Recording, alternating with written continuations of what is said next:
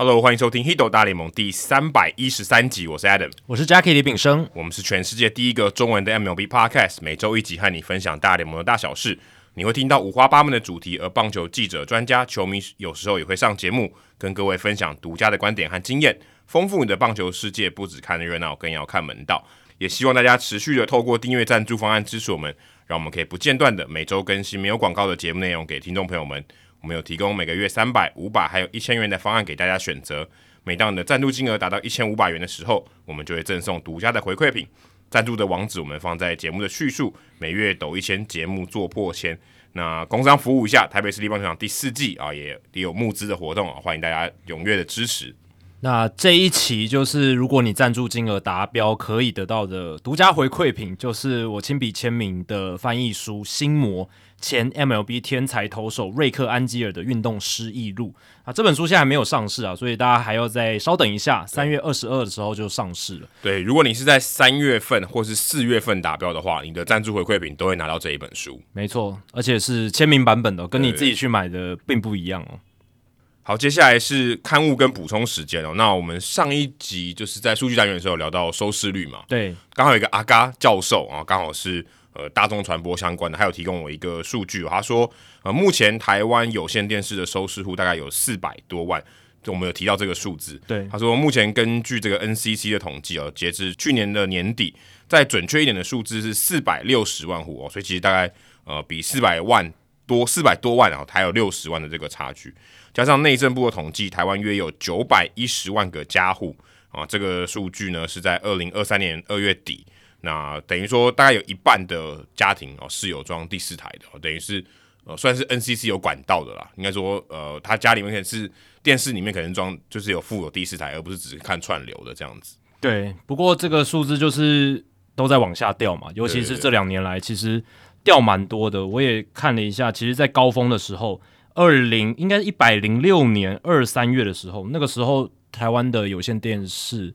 的订户数是超过五百万的哦，所以有持续往下掉。你看这四五年就掉了，可能六七十万，就差十趴了。对对对，可能而且会掉更快。对，应这个应该这个趋势是会继续往下走的，所以也感谢阿嘎老师，可以叫他老师。对，应该是阿嘎老师。阿嘎老师他呃一直很关心我们节目，也是我们节目的干爹，然后给我们更多补充的资讯了。那这个。媒体的东西，其实因为大联盟最近的话题也都很热哦，所以我们可以持续的关注下去。那就是看说，嗯，接下来台湾这边的运动媒体市场会出现什么样的变化？对，一方面也是我们是从业人员啊，所以我觉得感觉这更感同身受，唇亡齿寒啊！真的，真的。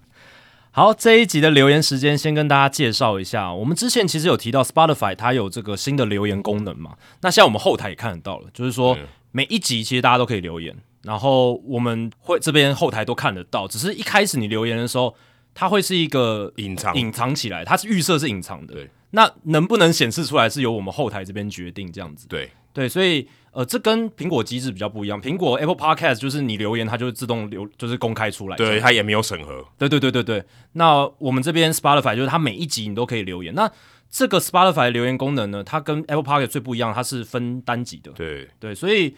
如果你是针对某些单集，或者那一集听完你特别对这一集的内容有感，你可以在 Spotify 留言。对对对，如果你是 Spotify 的使用者的话，还有投票功能。对，新的是还有投票的功能。那未来有机会的话，我们看怎么样把这个 Spotify 单集的投票功能，我们导入到我们节目内容的设计里面。对对对，可以。对，只是我们也知道说，有些人他并不是用 Spotify 专门在收听嘛，所以这个我们也会考量。但是我们会希望说，你看 Spotify 它现在。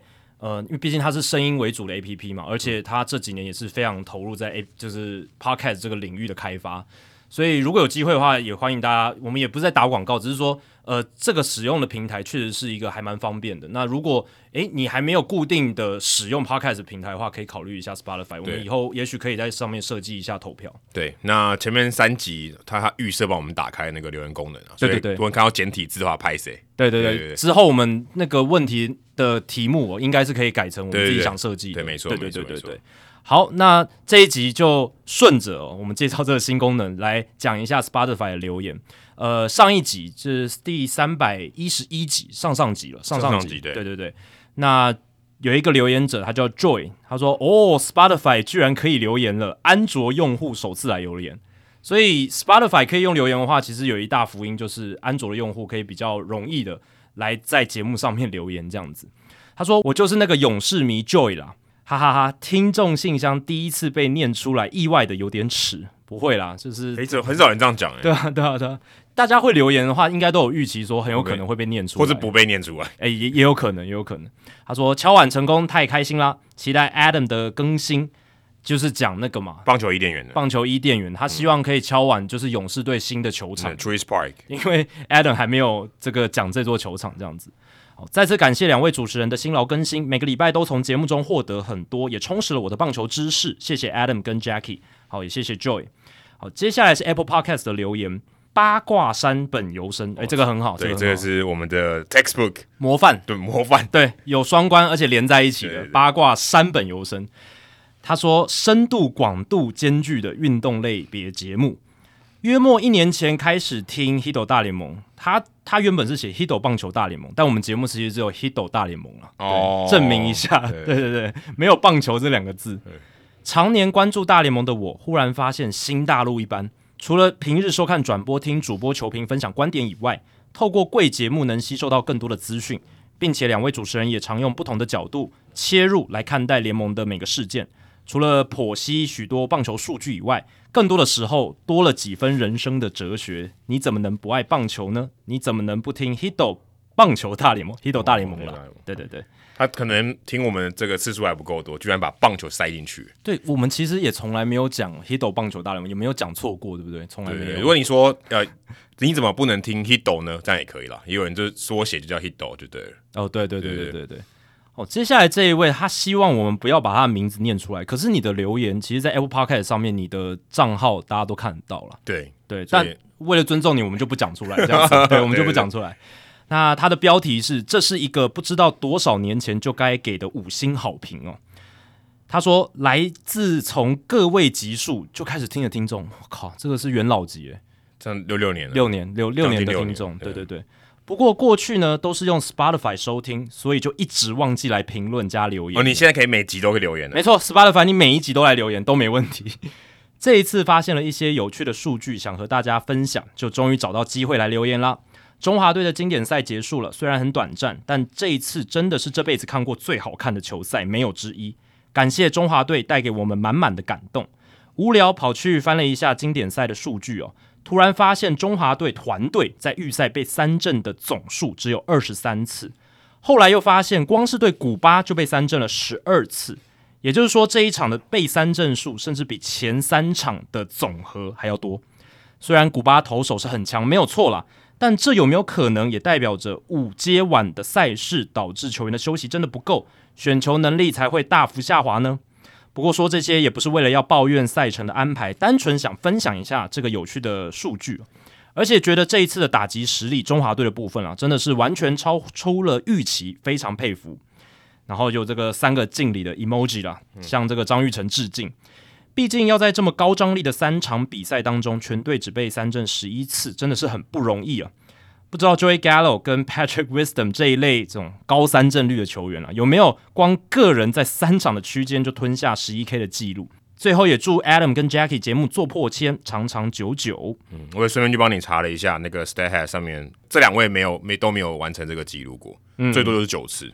对对，我看一下 Wisdom，呃，最多就是九次，有两度啊，三场比赛是就是加起来有九次三振。嗯，然后 Joey Gallo 的话有六次。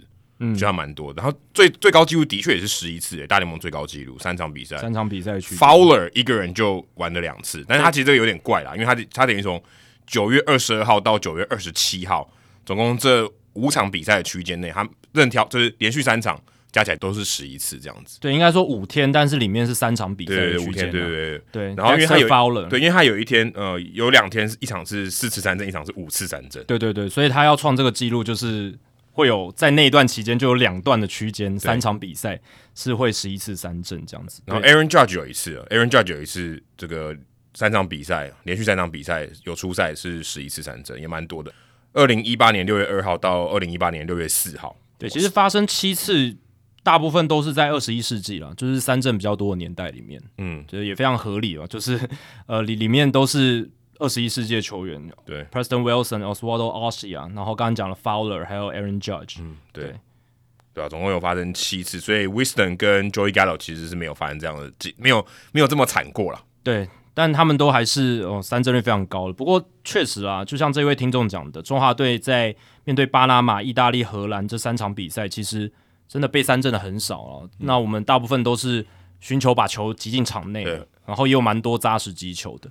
那至于说面对古巴被三振比较多，我是觉得呃晚街舞可能有一点影响，然后再来就是说可能球员的压力也比较大吧，因为一开始就落后了，对，一开始就落后，然后会给自己比较多那种追分的压力，我想要尽可能想要建功，这可能心理上都会有一些影响啦，而且那个就是 win or go home 嘛，对，赢了就晋级，输了就回家，那难免会有一些求好心切的心态，我是这样想的啦，对。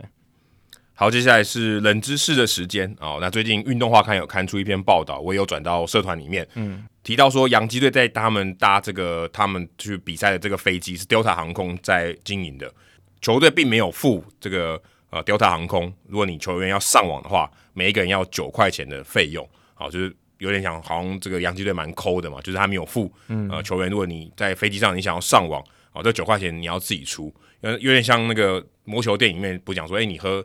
汽水在休息室里面，居然还要自己投钱啊！这呃，以大联盟的这种薪资水准来讲，好像有点不太合理啊，九块钱都出不起这样子。那这个新闻就造成一下大家一些讨论。不过，哎，我是蛮好奇的，就是说，呃，洋基队它是跟 Delta 合作嘛，等于是所以它的官方指定航空。如果你在洋基球场，你会看到这个 Delta 达美航空是有他们以他为命名的包厢的，所以他其实真的是花了蛮多钱哦，跟洋基队有合作。但洋基队这边也会有呃相对应的一些。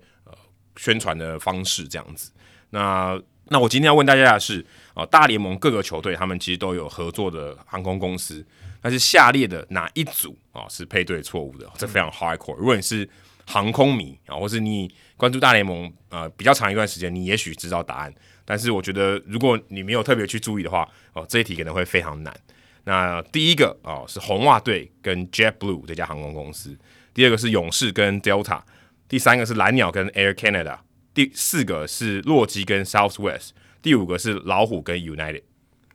你刚刚提到这件事情，其实不是就有乡民或者是网友就是说，杨基没有选择付这个费用，就是让球员上网的费用，就是希望球员可以不要不要一直滑手机上网啦，对啊，滑 IG 啦什么的，可以在飞机上好好休息。当然，这只是一个说辞啦，不一定是真的。但杨基绝对付得起，是他选择不想这么付。对对对对对对。好，那至于这个问题的话，我是知道红袜跟 JetBlue 关系匪浅嘛，因为他们的春训基地那个球场就是 JetBlue 的名字这样子。对，所以这个应该是对的，就是红袜配 JetBlue 应该是对的。然后我看了其他的选项，我觉得看起来最像对的，但其实可能是错的。我觉得应该是蓝鸟跟 Air Canada。对，因为大家都知道蓝鸟是现在大联盟唯一一支在加拿大的队伍嘛，哎，好像跟加拿大的航空合作，好像是非常合情合理。但我又是反向思考，我猜是三，我觉得这是一个陷阱。OK，对，那其他勇士 Delta、洛基 Southwest，Southwest 西南航空，西南航空，然后老虎是联合航空嘛，United 应该都是正确的。所以你猜的是蓝鸟队没有跟 Vince Carter 合作。对，没有跟那个空中加拿大合作。对对对对，好，那我们在主节目之后呢，来公布答案。那也提醒大家，如果你听到这里，好，你想要去社团里面留言的话，请勿暴雷，好不好？请勿暴雷。对对对。最近社团里面有一些人，哎，很兴奋，然后马上想要解答哦，这不要，因为很多人他可能还没听节目，他已经先看到社团的贴文了。那也让大家保留一点这个猜的好奇心了。对对对对对，就是毕竟冷知识的单元哦，就是希望保留一点那种。呃，惊喜感，对对对，就是让我们也是刻意设计啊，就是在主节目聊完，让大家可以听完主节目之后，到后面再得到这个答案的揭晓。好，那我们在主节目之后来公布这个答案哦。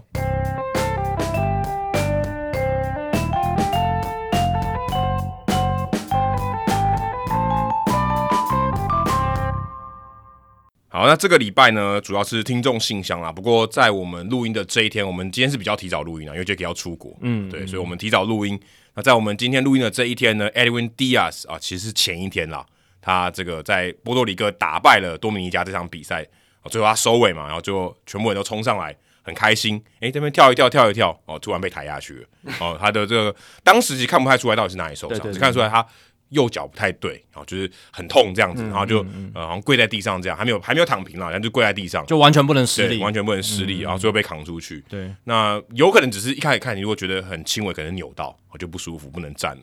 但你看到那个他痛苦的表情，就知道哦，这个应该不只是扭到，他很严重诶，他队友跟球队成员要抬他出去，他都觉得很痛很痛。他说就是让我自己瞧出一个适合的角度，让我不要那么痛，而且。那种痛感觉是会挤出眼泪那一种，对对对，看着蛮让人心疼的啦。对，然后最后这个今天的这个检查报告出来哦，是他的右膝髌骨肌腱撕裂，然后需要动手术了。那预计是要整季报销，六到八个月的休养时间，那就是整季报销了。对，因为其实球季马上就要开始了，对，那这对于大都会来讲是一个非常晴天霹雳的消息，而且重点是他还不是因为打大都会的比赛受伤，所以这个让人家觉得哦。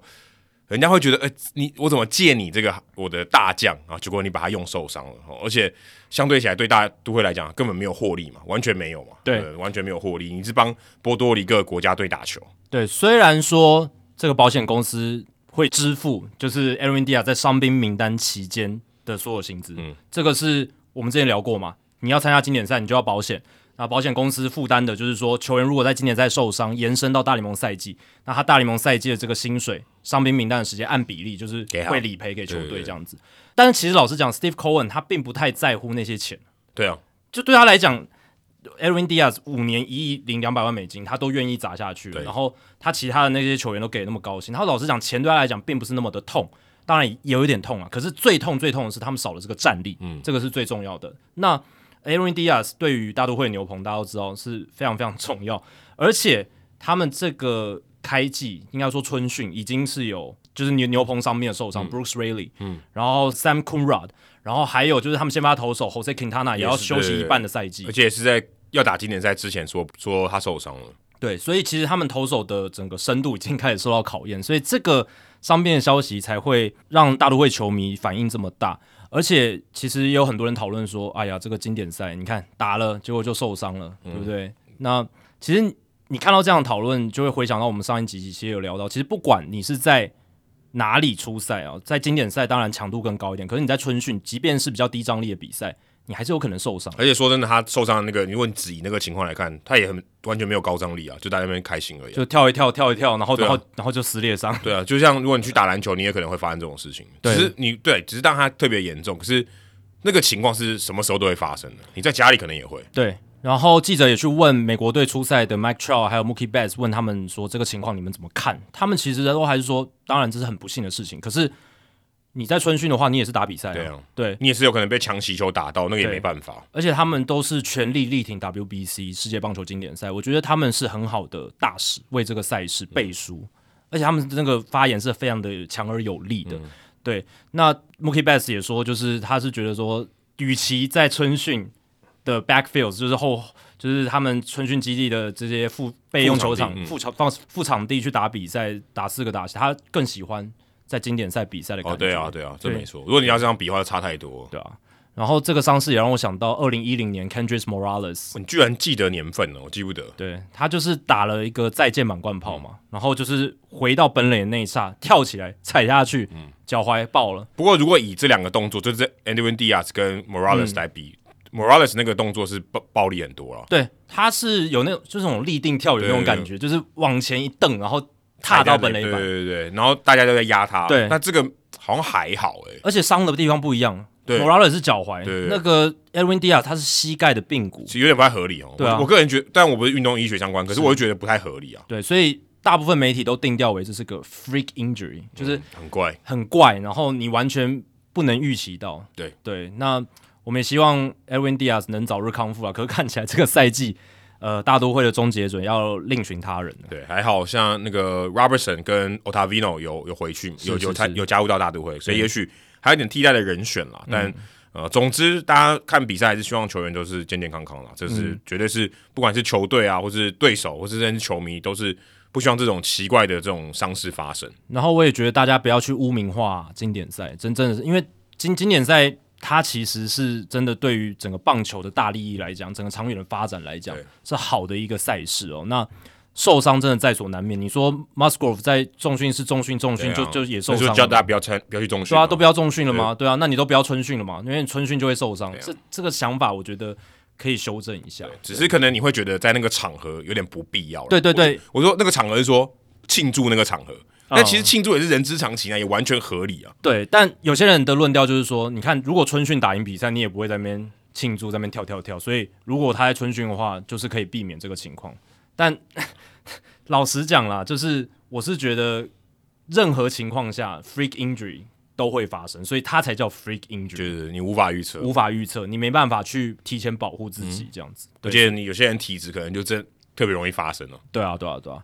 对吧？只是说，就是对于经典赛，我们应该还是要保持着尽量去鼓励的态度，尽量鼓励球员参加，而不是说以后可能就会有球队拿着 a l v i n Diaz 这个事件说：“哎，你看去年 Diaz，呃，上一届 Diaz 这样子，那我这一次就不想让你参加。”我觉得他要这样子说，我觉得是，我觉得是站得住脚，是有说服力的，是有说服力。对对，我觉得是可以。他是要这样讲，我就是我觉得 OK，不会觉得特别奇怪。但我们还是希望未来的经典赛哦，就是大咖的投手，你看 Sandy Alcantara 赛扬奖他也参加了嘛，大谷他也参加拿到胜投，对啊，然后达比修有参加了嘛，对吧？所以我还是希望大咖的球星能参加，才能让这个赛事办得更好。不过。波多黎各击败多米尼加也算是报了一箭之仇。哎，是是是，他们之前 在经典赛一直是多米尼加有点像手下败将。对对对，之前二零一三年就输给多米尼加。没错，在冠军赛的时候，对啊对啊对啊。所以多米尼加被淘汰了。我跟 Jacky 之前都看好多米尼加，而且他就输给委内瑞拉跟波多黎各，等于是那个三雄，他就刚好都没赢。然后这两他队友两个队友都没赢，就死亡之组，我们本来就预期就是这三支球队会厮杀很激烈，结果果然也是这样。最后的决定战就是波多黎各对多米尼加，那委内瑞拉是表现的出乎预期预期的好。对，那当然，他们打进八强其实不是那么意外，但多名家被淘汰是比较意外的。好，接下来是听众信箱时间。今天的听众信箱其实真的蛮多的，因为我不知道我们今天会讲多久，因为我们累积了比较久了。对对对，我们一次来回复大家这样子。对，现在这一篇已经是去已经是去年的事情了，对对，有有有点久以前了。哦，这个之前我们在留言的时候有讲到啊，打狗打司机 p e d r o y a 就是打打狗的 Dustin p e d r o y a 住在高雄的。然后他写说：“两位主持人好，感谢之前他回答我们回答他一个问题，是关于大联盟无法为何无法像欧洲足球一样采取升降制度的问题。主持人没有虚报我，而且给我详尽的解答。我们怎么会虚报你？嗯，我们如果要虚报你，我们根本就不会回答，好不好？我们我们连选都不会选。对我们问题是会稍筛选的。对对对，我们是会筛选的，我们不会挑出来虚你啊。哈，那因为我本身也是足球迷，趁世界杯的热潮啊，想再次看两位请教所以你看世界杯已经结束很久了。”欧洲的足球常见到这个球员的租借制度，那大联盟是否有有过或是讨论过呢？查了一下维基百科，足球的球员制度主要有几个理由。最常见的是因为年轻的球员如果他被租借到低级别的联赛，有点像是啊往下了，哦，就是他可能啊在大联盟嘛，他就有点像借到小联盟这种感，类似这种感觉。但是当然大联盟小联盟的制度不是长这样，那借到这个比较低级别的联赛俱乐部啊，可以去获取一些上场的经验。以这种情况呢，母队是会继续给他薪资的。其实这个蛮像大联盟跟小联盟的关系，嗯，等于说，哎，大联盟你跟这个球员签约嘛，但是你去小联盟打球的时候，并不是小联盟的球队付你薪资，而是大联盟的球队，所以在这个情况下蛮类似的。那其他的话他就不赘述，所以他认为最主要理由就是这个让年轻球员有多上场的机机会。那他的想法是说呢，即便大联盟和欧洲足球最大的差别是这个封闭性的制度，因为大联盟就三十队，你要扩编是需要大家投票的，并不是哦你申请想要加入就可以加入。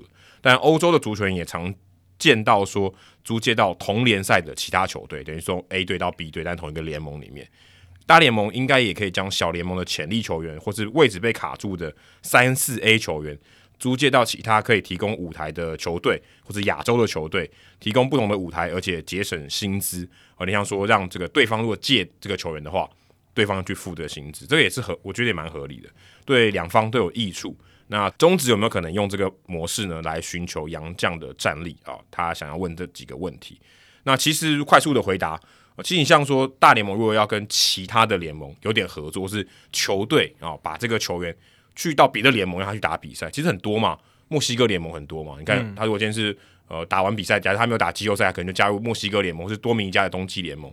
然后像你常看到的，像台湾也很多啊，去澳职嘛，澳职更方便嘛。对于特别对于亚洲的来讲，稍微近一点。对于美国这些球员来讲，澳洲也有特色，就是他至少讲英文嘛。对。那如果你去多米尼加或是墨西哥，主要是以西语为主。那如果你是可能拉美球员，可能就没差。所以其实还是有这样的合作的，所以这个其实都都有。那亚洲的话，我觉得比较难的一点，哦，先不讲说联盟的这个呃规则或什么的，亚洲最难一点的是，它这个赛季是重叠的。所以你说，如果今天诶大联盟有一个也许三 A 的球员，他说他真的有意愿啊来到亚洲来让他这个练啊，让他有上场的经验。那时间对不太起来，因为他变他如果今天哎我大联盟需要抠你的，对不对？嗯，因为我来不及啊，我你你直接打比赛，我要把你调回去，这个这太麻烦了。这地理上位置上是没办法。如果今天我们是提供冬季联盟，我觉得完全可以，嗯，完全可以，就是中华之中有冬季联盟，你今天让大联盟可能二 A 的球员来打，我觉得完全 OK，非常非常好的这个提案。啊，其实他是做得到的，因为他没有战力上的需求嘛，他没有升降的问题，他没有哎我今天大联盟这个大联盟水准的战力，我需要补人。那如果你在日本打球，你在台湾打球，我根本拉不上你啊！嗯，这球员绝对不愿意啊。对，哎，我的目标是上大联盟，结果你把我丢到很远的地方，苏武牧羊北海边，我要怎么回来？而且大联盟球队如果在赛季期间想要去让球队有更多的舞台，他直接调到另一个层级或者什么，他自己小联盟农场就好几支球队，所以他可能刚好三 A 就没办法往上，这有可能，也有可能啊。但他如果真的。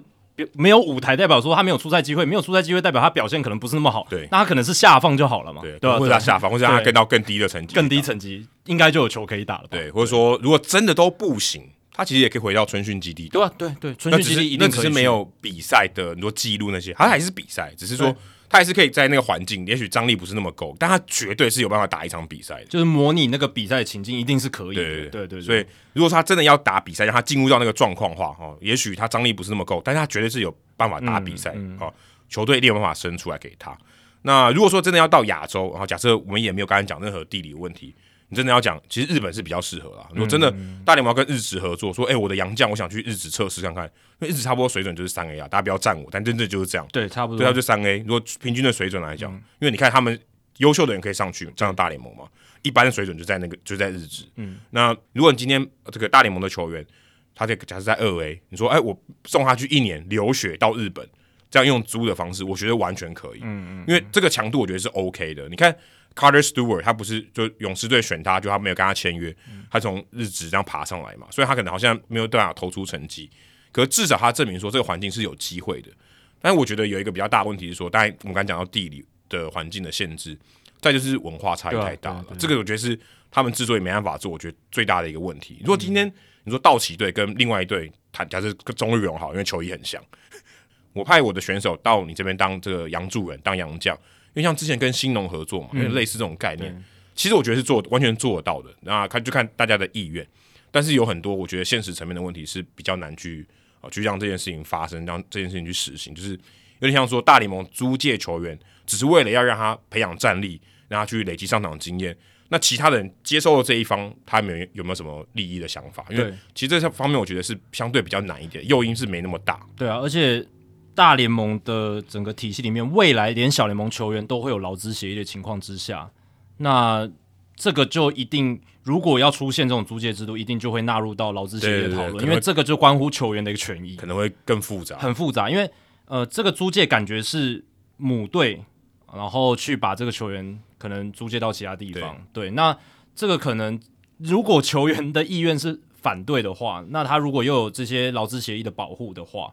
那可能就涉及到他这个合约上面的一些权利条款，对。而且你要想哦，其实以训练环境来讲，美国的水准应该是比较高，嗯。所以他如果留在这边，就像我们刚才讲，他如果在春训基地打，对，跟他去日本打，嗯。但我们不是说日本不好，可是美国相对一定是比较完善一点，对对对。他如果真的说，好，我今天不管是我打附件赛好，或者我想要有任何其他的训练方式，我想不管是球队或是球员本身，应该都还是想留在美国打，或我觉得比较合理一点，对，因为。你训练上有一个很重要，就是你要跟训练员或者是各种教练，你的沟通要好嘛。对。而且你刚刚讲到一个重点是文化层面，有不同棒球文化，它其实训练方式不一样。当然，有些人他适应能力很强，搞不好他到日本他很适应日本的教练文化。但我相信绝大多数的欧美球员，就是美国的球员，应该是对于日本的教练文化可能不太能适应。对。这个是我觉得一个很大很大的坎。那如果我真的是说，诶，我在这个美职的体系里面暂时找不到一个舞台。那我就去 Drive Line 嘛，我去美国就有一大票的私人的训练机构。那如果真的需要比赛的经验，那我到一些独立联盟测试一下。这个很多人都是讲走走这样的路，然后从独立联盟打回来。像 Rich Hill 之前也是，就像紫伟就是这样嘛。说紫伟他如果真的要打，他也可以去别的地方打。他他选择到独立联盟，一方面就是我们之前有聊到地理环境，至少大联盟球探可能会去看，是相对起来是容易一点的。我觉得这是一个很大的关键。那其实呃，如果讲到不要讲大联盟好了，其实日本职棒跟我们跟中华职棒，其实之前也有类似的合作。啊，在早期时报鹰的奇哥，不知道大家有没有听过？其实还有其他洋将了。他之前就是在这个广岛鲤鱼嘛，那他是有点像练习生开的，有点像玉成洋将啊。换到现在的说法，然后他想要诶累积实战经验嘛，那这个广岛鲤鱼就把他借给这个时报鹰，就他投超好，嗯最后还投回大联盟，对不对？所以我觉得这个就是一个方式啊。但是现在看起来这个是稍微，我觉得可行性是低很多了，我觉得比较难了。以前也许日本职棒他可能这个一二军。这个人数没办法容纳这么多人啊，作为一些洋将，玉成洋将要给他上场机会，可能难一点。诶，没关系，那你去中职打嘛。啊，以前可能相对规章制度，大家也不是这么在意哦，所以相对要借给他，然后之后你再回来，我觉得这个也许合约是可以谈。那现在我觉得比较难了，我觉得这个是比较难。那呃，如果啊，我们这个正面一点或积极一点看的话，如果台湾今天的训练环境整体真真的都很好，冬季联盟也非常发达，我觉得完全有这个机会。很多希望这些有潜力的，像日职就有嘛，对不对？吉田镇上也来台湾打过东盟嘛，山田哲人也打过嘛。你你就这样想，那我我们有可能可以可以去培养这些啊，他来呃，可能未来大联盟之星，他有可能来台湾打东盟啊，绝对有，我觉得绝对有。而且韩职来打东盟，就是来台湾异地训练或打比赛，也是就是非常已经行之有年的事情了，对啊，所以这些都是我们台湾的地理条件有它的优势在。对，那我们。呃，也有场地，然后来做这样的一个可能性是是可以做得到的，对吧？所以我是觉得多一些国际棒球的交流，以后这些比赛办的越有制度，你办的越有经验了，那人家觉得，哎，你这个冬季的联盟办的不错，搞不好美国拉丁的会愿意来台湾打也说不定，对啊，对啊，很有可能，对啊。那像我们刚讲玉成洋这样，台湾其实像优马之前就是因为那个索杀的关系嘛，所以来。但我觉得像这样的情况以后很难发生了。我个人觉得这是一个算一个特例这样子，因为其实台湾现在如果对于找洋将这件事情，就因为回到刚才讲租借的事情嘛。你今天如果今天呃你要竞争，假设假设现在这个大联盟球队他说你们付我钱，那你们来用我的洋将，这个我觉得 OK 嘛？你就真的是租的那一方是呃这个中中职的球队嘛？那如果你要这样想，那他可能去墨西哥联盟跟来到中职，他要选哪一个？那如果你今天你能付更多的钱让他来，那我觉得也 OK，就是他说，哎，我就跟可能道奇队说，哎，你我付他半年的薪水，你让他来打我这边，那我觉得也 OK。那问题是我们付得起嘛？对，我觉得这个是一个很大的问题，因为我们付得起嘛，而且我们现在要的洋将其实水准也蛮高的，对，那就是三 A 的洋将，那他薪水相对就比较高嘛。对，我们就是中职。你要洋将，你就是要集战力，对你就是要帮助自己冲往冠军。所以你不太可能低的这样，因为你低的很，战力可能肯定不是这么好。所以你要高，你又出不起。所以我觉得这个是在需求方跟供给方上，我觉得是很难达到一个达到一个点啊，就这个交易不太可能会发生。所以也就是说，中华职棒跟美国职棒的那个薪资水准还有层级差距有点太远，对，让这个租借可能有点难产。成型这样子，对对，真真正是这样，就是现实经济的条件真的差距有点太大。对，所以我觉得这个可能是呃，不管是说租借到日本或者租借到台湾，因为我想你问这个问题应该比较想问是台湾嘛，对，我觉得是比较难一点，所以用这种方式，除非我们就好像。好，我们就变成大联盟的附属独立联盟，那我觉得也许可以，但这个我看起来目前台湾是没有想要这样做了。对，我觉得是没有。我觉得当人家附属的联盟也不太好了。对，有点像那个大西洋联盟嘛，有点类似，但是我们不是。对，而且美美国职棒如果想要找一个可以做实验，或是可以跟他配合联盟，他找美国本土就好了。因为美国独立联盟还是很多，对啊，超多。美国地那么大，他真的要做。哎，我们讲大西洋联盟只是其中一个，对对对，其实有超多的好不好？对啊，只是只是没牌子没那么大而已。什么 Pioneer League 嘛，先锋者联盟，然后还有一大堆小小的，因为他们那个变动也很快，因为那种收成立的快，收的也快，对对对，但都是有门门槛相对低了。对对对对对，所以呃，我觉得这个问题很好，这个问题大家可以真的去思考一下。也许也许我说错了，也许考不好，其实台湾还是很有潜力的，这个也不一定。嗯。好，接下来是永康 Brett Lowry，他来留哇，我我好久没看到 Brett Lowry 这个名字了。他之前是跟 Donaldson 互换的，对，这个这两个后来的差距发展差超大。最早在蓝鸟打的还不错，但后来就有点衰退了，这样。而且他之前一开始我记得他刚上大联盟，他就蛮 outspoken，后来就没有什么声音。对对对对对，就不见了。对，突然就就是因为他蛮像 Trevor Bauer 这种人，但是后来就就没怎么讲话了，因为。你有没有成绩，所以你的话语权声量也就没有了。有可能真的这样。所以永康 Brett Lowry 他是在也是在去年的十二月留言的，他说近期王建民未能在首度候选及入选台湾棒球名人堂，引起国内球迷的一阵不解哦。那这个其实是过一年的新闻了，因为他是第二年，后来又没入选。对对对对对，呃，就是两次对都没有入选，那引起了国内球迷一阵不解，那让他想到了生涯五百一十一胜的赛扬赛样，也并非在一九三六年美国棒球名人堂首届名人堂的这个票选的时候就入选，甚至呢，他的得票率还排名在 Christy Mathewson 还有 Walter Johnson 大火车之后。不晓得当年外国球迷的反应是如何呢？也想听听看两位主持人认为当年塞样无法在第一年入选名人堂是什么样的原因呢？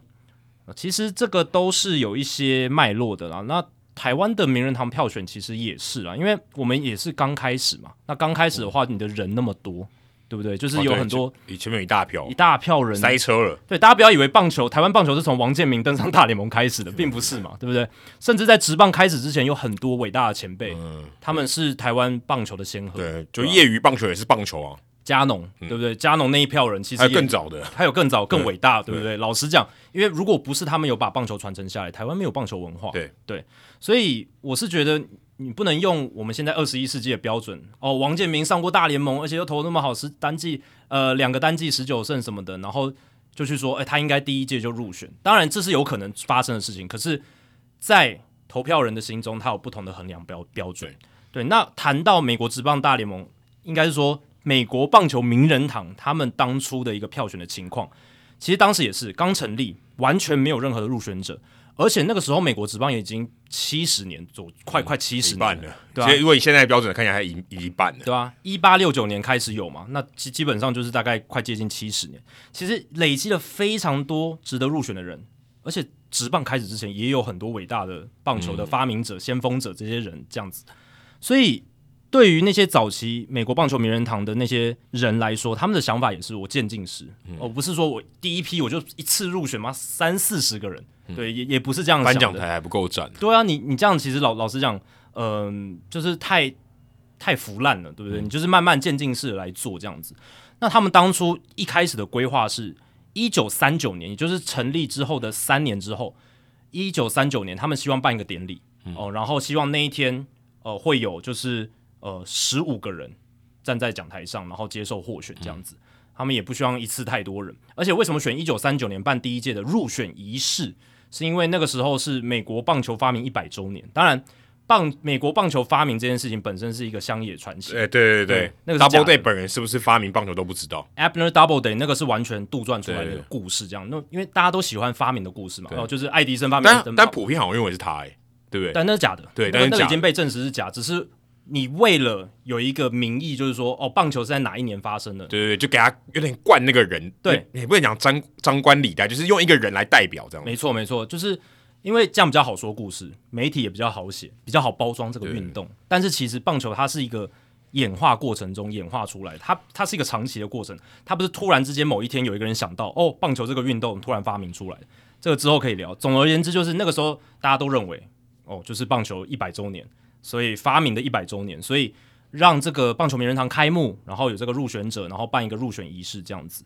那那个时候呢，他们希望在一九三九年之前选进十五个人，那十个人希望是由美国棒球作家协会 （BBWAA） 票选出来，那另外五个人由特别的资深委员会来选出。那为什么要分这两个程序？因为他们有分十九世纪的球员，还有一些伟大的人物，还有二十世纪，他们有分这两个时代。那 BBWAA 就去票选二十世纪的，就是对他们来讲，当时是比较近代的球员。那资深委员会顾名思义，就是去票选那一些十九世纪的人，哦，就是更早期的棒球人物这样子。那所以这个制度还蛮奇怪的哦。怎么奇怪？因为他说投票者有分专门投二十世纪的，跟专门投十九世纪的。可是他候选人有一些是没有明确的时代分野嘛？有些人是横跨十九跟二十世纪的啊。那赛扬就是其中一个啊，他从十九世纪投到二十世纪啊，从一八多少年投到一九多少年。对，所以虽然 BBWA 那些记者他们被指引说，哎，你要去投出二十世纪值得入选的人，然后资深委员会被指引说你要去投出十九世纪值得入选的人，可是他们并没有硬性规定，嗯，你还是可以自己有一个裁量权，就是针对那些横跨年代的人，所以有些人物呢被票选的人物，他横跨了十九跟二十世纪，就面临很尴尬的情况。而赛扬就是其中的代表人物。呃，大联盟圣头王赛扬嘛，他呃其实生涯你如果去看十九跟二十世纪两个切分开，其实蛮一半的这样子，就是刚好跨在那个地方。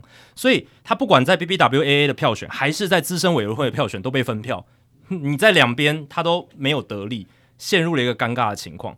一九三六年的票选，赛扬在 BBWA 票选得票率只有百分之四十九点一，不到五成。诶，他是大联盟史上的胜投王。但有些投票人可能觉得他是一个，也还是败投王。呃，对对对。但有些人投投票人可能觉得他是十九世纪的人，不关我的事。哦，不用投他。对，然后有些资深委员会的人觉得他是二十世纪的人，不关我的事。哦，对，所以就是这样被分票。那资深委员会的给他的选票的比例也只有百分之四十一点七，都是就是。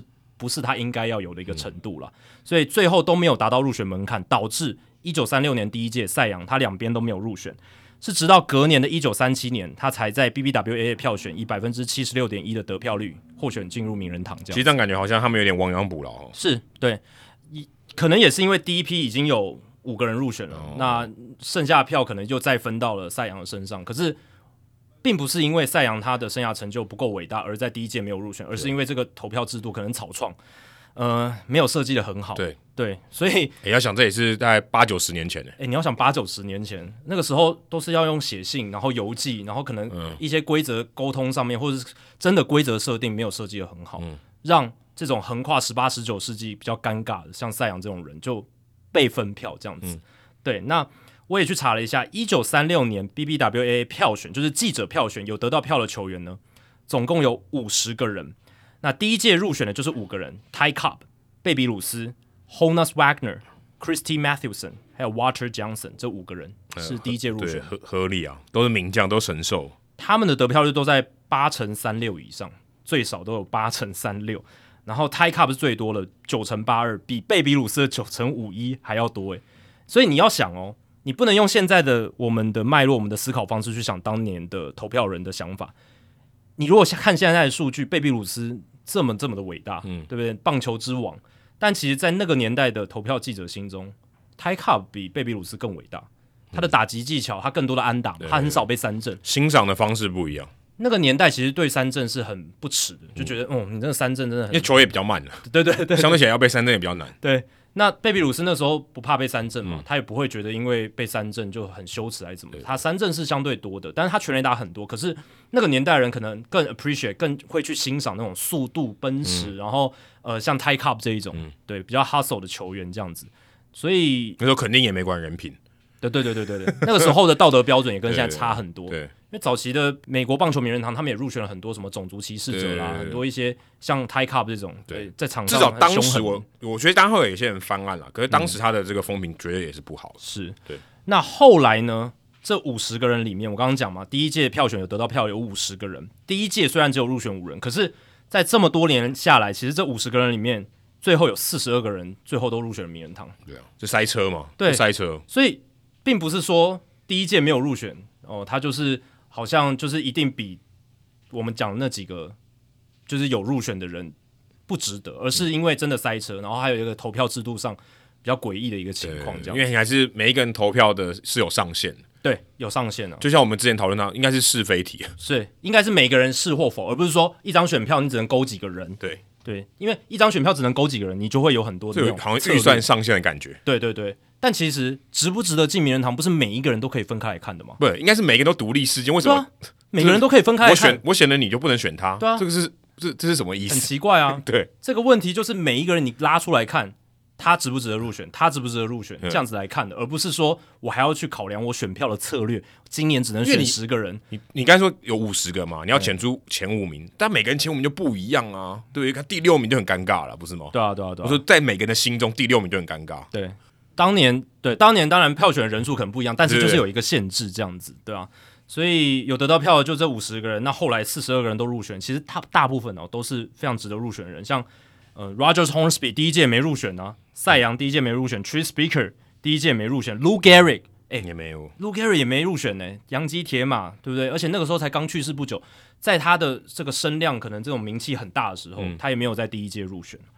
呃，其实第一届应该还没有去世啊，第一届还没有去世，但是就是他那个时候已经应该是已经发病，对对对对对对，对吧？所以呃，这个情况就是这样。赛扬并不是因为说，嗯，他当然在那个时候他的票选可能有一些记者他真的觉得 Walter Johnson 更好，或 Christy Mathewson 更好，可是我觉得更大的因素是他横跨十九二十世纪，导致他被分票的情况。对，而且台湾这个棒球名人堂也是很新了，台湾也是很新。对，但我觉得因为这个时间上已经差距很多，所以其实我们是可以呃供他山之石的。对，其其实我们是可以呃避免这样的情况发生，因为说真的，我们都不考虑任何脉络。你说王建民他如果第一次获选票选资格，然后他没有进，我就觉得非常不合理。如果只听这件事，就觉得是非常不好。例如说，我就换句话说，就是还有人比他更有资格进的意思。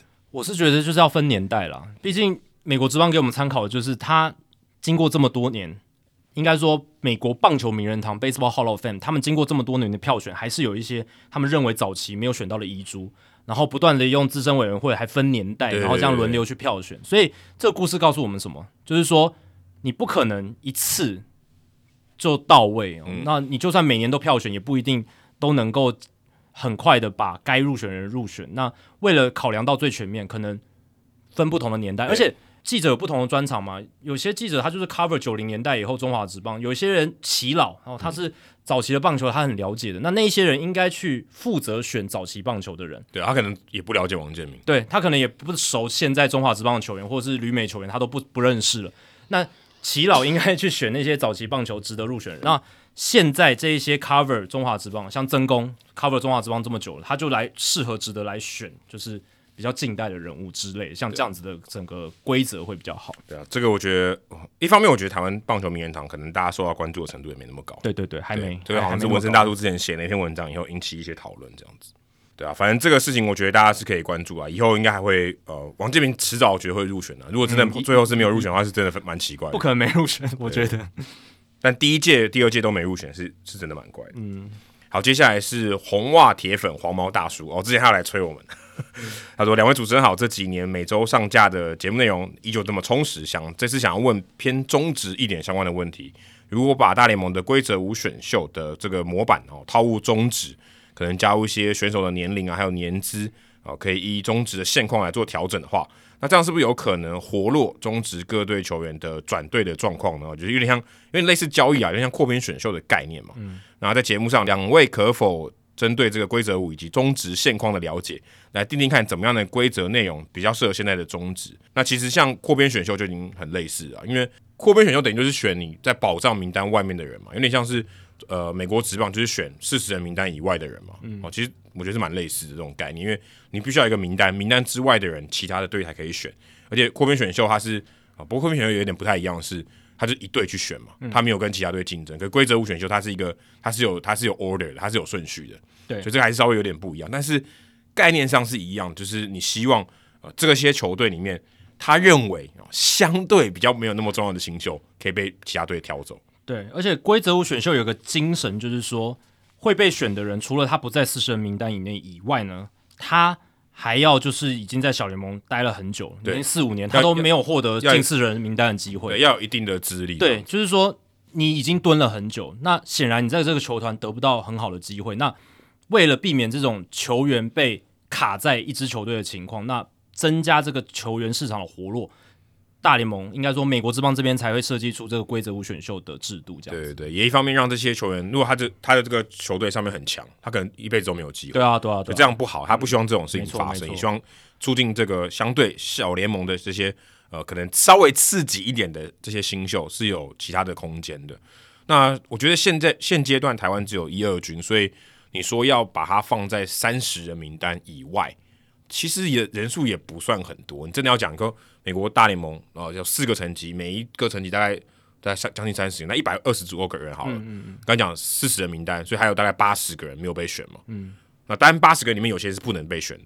那台湾的话就是三十个名单，你就大概剩下三十个，你真的要能选的人其实并不是很多。对我觉得流动性，而且你这三十个人就没有在三十人名单里里面的那些人，有很多也不能被选啊，刚被选秀进来一两年都不能被选，所以真正能被挑走的人，我觉得其实非常非常少。所以真正就像扩编选秀，你能选到的人其实真的不多，就是你的这个铺其实没有很大。那如果你是要想要说让新秀有更多上一军的这个出发点这个机会的话，因为规则五选秀很重要，如果你今天没有把它摆进这个二十六人名单，没有放没有放进去一整年的话，你要退回给原队嘛。对，这是大联盟规则五选秀一个很重要的一个设计。所以如果你今天选了这个新秀，你还是没给他空间上涨，那等于这个制度完全没有意义。嗯，所以中华职棒如果要设计的话，可能也要以这样的角度为出发，就说哦，如果今天这个球员他年资假设满两年，然后他可能呃在这个在这个母球队里面，他的二军出赛数可能太少，在低于某一个这个，或者他没有高过某一个这个限制好了，他就会符合这个备选的资格。那我觉得 OK，因为等于说，诶，如果今天别的球队觉得你没给他上场空间，可是我觉得他很有潜力，我把他选走，让他来给我所用。我觉得这样 OK，那你就设计一个可能，呃，像我想，可能如果今天他从来没上过一军，或者他上一军一一整年里面不超过二十场啊，初赛不超过二十场，不管是不是先发，那他就有可能被选的这个资格，代表说，诶，他目前还没有被受被你受到重用嘛？也许他不在三十人名单里面，可是你没有受到重用，我可以选你这样子。而且那个选别人的球队，他要把这个选到的球员，下一年度就要在一军出赛，如果没有的话，要还给他。对对对，这个就是符合。如果我们真的要学习美国职棒那个规则五选秀的精神的话，因为呃，你你去选人家，就代表说你觉得他能够为你的一军是有是是是有是有能力来付出的，对，然后是真的被卡在人家的二军里面，他很有 talent，他有能力，可是他是因为那个球队他本身母队上面一军人才太多，把他卡住，或者是因为某个位置他就是被卡住，对，明星球员，对，明星球员就没办法，对，所以你新选的球队，你把他拉过来的话。你如果要真的符合这个规则制度的精神，就是要让他直接在义军来比赛。没错，没错。因为这个规则，我刚才还有讲到一个精神，就是其实也是为了避免说有一些球队他刻意的去囤人。对对，因为早期美国这帮大联盟，像是呃红雀队，他们 Branch Rickey 那时候带他们的时候，就是他发明了这个农场制度，他囤了大量的优秀的小联盟球员，都在他的这个农场体系底下。那那个时候没有这个规则的时候，而且以前终身的，以前没有自由球员。对啊，以前没有这种自由流动的一个制度，所以就变成都被红雀队霸占着。所以红雀队有一段时间很强盛，就是这样子。那规则五的制度就是为了避免说像你这样子，就是去囤球员，而且你的 talent 其实已经很够了，但是你还是一直囤好的球员，那让其他球队得不到。好的球员，让这个整个竞争环境是变差的，变差。等于说，你发你这边他不能出赛，别人没办法用，对，所以这个是一个很大的这个差别。那我觉得目前台湾哦最最大的问题是二军，就是我们只有一二军嘛，那二军的比赛太少，对，那二军比赛太少造成什么情况呢？因为只有一二军，等于说你呃你今天不能上一军的老将啊，这种资深球员，他打比赛他就二军打，因为他没别的地方打嘛。那如果今天新秀要打比赛，他也只能二军打。所以变成他他们就一定的这个出赛数、一定的局数、一定的打席数，让老将跟新秀在那边分，会导致说新秀很多时候他为了我们要顾这个一军的战力，我让老将一直是 ready 的状态，随时上课去支援，所以变成他发展是很受限，这个是反而是比较大的问题。那如果今天哎你你在这个球球队里面，假设你是可能兄弟的这个游击手好了，江坤宇一直卡在那边嘛，所以基本上不会流动。那如果今天又有一个刚好这个下面的可能是呃岳东华或是其他的游击手卡在那里。那你二军如果是其他的新秀的游击手，你完全没有练球的机会嘛？嗯，基本上没有。可是别队搞不好缺游击手，搞不好统一缺游击手嘛？嗯，那可以把你找去。但现在这种情况就是他不会流动啊，就大家就卡在那里，除非有一个新的球队进来有扩编选秀，不然就是这个球员被释出了。现在反而大家都抢那些释出的人嘛，嗯，就很很好笑。对，就是 F A 没有人要，因为 F A 有补偿。对对。但如果你今天是被卡掉，你被 release 了，陈宏文马上就有人要，对不对？就很怪嘛。所以这个制度是本身是有一些很大问题。但陈宏文不是新秀了。但是你说这个制度上设计，就是让这些新秀能在二军是有更多上场的机会，这个我觉得反而是你如果要设计制度上面最重要的地方。如果今天这个新秀没办法被你所用，那就应该要被别人所用。对，我觉得在制度设计上应该要是秉持这个精神。台湾的二军的赛季还是比赛数有点太少了，嗯，对。然后呃，再来就是说，你刚刚讲到很多为了 keep。让这些一军的战力维持身手，然后压缩到新秀出赛的空间。因为照理来说，呃，二军是要以养成为主要目的嘛，战绩不重要。对啊，战绩不是很重要。那年轻球员有一个比赛的机会、实战的机会、养成的空间，这是二军一个很重要、很重要的目的。当然，台湾二军发展的时间还并不长，可是我们已经有那么多国外的范本在那边让我们去抄或者去学了，对不对？那是不是可以很快的更健全？因为我看像去年很多。二军的年轻选手，他出赛数都超少的，就超少，根本就几场就已经算很多，根本练不到啊。对啊，你你就而且这样的话，其实就加速这些新秀被淘汰。对对对对，因为他如果在那个很短的时间内他没有表现，嗯，我就换另外一个新的啊，对，我就换新的。所以换血上来的下一批的选手的发展受限的话，那我们如果要培养下一批优秀的本土球员，诶，这个难度就会提升。对，没错，而且。呃，回归一句啦，你今天投入的量大，你相对可以挑出来的值就会比较好嘛。嗯，那就是你现在有六队，你可以 keep 得住的这些人，在这个职棒圈里面的人会越来越多嘛。嗯，那你同样的，你在这个职棒圈子里面的人，你要流动，好的要留着，然后如果觉得他没有能力就淘汰掉。你现在变是有点难淘汰，或者说你进来的人，呃，留住的人不够多哦。他如果也许他打到二十二岁他就被淘汰，搞不好他没开窍嘞，嗯，他就被淘汰，刚刚有点可惜。对对，如果你可以让他哎再换队其他发展。也许还有一些其他的机会，所以而且你看吴哲源年纪也蛮大的嘛，就大至少中信兄弟有耐心嘛，我觉得就是这样这种概念。可是当你的球队数不够多的时候，这些球员他他可能二十二岁、二三岁就没球打嘞，嗯，那你根本不可能有等到他爆发的那一天啊。对，就是这样子。对，有时候真的要靠比赛多了，一个球员的能力才会被激发出来。你如果永远在就是备用场地训练的阶段，你永远不知道他真正。可以达到什么程度？如果没有足够的比赛经验的话，而且对啦，就是还是要增加球员的流动，球员增加流动，那有一些球员他搞不好原本没有发挥的舞台的，他找到了自己的舞台爆发的，那这种故事越来越多，那对于台湾的整个职棒的市场环境是会有帮助的。对，所以我觉得与其说规则，或者说跟大联盟学习规则，我觉得就是定定一个规则，新秀如果他今天上场时数不到的话，他是有机会被选。对，例如说。他已经在这个球队待了两年，他选秀进来已经过两个完整的球季，对，已经有年资一定的这种在球队的年资。然后他没有他的出赛数或打席数没有到一个上限，或者他局数没有到一个上限。假设他都没有受伤，我觉得这是一个漏洞。如果他说好，我就受伤就不能上场，那我还是可以 keep 住他，那就有问题。对，所以受伤我觉得是一个很大的漏洞，对？因为我受伤不能上场，我就说他受伤不能上场，那你我还是留着他哦，我以后还可以用。可这样就会变成一个漏洞啊！我就说，那些上场少都是因为受伤哦，那可能就很大的漏洞。但如果今天你没有让他出赛的话，我觉得他应该要被选走，就是被规则五选秀，是我们不管用其他方式，可能会说今天哦不是新球队的扩编选秀，就是另外的一种选秀，我觉得这也可以可以做得到的。对啊，不然就是说他如果真的是在你的二军里面待了三四年，嗯，不一定要设出赛的或者是打席数的一些上限，你就是只要待了很久，然后还没有。上到一军的，你都可以备选，这个也是一个。那或者说上一军要有一个满一个时数，不然他上去一军，他只一场比赛就解锁，这样有点，但也不好。这样也不好。对对对，你上一军要待满一段时间才能解除他这种备选的身份。但是如果你把他放在二军太久，三年四年了，都还没有在一军有太充足的出赛机会的时候，他这个人就可能可以被选。对我应该有点像强制他要放手，对，让这个球员可以比较多的流动性。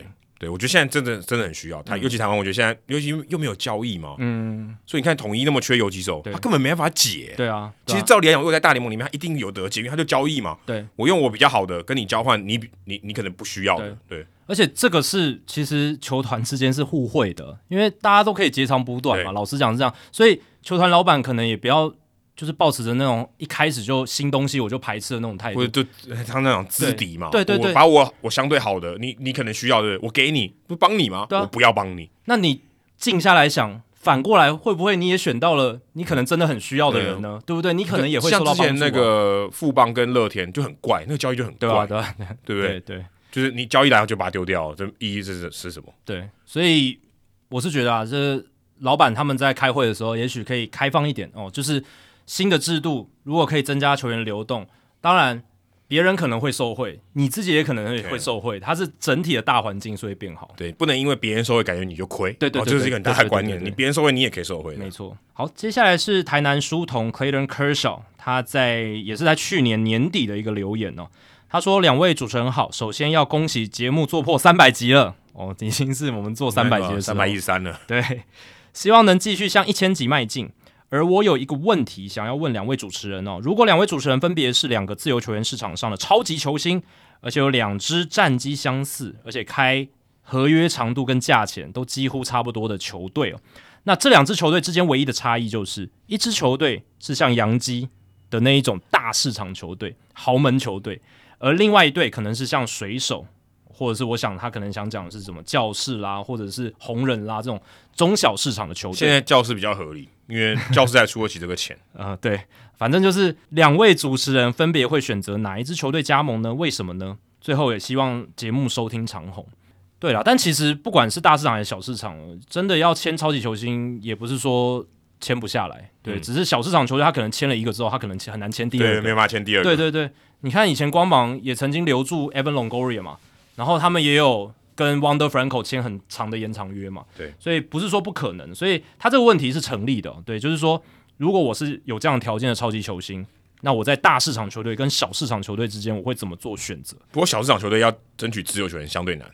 对，你看 Wonder Franco、Longoria，他们都是还没有自由球员之后就把他签下来了。对，但嗯，就不是不可能。对，这个这这是大家要知道的，就不是说海盗啦、红人啦就不可能签签下来，就是比较大咖的自由球员，还是有可能。那这个问题的角度是从球员本身出发，就如果我今天是球员，所以这个是因人而异哦，因为他设定的条件就是合约是相同的条件，那就真的看这个人对于自己想要。未来接下来所处的一个环境，还有这个球队的一个氛围，是不是喜欢的哦？所以，呃，如果就我来讲的话，我会考虑像是地理条件啦、城市特色、媒体环境，就是媒体是不是写，然后可能还会考虑说这个地方跟我自己家乡的距离差距是不是多远这样子。因为像 Trey Turner 哦，他会选费城人有一个很大的原因，就是因为东岸的对东岸，然后离他老婆的娘家比较近哦，所以这是他考虑的一个重点。那我自己的话呢，我其实我比较讨厌可能比较动辄得救的这种高压媒体的环境啊。虽然我自己在现在是媒体工作，可是如果我是球员，如果我是球员不在媒体工作的话，那我应该会选择小市场的球队。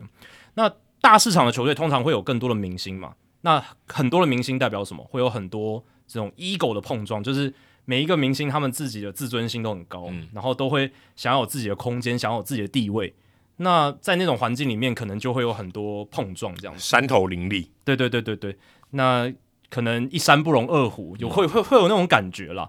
那就是有一些新度还有备份的问题啊，像是 ERA 二零零四年被交易到杨基的时候，那杨基有 Derek Jeter，他就要把游击的位置让给 Jeter，对不对？那他们两个人之间的互动，常年下来也成为媒体，就是纽约媒体他们报道的一个重点。这样子，一些小动作，一些甚至一个眼神。甚至一个 play 可能没有配合好，都会被放大检视。我是觉得这个这个压力真的蛮大的。这样子，那小市场球队的话，通常大明星可能就一两个嘛，不会太多。老老实讲，真的是这样子嘛。那如果你是真的是那个 franchise 那个球队，他比较唯一的一个世代级的球星的话，那这个历史地位在那个球队那个市场哦，就是更容易被记得。不像说，你看杨基大球星来来去去，有很多大明星到杨基过了一下，其实你也不会把他视为。嗯，杨基最重要的人，嗯，对，那对啊，你看杨基这么多年下来，那你说九零年代到二十一世纪初期就是 Derek Jeter，然后更早期可能 Dave Winfield，然后都是会有一个代表人物。可是其实在这过程中，他们那么多明星来来去去啊，真的是让大家会永远记得，真的很少很少。但是你如果在小市场球队的话，你很容易就会变成那个 Only One，或是某一个年代那种那支球队的共同的记忆这样子。那打起球来可能就会更有情感，然后更有动力哦，不只是单纯为了钱，当然钱也很重要了。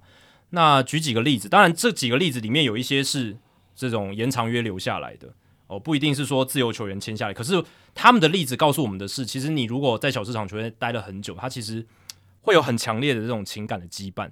像红人队的 Joey Votto，他就是一辈子都在红人队嘛，然后他也是，我是觉得啦，就是红人队过去十五年来。就是最伟大的球星，没有之一。对，就是无可取代的地位，也没有人跟大家跟他一样久啊。呃，对对对对对。然后你说像九零年代教士队的教士先生 Tony Green，能够被冠上“叉叉先生”的这种这种球员，对不对？而且而且一冠上去拔不掉，拔不掉啊。所以说另外给叫教士先生有点怪。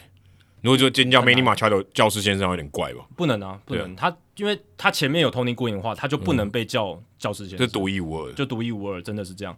像七零八零年代皇家先生 George Brett 也是，也不行，也是独一无二，也不能换掉了。他们会变成叉叉先生，其实也是因为这些球队，嗯，第一个当年可能还比较年轻，因为是扩编球队，然后又是比较小市场，然后就是球星很少的情况下，他表现的特别好，他就有这种独一无二的地位。哎，那以前李居明叫棒球先生，那永远都不能有第二个棒球先生的。确实是，现在也没有人取代他这个绰号。对，就是因为这个只能用过就不能再用了。对对对，那个是，但但很多大的，但很多是可以共用的嘛。很多很多绰号是可以共用，有一些是可以共用的。但是像某某球队的先生，可能就是真真的只有一个人，对不对？对吧？如果兄弟硬要选一个先先生的话，可能是恰恰吧。哦，对啊，对啊，彭正明可能是兄弟先生之类的，对吧？所以，嗯，这这种我是觉得我比较欣赏了。然后还有像我觉得啦，皇家队。当然，我刚刚讲的是皇家先生，七零八零年代。那近年来可能就是萨瓦多· Perez，他已经我觉得在这支球队建立起了一个非常独一无二的地位。他就是捕手，而且他是来自拉丁美洲，可是却能够在这支球队有这么崇高的地位。嗯，对他现在也是皇家队目前阵中唯一一个还跟二零一五年他们夺冠队有联系的。对对对，其他都已经拜拜了，对吧？然后像今年回到海盗的 Andrew McCutchen。虽然他中间这几年不在海盗，可是回来你看，球迷都超级兴奋，然后他自己也非常非常的开心，能够回到海盗队这个地方。他仍然把自己视为海盗人，即便中间这几年他是离开到其他地方。所以我是觉得啦，如果我是一个球员，然后我打职业运动，我希望的是可以跟一个在地的市场产生这样子的一种情感连接。哦，当然，如果呃金额不够高什么的，可能还是不行，但是。这个题目的条件就是合约条件类似嘛，对不对？那既然这个不成问题的话，那我会选小市场球队。它的这个分野只有大中小市场这种分野。对对对对，就只是分大大小市场而已。因为如果是我的话，假设都一样，我选球队，我一定选赢球比较多的，比较有机会拿冠军的。这也是一个气氛比较好。是，就是能够频频的打进季后赛，就有这种竞争的机会，这也是个考量点。因为通常会赢，代表他气氛应该不会太差。对。但当然，你看，其实这我刚刚讲这几个人里面，包含还有像双城队 Joe Mauer、洛基队 Todd Helton，他们有些人是，即便球队战绩很烂，他还是选择继续留在球队，就是真的个人的偏好跟选择不一样。一方面，他可能一开始就在那个球队了，所以大家会听他的，即便球队打得很烂嘛，他还是老大哥，说话有地位嘛。那如果今天你是一个外来的，然后球队打得又烂，更没人听你的好不好？你你外来的嘛，然后球队打得乌烟瘴气的，对，谁鸟你啊？对对对对对。然后这一种例子的，还有像七零八零年代酿酒人队的 Robin Young 也是一个，对吧？那如果说职业生涯中间换队，然后成为那一个球队门面的，像 Manny Machado 或 Bryce Harper 可能是对对对对。但我是不太确定他们之后啦，如果有机会入选名人堂的话，他们会戴哪一顶帽子，对不对？当然，现在他们两个人生涯还没结束，很难论断。如果 Machado 真的这个十年合约走完，然后他也都打得很好，我猜教师队的几率是不是比较高一点？比精英来讲，对，应该会啊，应该会，应该会，因为待的比较久。而且 Harper 的话，你看，如果呃费城人有在他这个十年十多年合约期间打进总冠军赛，甚至夺冠，已经打进总冠军赛，如果有夺冠的话，我猜他最后可能也是，如果有进名人堂，应该也是戴费城人的帽子，因为他现在绝对不可能戴着国民队的球帽夺冠啊！而且二零一九年就离开了，啊，二零一九年国民拿冠军，他就。就已经没有机会，因为他不太可能再回到国民了，几率很低啊。对，而且国民队夺冠的事情也是他自己口误，对啊，一语成真，这样一语成真，真的。对对对，所以对，如果他真的要，假如他真的进名人堂，我觉得也也许他有有一点点机会是他都不带啊，啊，有可能，有可能都对，这这也是个选项嘛，对吧？对吧？他觉得情感上是一致，就是算平等，嗯嗯，也是有可能。但如果他真的拿了冠军，在费城队拿了冠军，那应该会带费城人的，是，我觉得应该会是这样。好，接下来是札幌 Soto，他说：“Adam Jackie，你们好，我不住在北海道，只是因为单纯这个 First Love 影集中毒而已。初恋呢？哦，初恋就是那个，就是之前 Netflix 很红的。哦，这已经很久，感觉很久以前，可是在一月的事情了。对对对。然后说他的问题是，如果由日职的球员组一支日本国家队哦，就你把它当经典赛球队好了。对，就经典赛这一支日本武士队，可能要扣掉大谷跟大比修友，因为他们两个在大联盟丢大球。对对对。还有吉田镇上也要扣掉。如果像组成这样日本武士队这样的球队的话，去打大联盟一整季啊，当然我们先不考虑什么三十一支球队、三十二支球队这样的情况。他好奇的是这支这样的球队哈，他的战绩大会如何？那如何评估联盟转换啊？就是相对应的这些成绩。那可以考量到是因为这个赛季拉长，跟经典赛不一样嘛？经典赛就是可能一几场比赛而已就打完了，投打的实力转换、球的不同、好球带的差异。而且说，如果整个搬过去的话，就整个球队搬过去，诶，这些球员他彼此也没有什么适应的问题，教练团也都一样。那也许可以解决掉说蛮多这些日本球员，他可能到美国，可能会一阵子适应期的问题，就是把日本打球那一套直接搬到美国了哈，这样听起来就是这种这种说法，所以他好奇的说，诶，不知道这样呃大概战绩会是怎么样？那刚刚前面有讲到，我觉得日本的这个平均，我们讲的是平均水准，我们讲是平均，不是最好跟最差的，平均大概就是三 A 左右，三 A 到四 A 哦，我觉得，因为你看很多洋将，他也许看到很多洋助人，他可能在三 A 混不下去，或者他三他可能大联盟下来，他不想打三 A 了，他去他去日本打。也许他可以打的普普通通，或打的不好，所以大概可以知道说程度大概就是那样子。像像我最近看那个 Justin Bour，他不是退休了吗？他也是大联盟打不下去，跑去日本打嘛，所以大概就是那个程度，大概就是三 A 的程度。就是美美国专家他们共识就是三 A 到大联盟之间了，日本职棒差不多是这个程度，三点五 A 就三 A 到四 A 之间。所以有些洋将他如果真的打的不好，他可能真的比这个平均还要低了，所以他就混不下去了。所以大概就是这个这个程度。所以如果不考虑啊任何他是日本球队。任何什么吃住都没有任何适应的问题的话，我觉得他就是一个三 A 的球队去打，嗯，大概就是七十到七十五胜，绝对不会到五成胜率。因为如果今天一个三 A 球队打到五成胜率的话，嗯，那那些什么六十几胜的球队不是不是被打假的嘛，嗯，对不对？就不合理嘛。如果今天一个球队海盗可能六十几胜嘛，你说他如果今天他海盗队比一个三 A 球队还不如，这不合理吗？但我觉得他一定比他现在的三 A 球队还强。对，但这个有一个点可以考虑的是，因为他说的是日职球员组国家队，所以国家队就是把日职里面的精英选出来。对，所以如果日本职棒一般球队的水准大概就是三点五 A，那这个精英队精英的就讲五就武士队，对，日本武士队，那这个日本武士队就会比一般的水准高嘛？会比日本职棒一般球队的水准一定是高的。所以对，估个大概对吧？如果到大联盟七十到七十五胜。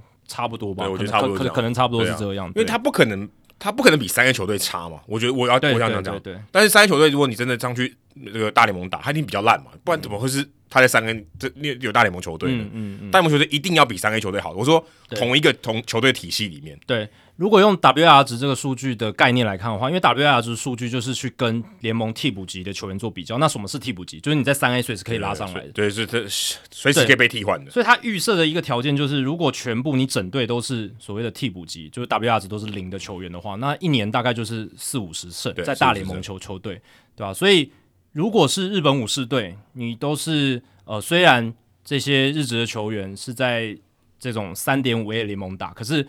因为他们都算是那个联盟里面 All Star 嘛，那这样子的话，到大联盟成绩差不多就是对吧？七七十几胜，我觉得差不多。差不多。对对。因为我觉得这个还跟说像这个还考虑到就是长期嘛，我们讲的长期。如果经典赛的话，日本真的可能可能可能有可能可以打赢美国，或打赢任何世界上任何一个明星队，我觉得都有可能。嗯。但这个讲打一百六十二场，相对起来那个实力啊，那个运气啊，基本上都会少很多啊。对啊，运气还是会有，但是相对它比例就会低很多。因为我们讲这七十到七十五胜，那可能就是中间一定也会打败过道奇嘛，可能也会赢个太空人一次两次，对不对？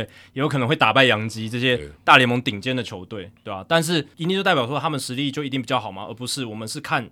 长期，因为棒球的性质就是这样，你要长期才能看得出一支球队它真正阵容的实力落在哪里。而且他跟短期说日本的斗志很高昂，你不可能高昂一整季嘛。no，对，我说那个高昂的程度非常非常高哦，你可以很高，相对高没错。可是你一直肾上腺素很紧绷那种状态，不可能维持一整季。对，你会死掉的，好吧？没错，你你可能两个月你就 burn out 了，没办法，或者说一些情收上的一些不对称。嗯，日本可能很了解对方嘛，可是也许人家不了解日本嘛，情收相对困难。可打个一整季下来根本没差，那个资讯已经被米平了。没错，那如果就纯数据观点的话，其实从这种赛博计量学社群发展出来，他们也一直很好奇说，不同层级之间的数据转换，还有就是不同联盟之间的层级转换，这种就是如果日本棒球员到美国职棒，它的数据会是怎么样做一个变化？好像一个汇率一样。对对，二 A 到大联盟会有什么样的一个数据转变？其实很多赛博计量学的专家都有设计 model，然后都有设计一些。呃，算法哦，来试图去破解这个问题。那像 Clay Davenport，呃，D A V E N P O R T，他是一个很资深的赛博计量学家，他自己就有设计这样子，就是不同层级，如果你就是可以把一个二 A 球员他的数据丢到他的这个 model 里面，然后他帮你算出来说他大联盟可能转换成多少。但是这种 model 它有很大的问题，就是你不知道这个球员他今年是不是有成长。对，他是用过他过去的数据，一些过去的一些。数据的资料来制造出这个 model，但是不代表每一个人的情况都能。而且我觉得那个呃变数很大，变数很大。对，有可能他今年就是有些球员，他美国职棒到日本职棒去，他就是水土不服，他就是语言学不好，或者他他就是没办法融入等等。但有些球员他可能诶很很很能够融入那个文化，大谷这样，对啊，大谷这样子，就是从日本到大联盟也是无缝接轨，都打得很好，对啊，所以这个有很多没办法去用数据直接量化出来的因素。那那些数据的 model 就是这些模型，就是给大家一个参考，就是数据上直接转换，根据过去的一些球员的经验，大概会是怎么样？对啊，但或许呃，札幌收头想要提的是，哎，也许没有转换的问题，因为全部都都一样嘛，没有水土不服。假设啦，对不对？嗯，如果如果都没有的话，因为这样比较合理嘛。如果今天真的派过去整队打，我觉得他们水土不服的这个劣势很蛮很明显的。对对，可能也许第一个月、第二个月大家都很很痛苦这样子。对对对。我自己小时候是有幻想过，说是不是中华职棒的球队，是不是怎么讲，就是明星队去日本打，或者去美国打，也不是说明星队，就是某一个球员到美国职棒打个一整季。哦，对，就是看有没有大联盟球队，呃，愿意接纳，比如说彭正明在巅峰的时候，让他去打个一整季，看他彭正明在大联盟的数据会是怎么样。其实小时候幻想过这件事情。如果把所有的束缚都拿开，假设林立即刻就是自由球员，我想应该会有大联盟球队要。让他试试看，至少会让他试试看。我说所有的规章条件都都没有了，对对对对，就是他就马上就可以被牵走。我觉得应该会有人要去三 A 试试看。对，应该小联盟的合约加一个春训，大联盟春训邀请，应该应该是有的，对吧？所以我小时候是有这样幻想过啊，就是现役巅峰中职的球员排除万难，然后在大联盟打一整季，或者大联盟某个球员在中华职棒，这而且是巅峰的时候，不是说已经老了像曼尼一样已经四十几岁才来台湾，是比如说现在美国中央最强打者 Julio Rodriguez 来。今年来中华职棒打一整季，他的数据会多少？什么四成打击率会不会？然后我觉得可能超过。对，然后什么什么四十五轰、五十轰，然后五十道之类，五十五十，对不对？我我我会常做这个幻想，所以我能理解他的这个，哦，就是这种幻想的这种。所以他他其实还是停留在幻想。我觉得是应该是幻想。我好奇说，这幻想离实际到底执行可以到多近？我觉得离实际太远了，这完全是一个假想题。哦，这完全是一个假想题，因为没没有实际发生的可能性。我我个人觉得不太可能。OK，对。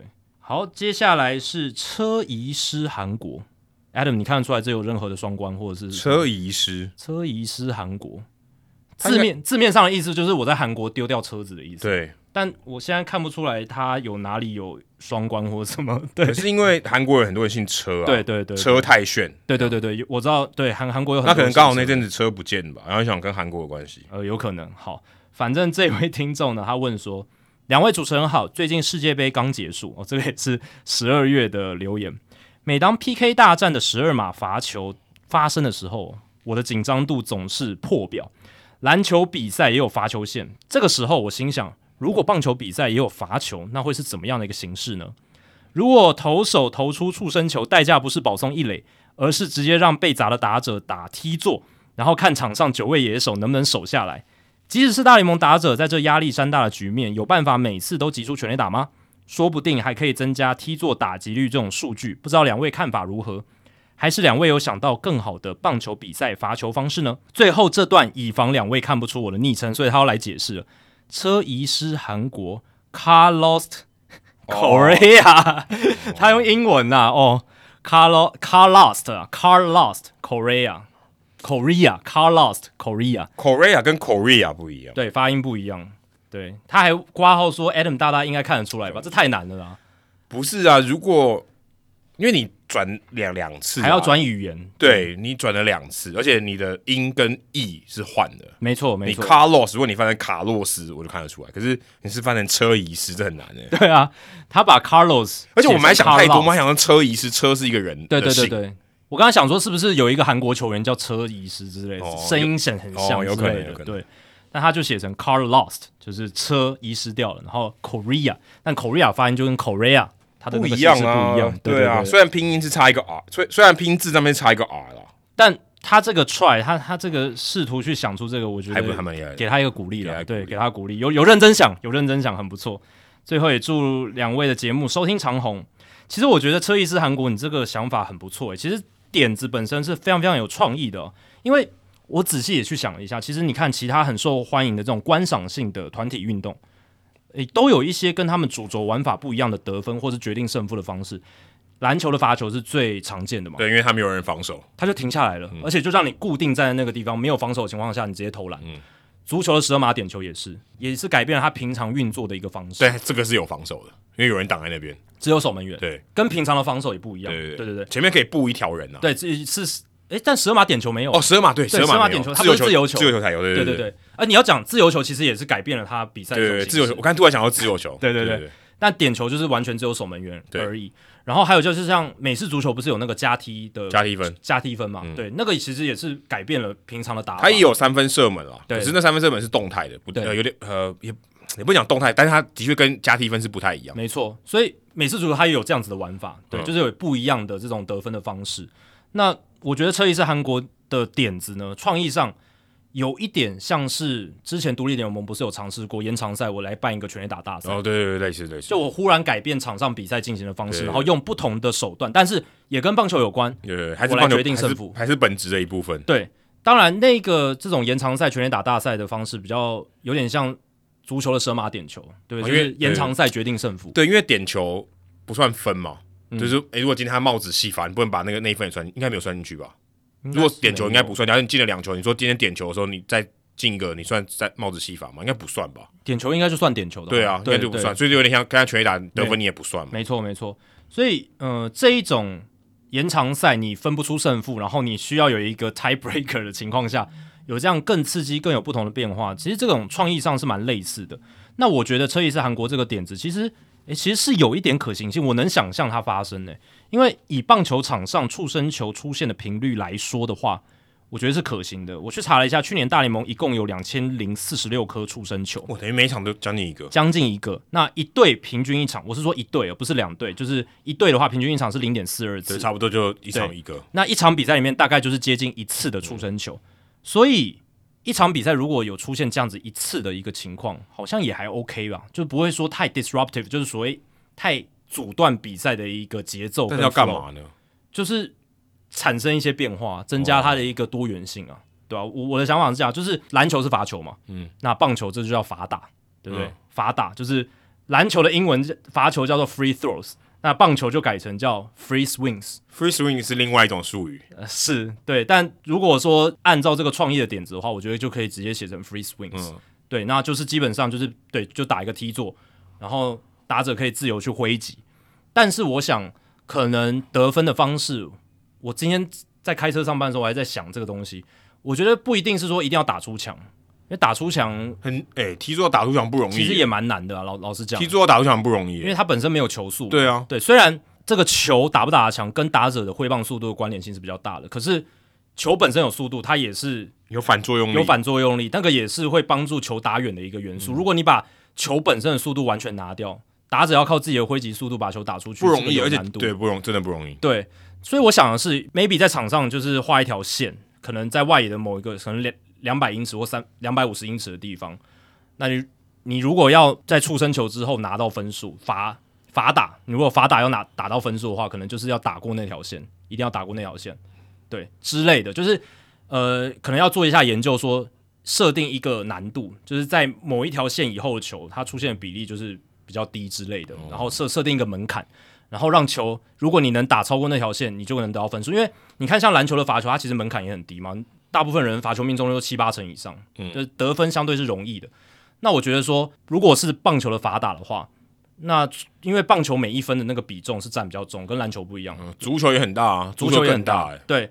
但足球是只有那个决定，就是延长赛打不出胜负，十二码点球那个比较不一样。我们现在在讲比赛当中可能出现的变化嘛。那篮球因为分数打得多，所以罚球相对来讲每一罚的重要性没有那么大，很低。但棒球得分比较少，每一个罚打的话，我是觉得可能如果你完成罚打，你成功达成那个条件，那就是可能可以推进两个垒包，因为本来触身球就是一个垒包嘛，对不对？但是如果你罚打成功，我给你更多的奖励，就是说你可以推进两个垒包，除了击球跑垒员直接站上二垒，原本垒包上的跑者也可以挤回来，这样子。我的想法是这样，我想就直接派位球投手上来丢一球就好了，但这要找人啊，就是你自己的队友上来丢。对，但为球投手，如果你要找人的话，那就很很多可以舞弊的空间，或者是有很多那种要打一球也不容易耶。我丢给你打，要打全垒打或者打长打也不容易。而且你为球投手，你也不能控制他丢球的品质啊。对对，这个是比较难的。就你自己的球队的人上来丢丢那一球，你一出真球换你的投手上来丢，然后对你的打折，然后下一球就是什么样结果就什么结果，也可以。我我觉得也可以，就是一个罚打的一个机制，我就让你打。对。然后我是觉得场上其实可以不用有守备员，就是像罚球的精神，哦。你就是你就是要打超过那个最低门槛，就是某一个距离的就就完全看你啊，对对对对，就完全看你自己因为我刚才这样讲话，防守球员还可以守下来。对啊对啊对啊，所以我是觉得如果有罚打，诶，就是设定一个最低门槛，然后打过那个距离，你就能够推进两个垒包，或者是大家如果更好的想法，就是不管什么样的奖励机制，因为如果一场比赛就只有一个出生球的话，我觉得这样是可以的，就平均来讲，平均来讲的话，对，而且如果真的有这个制度的话，投手会更避免投出生球，嗯，他会更要求自己的控球，然后减少出生球的产生，这不是一个很好的一个附加效果？对，至少安全多了。对，相对来讲比较安全，而且同时增加比赛的这个变化性。因为棒球比赛它就是只有一种，就是整个主轴的打法在进行而已。嗯，它不会像篮球突然停下来罚球，它不会像美式足球还有个加踢球，它也不会像足球还有这种十二码点球的这种突破僵局制。对，所以娱乐性也会比较高。比起说我如果出生球，我就是打者上一垒。就有点无聊，我、对啊，确实，我觉得车一次韩国，你这个想法真的还蛮不错的，让我这种思绪飞扬了一下，对，还蛮好玩的。对，但我想可能是因为棒球本来就是一直在静止啊，哦，对啊所以他可能感觉好像随时都是在一个有点像罚球的状态，就是因都为罚球是重新开始的因为罚球就在静止嘛，对对对罚球大家都没在动嘛，对对对对对它是一个静止，我丢出去比赛开比呃怎么讲分数才算这样子，对对对，还有比赛才有进行。可是棒球也是这样啊，投手没投出去之前，全部都是静止的。每个事件都是切分开来的。对啊，足球也没有，足球一直对踢来踢去嘛。篮球跟足球，它就是它在 in play 的时候，比赛进行的时候，它就是都一直在跑，一直在动这样子。那呃，像罚球，它就是突然会静止下来。不过如果换个角度想可是每次足球也是静止的，每次足球跟棒球这一点是比较像。对啊，所以换个角度想，棒球既然都是每一球它其实都是切分开来，那其实你出生球之后，你再加一加一个事件上去，其实也也 OK 其实也 OK 啊。你就是，而且我觉得就实际的操作上面，它也不会太难，你就是叫一个球童很快的把踢座摆上去，然后可能他你可能本垒板。要有一个很快可以拔起来，然后或者怎么样，就是它可能有一个装置，就是可以直接装上去。踢座高度还要设定的嘛。对，要设定，可能主审就在旁边直接调好，然后他在旁旁边监督，然后就来进行发打，然后整个流程我觉得不会太太慢，嗯，对啊，所以我觉得这个这个点直接去可以跟 Rob Manfred 提一下，还蛮好玩的。搞不好延长赛可以这样做。呃，对啊，对啊，对啊，不不不一定要一般比赛嘛，对啊，对，可是对，不知道大家有没有有没有其他想法？感觉感觉我们可能有没想到比较比较不好的对啊，我觉得法打还不错啊，我觉得这个蛮有创意，可以增加这个棒球比赛的多样性。好，接下来是月猫哦，这个时间留言时间稍微近了一点。他提到说，在三百零八集中，两位主持人有提到 WBC 会变成佣兵联赛的问题啊、哦，就是我们讲说，因为很多人他根本没有去过那个国家嘛，很像以色列这种的，哦，他根本跟那个国家可能就只有这个血缘上的关系。那他想问这个两位主持人，如果是 WBC 哦，就是这个世界棒垒总会，或是采用像或是大联盟采用像 FIBA 和 FIFA 一样，球员必须在十六岁或是十九岁之前啊，反正一定的年龄之前选择自己的国籍哦，也就是说不能换了啦，应该说选择就是不能换啊、不像那个 Marcus Stroman 还可以换这样子，不然就需要极为复杂的转籍程序啊，就转换你的国籍。对于棒球运动在国际间上的推广有什么优缺点呢？我觉得如果是以国际赛竞争平衡角度，我说的是国际赛哦，就比赛本身要精彩好看，我觉得完全 OK 哦，就是你把稍微弱一点的国家变强嘛，然后呃让它的整体的水准会提高嘛。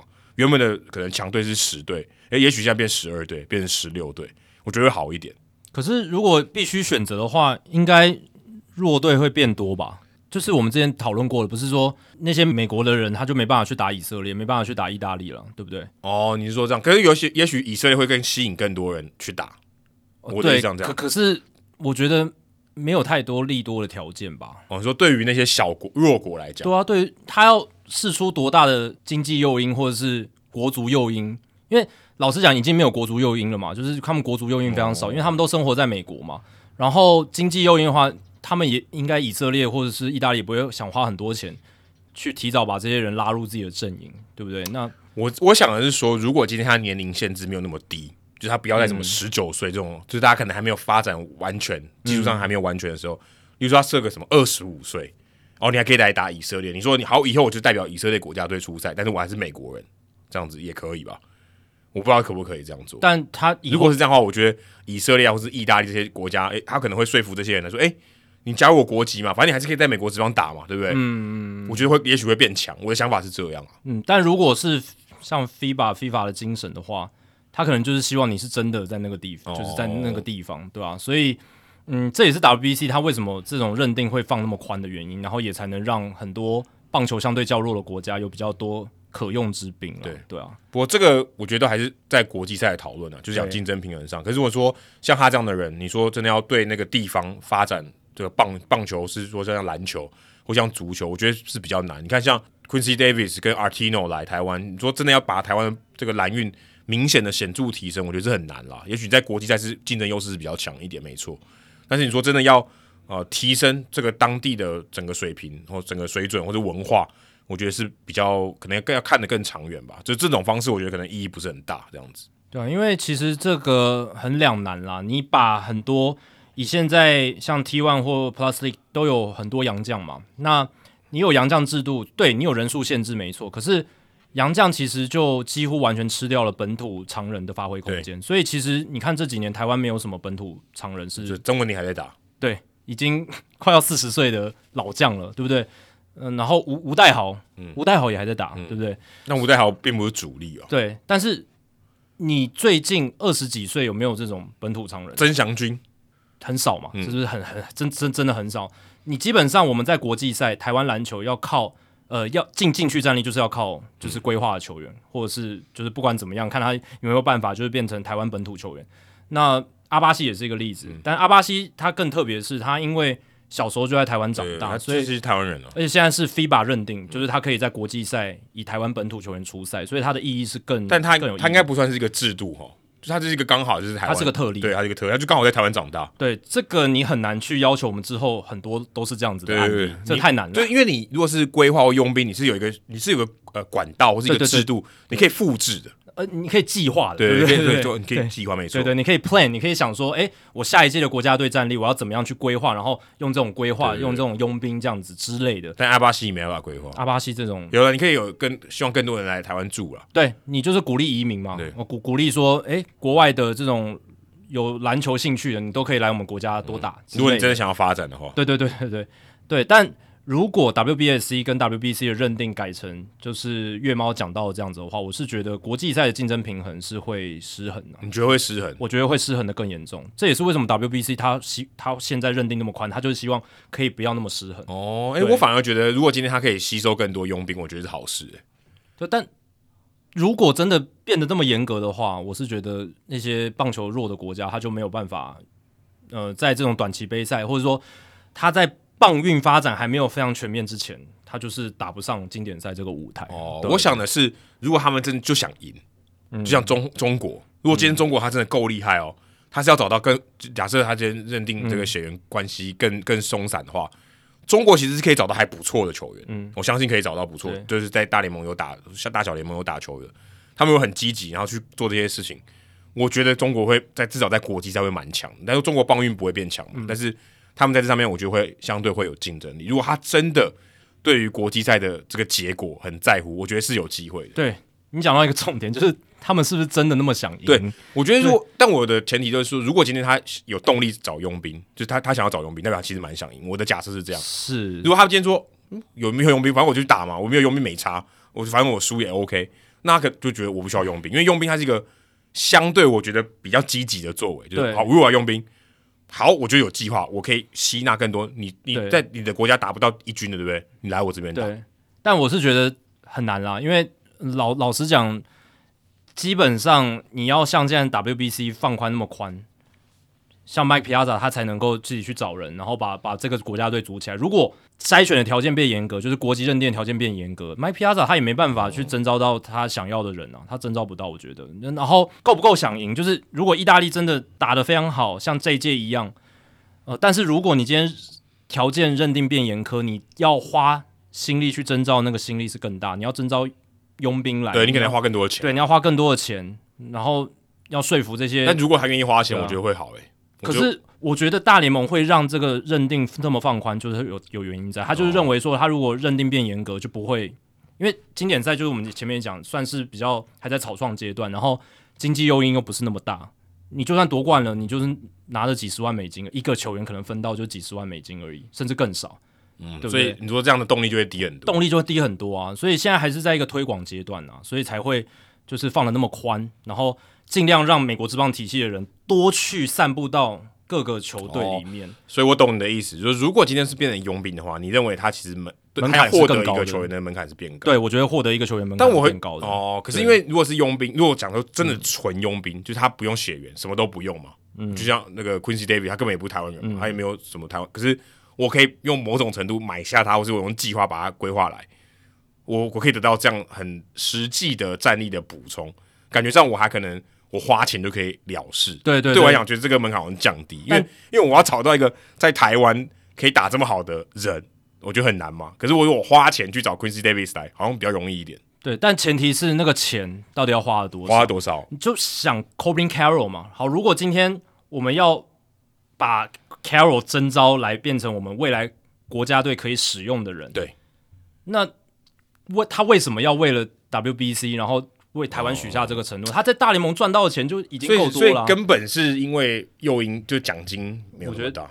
对，如果奖金真的超多，可能大家就会这样。而且经经典赛本身的意义也没有那么巨大。就虽然我们这届看到哇很热潮，可是跟足球世界杯比还是非常激烈啦。老老实讲，我们讲讲难听点是这样没错。对，所以如果我们假设今天 FIBA 这个打在台湾真的很想赢足球，打赢世界杯，变成一个超级重要的国家目标，然后 FIBA 又把规划的这个放宽一点的话，也许我们会花很多的钱去去投资这些足球员。有可能啊，那对啊，但是如果是放宽而不是缩紧的话，其实会变比较容易吧？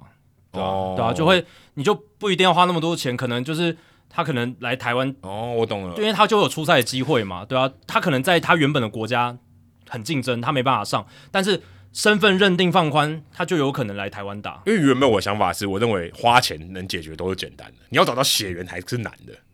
我的原本的想法是这样的，我觉得你要花钱，如果他真的想赢，他花钱，他可以有佣兵，因为佣兵就是美场，佣兵就是看钱嘛，对啊，但现在经典赛的情况现在是比较难。现在是反过来，对啊所以就是主最主要是因为你如果花钱请佣兵，其实你还亏。对你如果真的这样算，你就不划算。嗯就是棒球国际赛的有利可图的情况太少了，OK，对，就是利益利益太少。对，所以但是他如果说要推广的话，我觉得推广是没有帮助了。我觉得推广是，我觉得是，就像之前讲以色列那个，那我觉得还是相对比较难。我我个人是觉得比较难。对，你说推广是指当地棒运，对当地棒运当就是地棒运，让这个棒球更普及，或者更受到重视，有，但是我不会认为这是很很立竿见影，或是很有效果的事情。也许我觉得投入真正的资源在那边，我觉得还比较有意义。你说真的，诶，我们找这些球员来，我觉得这件事情，也许他可以受到一点重视。，对但你说真的要有比较实际的，我觉得还真的是花一点资源在那上面比较比较有效果。对，所以现在经典赛这个放宽身份认定的制度，就是呃广广让这些美国职棒体系球员可以去各个国家打，主要两个目的嘛。第一个就是竞争平衡，他希望让这二十队的比赛不要太悬殊。诶，其实后来发现这件事情有成功，有成功啊！你看意大利，对不对？真正唯一没有赢过就只有中国，呃其他球队都有赢。对，然后捷克也打得不错，对，就至少他们都有赢，就没有零胜五、零胜四败，就一队。对，而且捷克是一个很好的故事，是其实他们也没有那么多那种那种身份认定很宽，然后进到他们球队，他们是很多兼职的球员。然后澳洲也打得不错，那意大利跟以色列是真的比较靠这种身份认定比较宽的情况下，让他们战力比较好。可是这个竞争平衡的目的，我是觉得有达到。然后第二个重要的目的，呃，就是他希望让这个曝光度，这个赛事的曝光度更大、能更广一点。能能达到，因为你竞争平衡，赛事精彩，那你整整个曝光就会比较好。但对于以色列、对于意大利、哦，对于澳洲、对于捷克当地棒运发展，是不是能够起到这么大的作用？还是要在当地的资源砸下去会比较有用啦。对，捷克我觉得是蛮有机会，因为捷克其实在你看我们看 U 十二其实都有来，其实意大利也有来啊，对不对？嗯，那其实他们还是有一些邦运的发展，那以色列就真的相对是我觉得比较少，对至少跟这跟前面刚才两意大利跟捷克来比，它相对是比较比较慢一点的。对，但经经典赛增加曝光，我是觉得都还是有一点好处啦。只是说这个花的时间多长，能够培养欧洲这些国家他们当地的棒运发展，可能还有一段时间。如果今天有人要反对这种宽松的认定，台湾应该是还有日本应该是举双手赞成，因为这样对我们比较有利。呃，绝对，我我我们的那个在经典赛绝绝对，意大利绝对不是我们对手绝对不是我们绝对不是我们对手，我们一定应该是，虽然古巴还是很强，可是嗯，我我是觉得但是意大利我们一定对啊打爆他们你。想，意大利如果没有挡在前面的话，我们已经进晋级了嘛，对吧、就这样，对，这对我们是比较有利对，的。如果今天这个认定宽松的打拿对掉的话，对所以我觉得，哎、对，如果今天对，如果真的有佣兵的话，真的要目标够高，奖、金才我觉得才有用。嗯，没有的话，可能真的佣兵好像意义不大了。嗯，好，接下来是田纳西 Real 没有 Muto，哦，比较反骨的一个人啦。他说感谢留言被念到，也很欣喜看到 Jackie 有转播到两场老鹰的比赛，这个就是我们在呃中国大陆的听众嘛，然后还有自己有老鹰队的 Podcast，之前有聊到，对，之前有聊到他这个这个留言，那我们就直接跳到问题好了。那它里面有讲说，就是这次听众信箱想问的问题也是和 NBA 有关系。NBA 有一个奖项呢，叫做 Most Improved Player 最佳进步球员，和本赛季新设置的奖项 Clutch Player of the Year 最关键球员，我觉得可以翻成像最关键先生之类，关键先生。想问一下，如果大联盟也有引入这两个奖项的话，两位主持人对此会有什么样的看法？谢谢。他说：“我自己觉得哦，Most Improved Player 最佳进步球员跟 Comeback Player 东山再起奖的球员有一些类似，而 Clutch Player of the Year 关键球员和 Relievers of the Year 就是呃单季最佳救援投手也有一些类似。好，那我个人的想法，我觉得最佳进步奖跟东山再起奖还是不太一样的、哦，因为不一样，因为东山再起，啊你要你要有再起，你有没有起来过，东山再起奖就是应该要过去已经有强过，然后变弱了，或者是受伤了所以，受伤。然后呢，你要先成为前前面先有东山嘛，然后中间有衰退，后来再爬起来成为巅峰这样子对。所以东山再起奖应该是要有这种过程啦。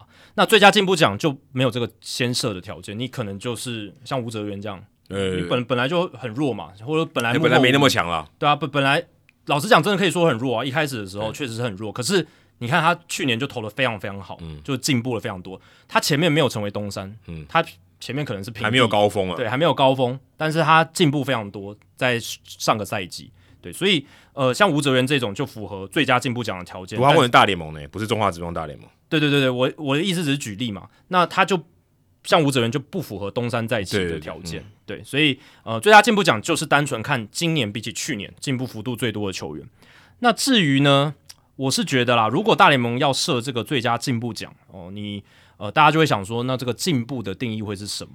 那我是觉得说，不用去用数据直接来判定，因为数据的话就很无聊，就是球季打完大家就知道结果了。嗯，我觉得还是要像 MVP 哦、要像那一些由美国棒球作家协会去票选的奖项一样，由这些记者来投票。嗯，那这些记者他因为是美国棒球作家协会的会员嘛，所以有一定的 credit，他有一定的这种 对棒球的知识，然后也有这种身份的认定，所以他们的意见是比较权威的哦。那这些记者来投票，然后决定谁才是进步最多的球员，我觉得比较好，会比我直接说哦，这个赛季 WR 值最多的、进步最多的就是最佳进步奖，这样会比较有趣一点。对对，对这样有点无聊。对我，我觉得记者投票会是比较好，有一些媒体会有 breakout player 吧，也年度的应该有 breakout player。对啊，但没有什么统一的标准，对，没有没有统一标准。就可能是某一家媒体他自己想要创造话题对，对对对。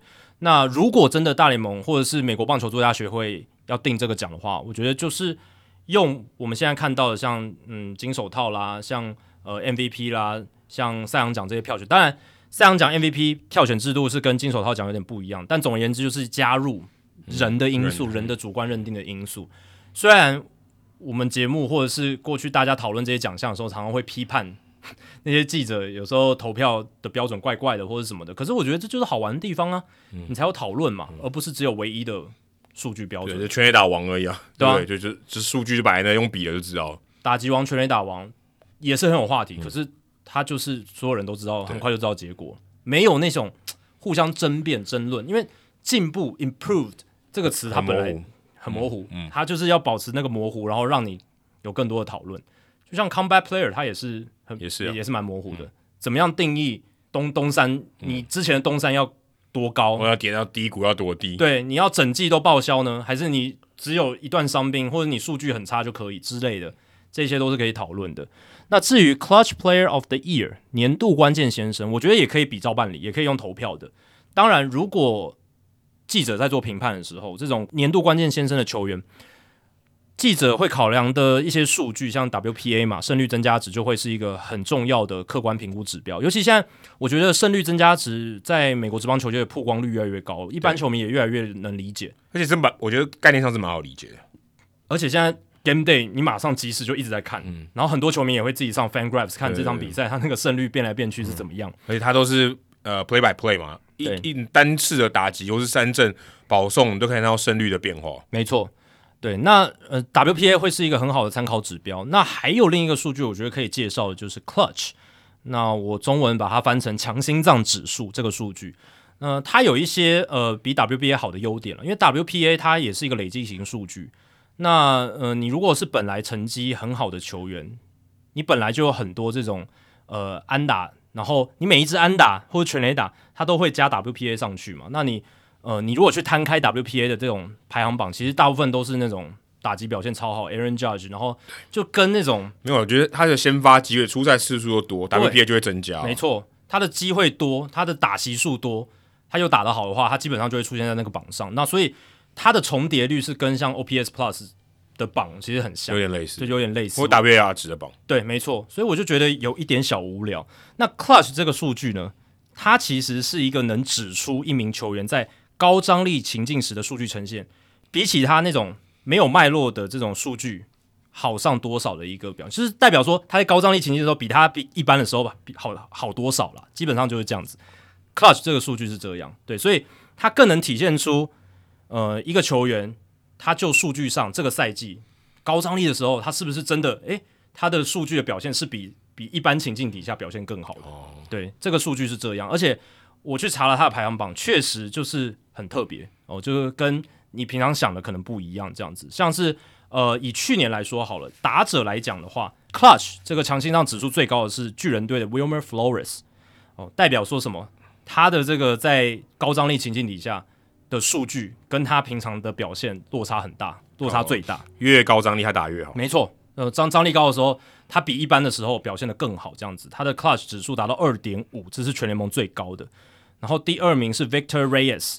底特律老虎队的选手，呃，那这个会会有会会有这样的现象，就是跟 WPA 不一样，就是因为 WPA 就是你看像 Aaron Judge 那种，他就是不管是高张力、低张力什么什么什么情境，他都是都都表现超好。因为他 WPA，他如果今天在一个相对比较没有那么关键的时候，他还是可以一直累积，所以那个累积起来其实蛮可观的。对对对对对，所以像 Clutch 这个数据，我就觉得比较有趣一点。还有 Salvador Perez 也是强心脏指数很高的，Andres Jimenez 也是，Carlos Santana 也是。那这个数据其实你在 Baseball Reference 或者是 FanGraph 上面都找得到，可大家可以继续看一下。那去年最不 clutch 的，就是他在高张力情境跟自己的一般情境的表现水准最落赛的，就是小熊队的 Young Hap。Young Hap 其实去年他的 OPS 整季是点七八一，OPS Plus 一百一十九，其实还不错。可是他其实，在高张力情境底下的整个数据是比较差，差很多的。Young Hap 是一个，然后还有像酿酒人的 Louis Urias。皇家队的 Bobby Witt，然后红雀队的 Andrew Kisner，国民队还有教士队的 Wang Soto，他其实去年在高张力情境底下打的是比自己一般水准来的差的，对，所以呃这个是蛮有趣，我觉得这比较能够去凸显这个如果真的有这个奖项啊，Clutch Player of the Year 关键先生年度关键先生这个奖项他的精神所在，因为我相信如果你要颁这个奖，应该是要颁给真正你。一般情境跟高张力情境落差最大，而且高张力情境表现更好的这种人，这样子。可是这个会有一个问题，就是如果你今天你是一个表现起伏比较大的人，这个比较吃香。对对啊，对啊，对啊。对，如果你今天都很稳定，我什么时候管他什么时候高张力还低张，我打的都不错，这种人完全不吃香。如果你在去脉络化的情境底下，你就打的超级好，像 Aaron Judge 这样，那你高张力的时候，你又能再多好呢？对，就很难，对，就很难，就因为对啊，就你如果已经很好了，你你很难有变化嘛。对对对，就就我就每次上来都打全垒打，我的 crouch plot crouch 指数可能还很低诶。对，但为这一种什么情况下都表现很好的选手，我们已经有银棒奖，我们已经有 MVP 这些奖给他了嘛？那这个奖我觉得要独立出来，年度关键先生，我觉得是要颁给这种。特别呃，录这种高张力情境表现更好的这种选手，就是跟自己的表现相比表现更好的选手，我觉得这个奖才有意义嘛，就是去鼓励这种说你在高张力情境底下，诶，你其实能 hold 住。当然，我们知道有看思维误判人都知道，这并不能代表说真的就有球员强心脏，这个可能只是短期的一个样本现象。可是没差，反正就是你就是选这一年就是运气最好的人你。这一年就是高张力，就是打的特别好，你的本事啦，老实讲也算是你的本事嘛，对不对？我就把这个奖颁给你，对，这是我的想法。对，我原本想说，如果简单一点，就是说，例如说他可能有多少支再见安打，或者再见一击嘛，那这也可以啊再，见保送，这他其实这个用你如果用算的也是算得出来。是。但如果有很多这些再见安打的话，clutch 应该也是非常好。对，应该也会非常好。对对对而且 WPA 一定也会很好，嗯，因为可能增加非常多这样子。好，接下来是适龄的 Omar Vizquel 哦，你应该没有办法进名人堂了啦。哦，他是说两位主持人好，我是一个不算认真的听众，虽然无法在新集数上线的时候就立即收听，但总是会利用通勤时用力的消化哦，不用太用力，轻松就好。你可以听两倍速啊，其实是可以的。嗯，感谢两位在一片中职的 Podcast 与 YouTube 节目中，仍旧努力的为我们带来最高职棒殿堂的新闻以及冷知识。然后其实现在也蛮多其他的，也有美职的 Podcast，我看最近亨利也有开一个新的 Podcast，、对吧、所以其实也大家会慢慢开始有一些大联盟的 Podcast，然后有一些 Fantasy 的嘛，对不对？所以其实还是有的，也不是只有我们一个。他这边写到说，身为一个听众，竟然会在三百零八集的节目中介绍他以前的雇主啊，他带了十二年班的 Titleist，就是这个高尔夫球的品牌，也是在生物力学还有运动科学上面哦、在业界也算是相当领先的品牌。哦，它下面有一些打广告，我们就跳过了，因为我们并没有收 Titleist 的钱啊，而且我们也不想打广告啊。我觉得这个是啊、这是一点啦。那他想要问的是说，年轻的时候看美国职棒，最喜欢的就是印第安人队，现在改名叫守护者了。也对当时九零年代的强打阵容难以忘怀，像 Jim Tomey 啊、Manny Ramirez、Kenny Lofton 呃这些人这样子还蛮多，他写超多的，他把整条打线都写完了。是，虽然现在已经不算是铁粉，但还是会期待印第安人有好的成绩。诶、但是你会停在二零二一年，因为现在已经没有印第安人了。对对对对对，那他说哦，想问一下这个守护者哦，如果未来想要拿到这个世界大赛的入场券哦，还缺乏什么啊？再次感谢两位对于美国职棒的坚持和热情，祝收听长虹，常驻台湾运动领域的 Podcast 第一名。那我觉得哦，其实守护者队最缺乏就是长打啊，就是除了 Jose Ramirez 以外，基本上没有太多炮手啊。所以今年他们加入 Josh Bell 可以守一垒，可以打 DH，然后又是左右开弓，我觉得是补了一个很大的一个洞了。那像 Josh Naylor 可能平常是守一垒嘛，那现在 Bell 也可以帮他，可以算一个轮替这样子。所以 Naylor 如果去打替补，或是他可能守右外也可能防守是扣分，所以他可能也许跟这个 Josh Bell DH 一垒这样一直轮替这样子。那我觉得如果今天守护者队可以做得更好，在野手端的话，就是找一个也许等级更高的外野手，可能攻守两端都比较好。因为像 Miles Straw 他基本上是防守组的嘛，可他现在是先发是 Everyday Player。那如果你可以有一个跟 Miles Straw 同样防守等级，但是这个进攻条件也更好的话，那我觉得对于守护者队来讲是一个升级。那我如果真的要比较快速的或是明显的去做，因为我觉得你要外野找到一个攻守兼备的这个打者，相对是比较稀有一点。那如果要在这个更利己的话，我觉得是守护者。如果今年像他们如果冲击季后赛，现在是蛮有机会，但是如果想要在交易大限之前哦补充更多的战力，甚至说要冲击这个世界大赛的话，我觉得是要有一个一二号的王牌啦。现在 Shane Bieber 跟 Tristan McKenzie 现在一二号虽然是很不错，但是 McKenzie 他毕竟我觉得他是二二号、三号这样的等级。如果你今天想要在季后赛走得更长远的话，你可能要再有一个比 Shane Bieber 或是跟 Shane Bieber 差不多等级，或者比 Bieber 更好的一个投手。我觉得你在季后赛才比较有机会，因为目前看起来其实 Cal Quantrill 跟 Aaron Savali 还有在 Plesac 其实都称不上是真的很有宰之力的投手，就三到五号。那也许他们还在季在这个例行赛还 OK，可你在季后赛真的说，哎，派 Plesac 或派 Savali，他们都可以上去拿个零点八胜、零点七五胜，我觉得是很难啦，可能就一半一半。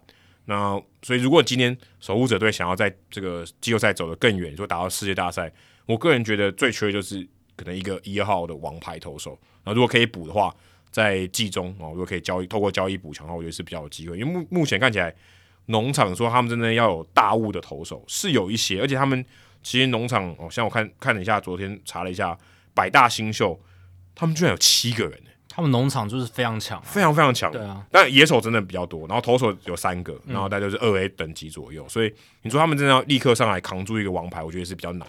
那我觉得如果今尤其特别讲今年的话，我觉得是要补一个如果一号先发投手是比较有机会的。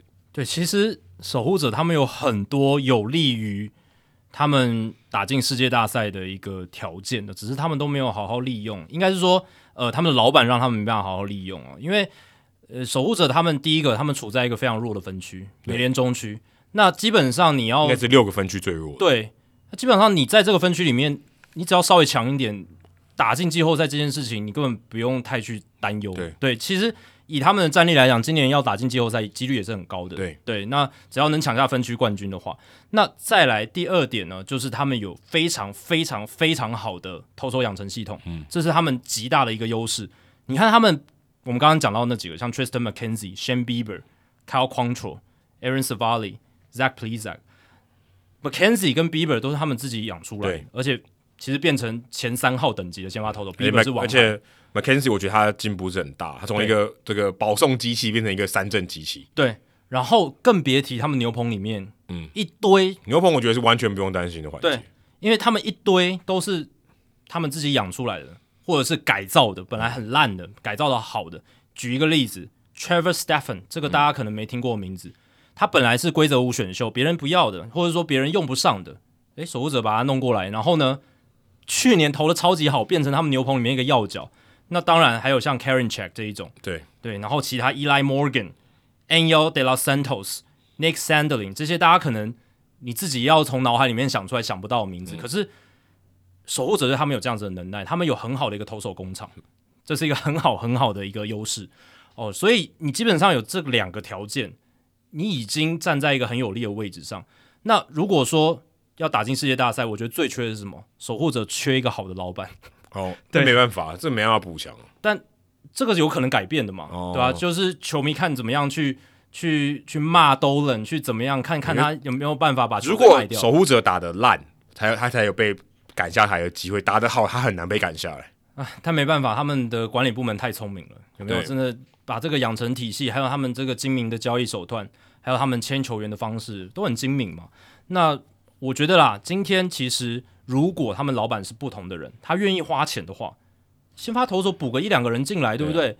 自由球员市场，你把嗯，举例啦，千鹤黄大你抢过来，嗯，你补一个大号的先发投手进来，刚才 Adam 讲的轮值深度或者说强度不太够的问题，迎刃而解，对，直接解掉了，直接直接就解掉了。不要讲 Verlander 或 Shirts 呃 Verlander 嘛，去年还是自由球员，对你把他签进来，我这球队超级强。我看了一下，现在守护者对二零二三年预估的团队薪资九千一百万美金而已，超低啊。s h i r z e r 加 Verlander 刚好差不差快要接近了。你把今年或者是过去这个休赛季大都会队签下来那些先发投手全部签进来，也还没有破奢侈税线呢。嗯，差很多。对啊，所以我觉得最大补强就是换一个老板最快，就是你愿意花钱。而且其实老实讲，克里夫兰这个市场并没有想象中那么小。你如果去看他们九零年代，就是这位发问球迷他。喜欢上印第安人那个年代，诶，他们的观众是很多的，进场观那个球迷是会 react，是是会有高潮，是会愿意进场的，所以就是在于说，Dolan 这几年经营守护者队，然后前身印第安人队，他一直是一个很 lukewarm，就是不太愿意去花太多钱，然后明星一个一个走掉，哦，包含到以前 CC Sabathia 也没留下来，然后等等，长久下来哦，就变成说，其实球迷的。整个兴趣跟热度是会有所衰减，还好二零一六年有打进世界大赛，对对吧？那其实这都要归功于他们本身很好的球员养成系统，还有就是他们在美联中区，还有就是呃总教练是 Terry Francona 也很重要，这个这也是我觉得很大的一个关键。没错，Francona 在这个至少教练调度上是一个很大的加分，跟你说跟一般平均的。大联盟的总教练来水准来讲，他真的是非常高的。我是觉得他是真的能区分的。我们常常说，哎，总教练很难去评估他们好坏。可是像 Francona 这种等级，像 Buck Showalter 这种等级，像 Bob Melvin 这种等级，我是觉得他们已经把自己跟其他人有点拉开来，因为真的是有立竿见影的效果吗。你真的就看到他们的，他绝对是在胜率上绝对是有加分的。对，而且 Francona 他这个他是一个蛮重情义的教练，而且他本来其实有考虑要退休了，就是从尤其是疫情年之后，然后他那个时候又身体不好，身体脚哦问题一大堆，他其实有考虑退休，可是。他说是这一群守护者队的年轻球员的那种激情，还有他们那种对棒球的热爱，还有投入，又让他重新燃起那种我还要继续带兵下去的渴望。所以这是一个很好的球员跟教练之间的相互反馈，所以有很好的正向的，应应该说他们休息室里面一个气氛循环。对，所以而且也赢啊，我觉得也是因为有赢啊。对，所以我是觉得他们本来的底子是好的，那那管理部门也好，那就是高层，如果换一下的话，应该会很不一样。我觉得如果今年他们想要冲击，就是把一些他们农场一些好的东西，去换一个好一点的王牌吧。嗯，如果真的有机会的话，可能我觉得是一个还可以比较快可以得到一个成效的，不然就是等，你就等你的王牌，你等你的这些农作物收成，看可以换到什么东西，或是他们最后长成什么样子。如果今年就要冲击，他们交易大限前势必要换一两个那种时有时机可以立即帮助他们球队的这种比较资深的好的球员，这样子。对，这是一定要的。好，接下来是全唐城市 Gunner Henderson，全糖城市就台南吧。哦 OK，就那个台钢台钢猎鹰不叫全糖吗？OK OK，对对对，就是很甜的地方嘛，很多食物都会加糖这样子，空气中都有糖分，没错，闻起来都是甜的。他问说：“哦，请问精英队签不进大咖投手或大咖球星的主要原因是什么？”那他知道小市场球队很难吸引球星哦，但是作为精英队从二零一四年的球迷到现在啊，几乎连年都听到冬季要补强投手的消息，但年年雷声大雨点小。没有 Kyle Gibson，对，今年这个我觉得有一点进食偏误了，因为今年的情况特别明显，所以你一定是因为这样才来问呢。那他想知道说这些小市场球队未能成功补进球员的原因哦，希望问题不会太无趣。诶，这刚刚你不问过了吗？刚刚那题有点像，诶，很类似。对，其实问题是蛮类似的。那其实刚才 Adam 有点出来嘛，有时候呃一些小市场球队很难延揽到球员，有可能跟他们在竞争循环比较低迷的时候，你其实要能招揽球员进来也难。我觉得如果你要选，你可以选的话，你不会选一个输球的球队了。嗯，我觉得相对就 Chris Brown 可能很怪嘛。对啊，但对，但只要钱够的话，他也去了。但是，对，但是我觉得相对起来，这是比较比较少的选择，或者是像大谷也选择天使。对，但是他可能觉得天使会变强，他应该不会觉得天使变烂，他应该不会看。可是就 track record，他加入天使的时候，天使也是烂很久了。对他可能觉得以后会变强啊，有忍动，对不对？他觉得，哎，我进去有机会在往上。对，但我觉得大谷的考量就是他不看战绩，他是看他就是想要去一个对比较相对安静一点的地方，这样子，对吧？所以真的。嗯，有时候呃，这个球员他会有自己的喜好，然后再来就是战绩确实会是一个考量，他的这个球队他有没有这种赢球的传统哦，或者近几年发展的好不好哦，这都是一个考量的因素。那呃，有像道奇、洋基这种年年都进季后赛，几乎年年都进季后赛这一种，那有些球员他如果希望能够快速的竞争的话，这确实是一个很重要的考量因素。那精英队。哦，就不是那种年年都会进季后赛的球队嘛，所以这可能会是一个不利的条件。而且他从二零一四年开，应该是从陈伟那个时候，应该是哦。对，陈伟二零一二年到精英队，对啊，我说他应该就是那个时期开始看陈伟英，很多人那个时候开始看啊，才会喜欢精英队吧？不然精英队感觉跟台湾比较没什么连接。那个时候就是精英队也养出了一些台湾球迷嘛，因为对都转播嘛，对啊，我觉得应该是这样的关系吧，不然精英队跟台湾真的连接很少。呃，就是在美联东区，然后跟杨基同分区，这最应该更难吧？更难被选到啊，对不对？对啊，因为王建民那个年代，大家可能都看杨基，但是就是会不小心擦边嘛，就是看到了杨基跟精英的比赛。那嗯，还有一个因素就是说，嗯，精英队没有补进大咖球员、大咖球星，其实主要还是老板嘛，就是老板要不要花钱嘛。这回到我刚刚讲守护者的那个议题是差不多的。那精英队的老板之前是他们的大老板 Peter Angelos，那现在已经把权力都给了 John Angelos 他的儿子。那基本上就是看你说你要不要把钱投资到补强球队，还是收到自己的口袋。哦，毕竟这些球队其实老实讲啦，都还是盆满钵满的，他们其实都还是很有钱的，他们自己呃家族经营的这个律师的事业也是很有钱的啦。那加上大联盟全国转播权利金的分配啦，然后。呃，精英队他们自己有 Mason 嘛，他们自己地方电视转播的这个收入其实也都是蛮多的。对对，那我也去看了一下精英队哦，每年的这个团队薪资的状况，其实这也要看球队他该年的表现状况，团队薪资的高低，在竞争循环的位置，该年同分区同联盟的竞争环境。因为有时候你如果像这几年的洛基来讲，他可能也想说，我就 也不用太竞争。虽然他们现在对自己球队评估是有一些错误的，但是。如果我是洛基队老板，我也会想这几年我我就先先先不要竞争。我觉得这有点像你现在鸡蛋道理是一样，你鸡蛋缺你就少用一点鸡蛋，对对对，就是你还是要顺时嘛，就是你不要去硬干啦。就是如果你现在你的这五个这个五个球队里面四个超强。对如果我是马林，我现在也想要省钱，真的，因为因为因为没必要，因为你的投资的那个成本，你获得的报酬，你就赚期望值你就低嘛。会被抵消掉很多。对啊，对对，尤其现在国西真的是这样，国西是道奇、教士这两个都还是很强嘛，嗯，巨人也不会太弱，而且响尾蛇现在在往上，那你洛基现在去跟人家淌个浑水的话，很难脱颖而出而。是对，不过他们可能要相信一点，就是会潮起潮落。嗯，但如果像道奇这样永远都一直在高峰的话，那你真的也不会潮起潮落，对不对？对对对，那响尾蛇也是呃，也算是看准了一个时间点，道奇队快掉下来的时候，巨人队没有那么强的时候，他这个时候要起来，其实他抓对了蛮错、蛮不错的一个时机。之前我们也在讨论马林鱼的时候也是这样啊，对啊，感觉马林鱼那时候哎、想说，哎、国民要掉下来了，嗯。对不对？勇士 可能还强很久，嗯，费城人可能没有要花钱的时候，好像也没没很强，嗯，我有机会拼一下，结果没有，结果其他队还是很费城也开始花钱了，对，那响尾蛇的例子，他们也算是比较小市场的球队。嗯。那也许接下来一两年，他们就会投资自由球员市场。我觉得这个是可以预期的，所以我刚刚忘了讲大都会，大都会应该是更有钱的，对啊，对啊，他没差，他已经没在考虑市场环境，对对对对，那个还是有一些极端的案例啊，对啊、那你像响尾蛇的话，其实他们就今年已经先绑定了 Cobin Carroll 嘛，已经开始花钱了。那接下来补强上面，也许就会投入更多的资源。我看了一下精英队这几年他们的团队薪资，其实他们在二零一六年最高，我说的是开季二十六人名单的团队薪资，有到全联盟第九名，前十名。那在竞争循环的时候，他们大概是联盟中段班，十五名上下。嗯，那这几年当然因为 Mike Elias 进来之后，他走太空人模式，所以打掉全部重练，所以现在都是几乎在全联盟倒数前就五前五名，但是我想强调的是，在竞争循环的时候，他们强的时候，他们是可以到全联盟大概十五到第十名，就是前二分之一的地方。嗯，对他们是有这样的财力，所以你不要去说他们没有钱花什么的，或者是付不了钱，这个绝对是谎言。对他们是绝对有余裕的。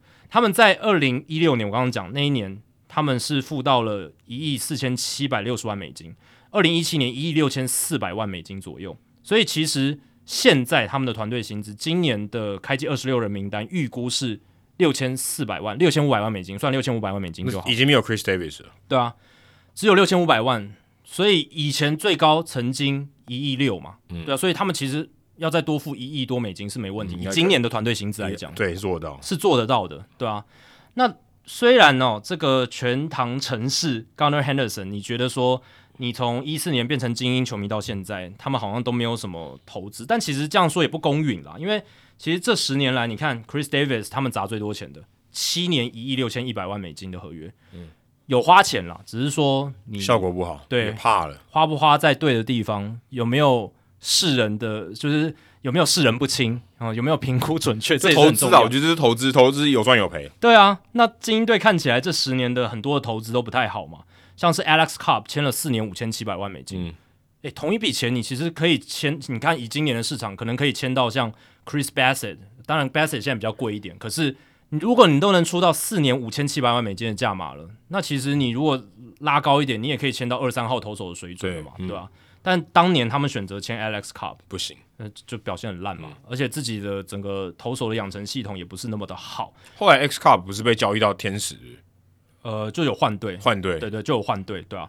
然后 a l o Jimenez 也签的不好，四年五千万美金，这一笔也等于几乎是砸到水里面。嗯，所以其实他们这十年间有花钱呢，而且花的也不算说是嗯那个像光芒队、运动家那样几乎没有在自由球员市场上砸钱，他们是有在自由球员市场上砸钱的。那你看他们过去有签陈伟英嘛，当年也是他们把他从日本签过来，三年一千一百万美金，而且这十年间他们也有一些延长约，像是 J J Hardy 哦就有签过三年四千万美金的延长约，这很久以前了。二零一四年的时候，可是那三年后面三年他表现的就很不好，就就没有那么理想，对不对？然后像过去 Adam Jones 六年八千五百万美金的延长约，也是把他留下来了嘛。而 Adam Jones 也给予他们不错的回报，这算是精英这过去十年来延长合约或自由球员合约比较成功的一个例子。其他大部分哦、呃都是比较失败的。陈伟英也蛮成功的、啊，老实讲，陈伟英蛮成功的陈伟英在精英时候很成功。对，所以我想说的是，二零一四年到现在，精英队其实不是没有花钱，他们是有花钱的，只是很多合约哦，可能都画错地方。这个我觉得也是找 Elias 来一个很重要的原因。对对对我觉得他现在，我们其实之前也聊过，与其你花钱赌，现在感觉这个整个市场或整个氛围，当然我说 Peter Siler 这是另外一回事。嗯大家比较欣赏说你省钱，你省的精。对，我觉得大家可能比较欣赏的，而不是说，当然我们在节目中我们也会觉得，我们去称赞那些愿意花钱的大老板，但整个市场风向或整个 front office 的这这个业界的人，他觉得你花钱花的精才是厉害。对，这这个是不一样的。我觉得两种都有它的值得欣赏的地方，可是我觉得花钱花的精，现在大家比较崇尚这个这个方式啊。对，而且也不一定说要走向一定要向光谱的极端走，对，你可以两边兼具，也可以兼具。对啊，你可以花钱计划的很精，然后。你该补强大球员的时候，你也能够补补出来，对不对？这个可能是现在最这不是这不是二选一，对对对对，你可以都同时做到。因为老实讲，你像光芒队那么极端，他很少签自由球员，那个你要长期维持竞争也很难，所以他们前几年也有掉下去的时候嘛，对不对？虽然他们是一个很好花钱很精，然后整体运营上也是很有头脑的团队，所以他们才能常年保持竞争力。可是。也是会有竞争循环掉下来的时候。那精英队在 Mike Elias 接手之前，其实常年 Dan Duque 来做总管。老实讲，他到最后我觉得有点 lose touch，就是对于整个市场，等于对于整个棒球科学化的发展是有点失去他的掌握的哦。所以这也是精英队他们在，尤其是 John Angelos 他接接掌他爸爸的这个球队之后呢，他很着重的一点就是希望花钱花的精，嗯，就是刚刚 Adam 讲的这个，所以找来 Mike Elias。还有 Sig Medell 这两个人就是太空人队拉过来的嘛？那舰队方针就完全走太空人模式。我们之前节目也聊过，他们的连整个竞争的环循环的骑程都很像哦。先坦个三年，然后呃去年战绩起来了嘛，然后接下来这一年可能就会真的很接近季后赛的门槛。那明年也许就会打进季后赛等等。这个整个骑程是跟当年的太空人是非常相似的哦，所以。二零一九到二零二二年，精英队都没有花钱，其实不让人讶异，因为这个就是太空人模式在初期的一个样态。那比较让人讶异的就是二零二二到二零二三年，就是最近这个休赛季，精英本来已经放话说要花钱，就是 Elias 他对媒体说他要投资了，诶，结果却没有，而且是一个合理的 statement，是很合理啊。对，按照时间表，按照他们新秀都要就要就要收割了，都都快要收割了，这样子的一个时间表看下来，今年在休赛季投资是最合理的。找一些大联盟的资深球员来补强，嗯，不管是 Carlos Correa 或者大咖的，对吧？你甚至说，你如果要去把 Justin Verlander 签过来，大家也不会觉得那么的意外了，对？以精英队现在的角度，可是他们都没有做。那看起来哦，他们在这个休赛季最大补强，Cal Gibson 一年一千万美金，Adam Frazier 一年八百万美金，Michael Givens 一年五百万美金，Givens 才是回娘家，哎，对。但是总而言之，就是他们只花了两千三百万美金。嗯，台美台湾每个人给他一块钱，对对对，给他一块美金，对一块美金，不是台币哦。但总而言之，就是花了很少。他们今年球季的团队预估薪资才六千三百万美金，是非常非常非常非常低的啦，花不了钱啊。我觉得他们感觉有点被手铐被铐住。其实就是。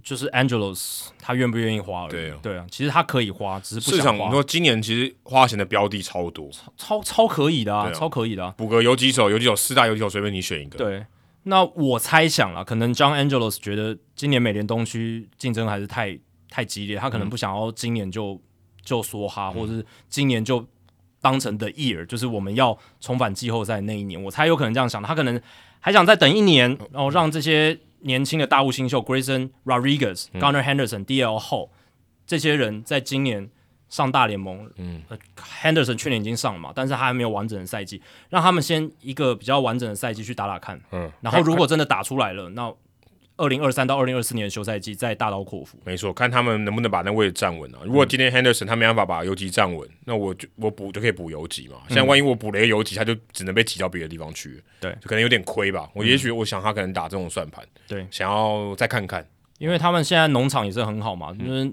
农场里面满满的都是呃，要么是虽然还在很低层级，可是天花板很高的，像 Jackson Holiday，嗯，选秀状元嘛，然后 Holiday 的儿子，对，就是 Matt Holiday 的儿子。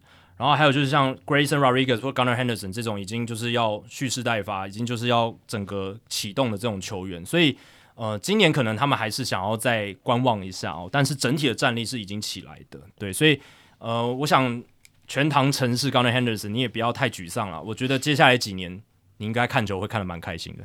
好，接下来是曾经中研院的 Maddox，不知道他们院要挂号起来，这有什么梗吗？不知道。哦，曾经的中研 Maddox 中年哦，他是不是要跟中年中研吧？中研是什么？他应该是待过中研院哦。那为什么院要要院要挂挂号起来？不知道。对，那他说两位主持人好，因为对两位的感谢及赞叹的肺腑之言哦，肺腑之言，他还特别是强调这个废物的废，豆腐的腐。哦，已经在这个社团发表过，在此省略，直接进入问题，很好。我想请问，将来有没有可能举办跨联盟的明星赛或表演赛嘛？他这边指的跨联盟是跨运动的跨联盟赛事，因为美在美国很多运动能力好的人就是运动员嘛，他可能是多期的啊，就是三期，不是那个三期四七三期啊。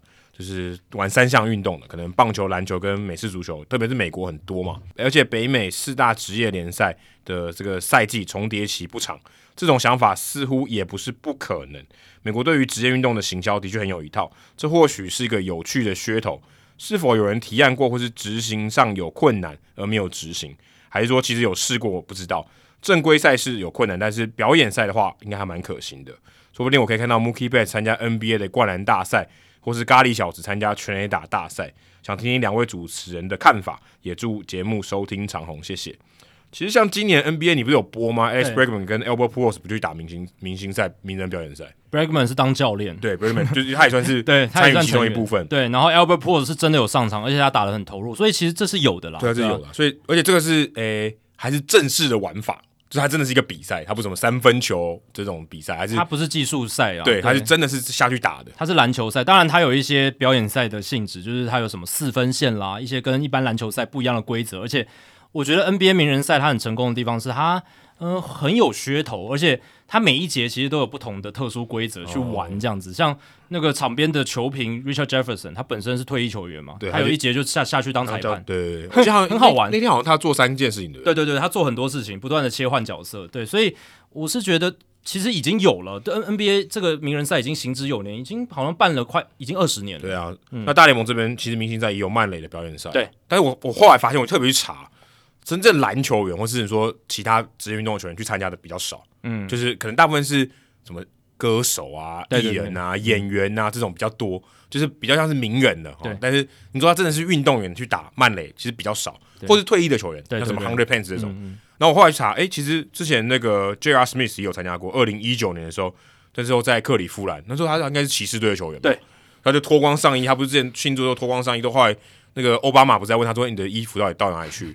所以他打慢垒的时候，还是光上升，嗯，所以其实也也还是有嘛，对对对，还是有。而且那时候刚好应该已经休赛季了，所以篮球其实是可以去打的，对。所以其实是有的。但是你说像 Mookie Betts 现在灌篮大赛，我觉得可能难度有点高，嗯因为就像我刚才讲 Edwin Diaz 这种事情，嗯，我那灌篮大赛如果他下来没下好，对不对？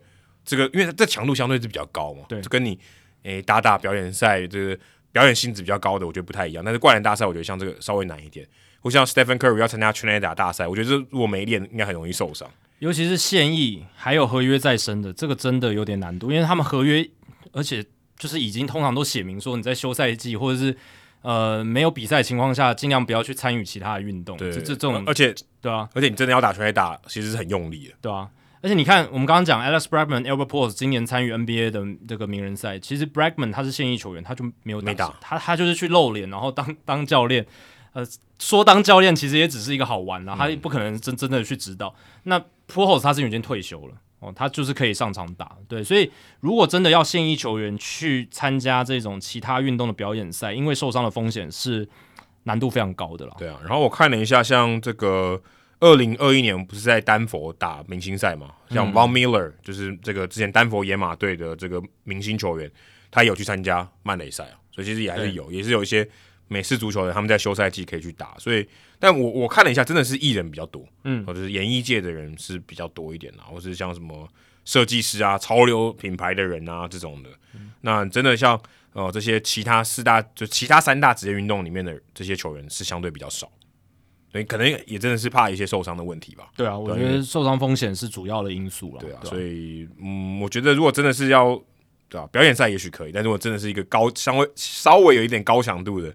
我觉得是比较难，因为毕竟你要找的是找明星球员嘛，不是全明星运动会哦，哦，不是全明星运动会，你真的要找那种高强度的，他他有职业的这个成本在那边嘛，所以他的风险跟这个你得到的效益是不成比例的，而且他还是母队明星球员，代表他对母队很重要啊。他如果今天不是明星，可能也许没那么重要，也许他可以打，但是那可能就不是你的意义了嘛，对不对？没错，没错。如果你找一个你都不知道的人，对，那那可能意义就不是很大了。好，接下来是凤山 Gary Cole，凤山 Gary Cole 他留言说：“Adam Jackie 好，我是来自高雄凤山的 Gary Cole，之前有在社团发文跟大家分享关于我喜欢上大联盟的原因，是因为看到了 Cole 在二零一九年载至级的表现，才开始有认真去欣赏大联盟。那到了二零二三年的现在哦，Gary Cole 的成绩已经被隔壁棚戴着 Cohen 队伍球帽的蝙蝠侠评价为只能用来刷弱队的顶级二号先发。蝙蝠侠是谁啊？这是在说黑暗骑士吗？”是 My Harvey 吗？这个也有点久吧，没他没有吧？对啊，他应该没有。对啊，应该我我我不太确定他讲的这个是谁啊？对。那他说，但我看到现在确实是有觉得 Gary Cole 被全垒打越来越夸张。但是摊开这三年扣在杨基的成绩来看，防御率三点二八，FIP 三点三二。对啊，其实你这样已经算就是自己去反证刚才讲的论述，因为其实 FIP 低代表他全垒打其实并没有到那么夸张。虽然说确实，你就就单纯的数字来讲，他被全垒打很多，可是就比例上来讲啊，其实他其实三振保送表现加上全垒打的因素，他还是控制的很好。对，ERA Plus 也还是有一百二十五的表现，而且这三年呢，Gary Cole 分别也都在赛扬奖票选排名第四名、第二名、第九名，都还是在全联盟前十名。看回去二零一九年的这张合约，就是 Gary Cole 这张合约呢，跟国民队的痛痛中史 Stephen Strasburg 比起来。为什么大家总是攻击这个三年投了四百五十五局的 Gary Cole 呢？而不是去攻击隔壁那个三年只投了三十一点一局的假货？呃，因为他没有投球，没办法攻击啊。对，而且道理不是很简单吗？而且洋基球迷就是比国民在台湾多了大概非常多倍，在美国也是。对啊，这不是很合理吗？他如果一直躺平，他怎么接收子弹呢？对他已经被有点被遗忘了。对，他就躺在那边了，对不对？大家都没有，他不是一个目标了。对啊，而且 Strasburg 就是这个春训就。第一场就直接受伤了嘛，对啊，然后就看起来也不是很乐观，搞不好他已经投完他大联盟生涯的最后一球，这也是有可能的。这个 bold statement，对，这个这其实不 bold，我看美国媒体他们都这样讲，都觉得有可能，有可能已经是最后一球，因为他已经受伤太多。那我个人认为说，这边是高雄凤山的 Gary Cole，我个人认为说，这张是投手史上最大约，而攻击 Gary Cole 显然是不明智的。哦，是说他说因为他拿了最大约，所以攻击他了。对，毕竟隔壁棚那个人呢？就是 Stephen Strasburg 也签了七年，而且平均年薪三千五百万美金的合约。呃，对啊，但是他的总金额就是比较少嘛，两亿四千五百万美金嘛。那他说我的问题是，请问两位认为大家攻击 Gary Cole 的点是哪一个？一，因为上述所说的投手史上最大约而攻击；二，抹油前后落差太大；三，身处纽约洋基。谢谢两位的解答。我人生中的第一个 podcast 就献给两位了。虽然忘记是什么时候开始听的，但大概也是在第两百六十集以后才开始听的哦，比较晚加入。目前已经把两百集以后的集数都补听完了，所以他也是会补听的听众。对，听了一百一十几集，嗯，厉害厉害。也谢谢两位持续带来这么有深度的优质节目，祝收听长虹，节目做破万万应该没办法，我们超破千。万，我们已经死了，对，我们已经做股了啦。对啊，如果每一天都录一集，我觉得录不到万，也没办法，我觉得应该也没办法。如如果每天录一集，我们可能真的会因为录节目而死。对，并不是，并不是说老死的，是做节目做到死掉。我觉得真的有可能。呃，对对对对，如果每天真的录一集，我们应该会死。真的。好，回答你的问题哦，我自己的感觉啦，其实美国媒体对于 Gary Cole 的评价还是很高的。我听。哦，至至少我有在接触的媒体啦，ESPN 啦，像 FanGraphs 啦，Effectively Wild 这些这些媒体，他们其实呃对于 Gary Cole 还是评价很高，而且常常会帮他说谎哦。就是说，呃，虽然他在二零二一年六月大联盟开始加强外来物质执法之后，有一阵子真的投的蛮鸟的，可是其实你后来看他的数据，其实他整体看起来还是蛮强的一个投手。呃，还是对得起他的那个年薪。老实讲，只要只要健康，我觉得对得起。对，那我自己觉得啦，乡民或是球迷，不管是美国还是台湾，会有人对 Gary Cole 的反感。我觉得主要呃是他先后待过太空人，然后后来又加盟洋基啊，这两支球队都是这几年来比较争议的，比较争议。被洋基应该算是一直都蛮争议。对，洋基是从以前王敬明那个年代，甚至更早就已经被很多人讨厌了。嗯，对。那太空人当然是因为太古达人事件，然后加上他们那一些夺冠成员，二零一七年夺冠成员那种有点桀骜不驯的态度，对不对？那让很多人把他们视为反派。那 Gary Cole 这两支球队都带过，然后呃，加盟洋基又是怀着这么高的铜臭味的这种感觉，嗯，对，所以我是觉得人红是非多嘛，对，会被讨厌，这个是非常自然而然的事情啊。而且正是因为他够强，才会被讨厌。对，真真的是这样啊。就是如果他不够强，可能不会有人讨论他。就是够红的人，他才会有黑粉嘛，他会有那种专门就是来骂他的。所以，所以我们不够红，因为很少人骂我们。其实我们，我跟 Adam 私底下常常讨论，就是我我们也觉得讨厌我们的人，或者是。批评我们的人好像还不够多，对不对？之前有一个这个听众朋友，他有说我们邀请那个曹景辉嘛，有黑历史的人，但其实他是我们干爹啊，对对对，他就是爱我们又恨我们，对对对，爱恨就是交织在一起，爱恨交织。不会啦，我觉得他是因为他在乎了，对，是在乎的。然后他对我们的节目是有期待的，所以才会这样子爱之深责之切嘛。那我会觉得说，再加上啊，他签下目前仍然是投手史上总值最高的合约。超过三亿两千万美金嘛，所以势必会被用很高的标准检视。所以当标准高，你又在待了很多具有争议性的球队，那你表现稍微不好，马上就会来了什么潮水般的这种嘲讽啦，什么薪水小偷啦，这种标签一定会有很多了。哦，然后再加上 Gary Cole，其实他真的集很多争议于一身啊，就是他又是抹油事件的主角嘛。对，二零二一年那个时候，就是六月前、六月后，嗯。外来物质加强执法的前跟后，它的转速确实掉了蛮多，就是这嗯，就是从高掉到低，是真的掉了蛮多。而且他面对提问的时候没有否认，等于是间接承认了自己有用外来物质这样子的一个情况。所以，呃，只要 Gary Cole 有投不好，就会被特别放大报道检视。我觉得这也是一个因素，就是媒体的筛选，对不对？今天有那么多抹油的投手，他其实转速也有。出现变化，可是其他人不会被那么放大报，像 Gary Richards 也是一个嘛。嗯，但其实没有人在乎 Gary Richards，因为他投的不好，他投不好嘛，他没有那个影响力嘛。对哦，那媒体要报都报谁？洋基王牌转速掉了哦，然后被投，对对，被被被打爆了。那你每天耳濡目染都是这 Gary Cole 的新闻，你久而久之就会对他的这种啊抹油的这种印象更加的深刻，所以。这也是一个他会被很多人讨厌的一个原因，媒体的放大效果。对啊，这个我觉得可能是因为有点像是什么孕妇效应。你一旦觉得他被讨厌以后，你看到什么你都他被讨厌啊。其实事实上也不完全是这样，对，有点不一样。就人家说，如果你怀孕了，你看到街上到处都是孕妇，就是孕妇效应嘛。啊，对对对对，或者是呃爱屋及乌的反面，对，恨屋及乌。你看到他一点不好，你他其他的你都觉得呃他做的不好，很烂什么的这种感觉。呃，用一个人某一个做错的事情去。整个偏废掉他整个人，有点像月运效应的反面啊！对对对，他一觉得哪一个地方不好，他其他都不好。嗯，那我也去特别因为这个问题，我去看了一下 Gary Cole 从二零二一年的年初到他现在逐月的这个转速，其实你可以看到哦，他在二零二一年外来物质加强执法之后，他是四缝线诉求转速确实掉了蛮多，可是诶，这两年又有回升上来，但是回升是没有回升到外来物质加强执法之前的幅度哦，没有到两千五百转以上。呃，大概就是回到大概两千四百多转的一个程度，可是刚开始执法的时候，它是掉到了大概两千三百五十转，掉的蛮多的。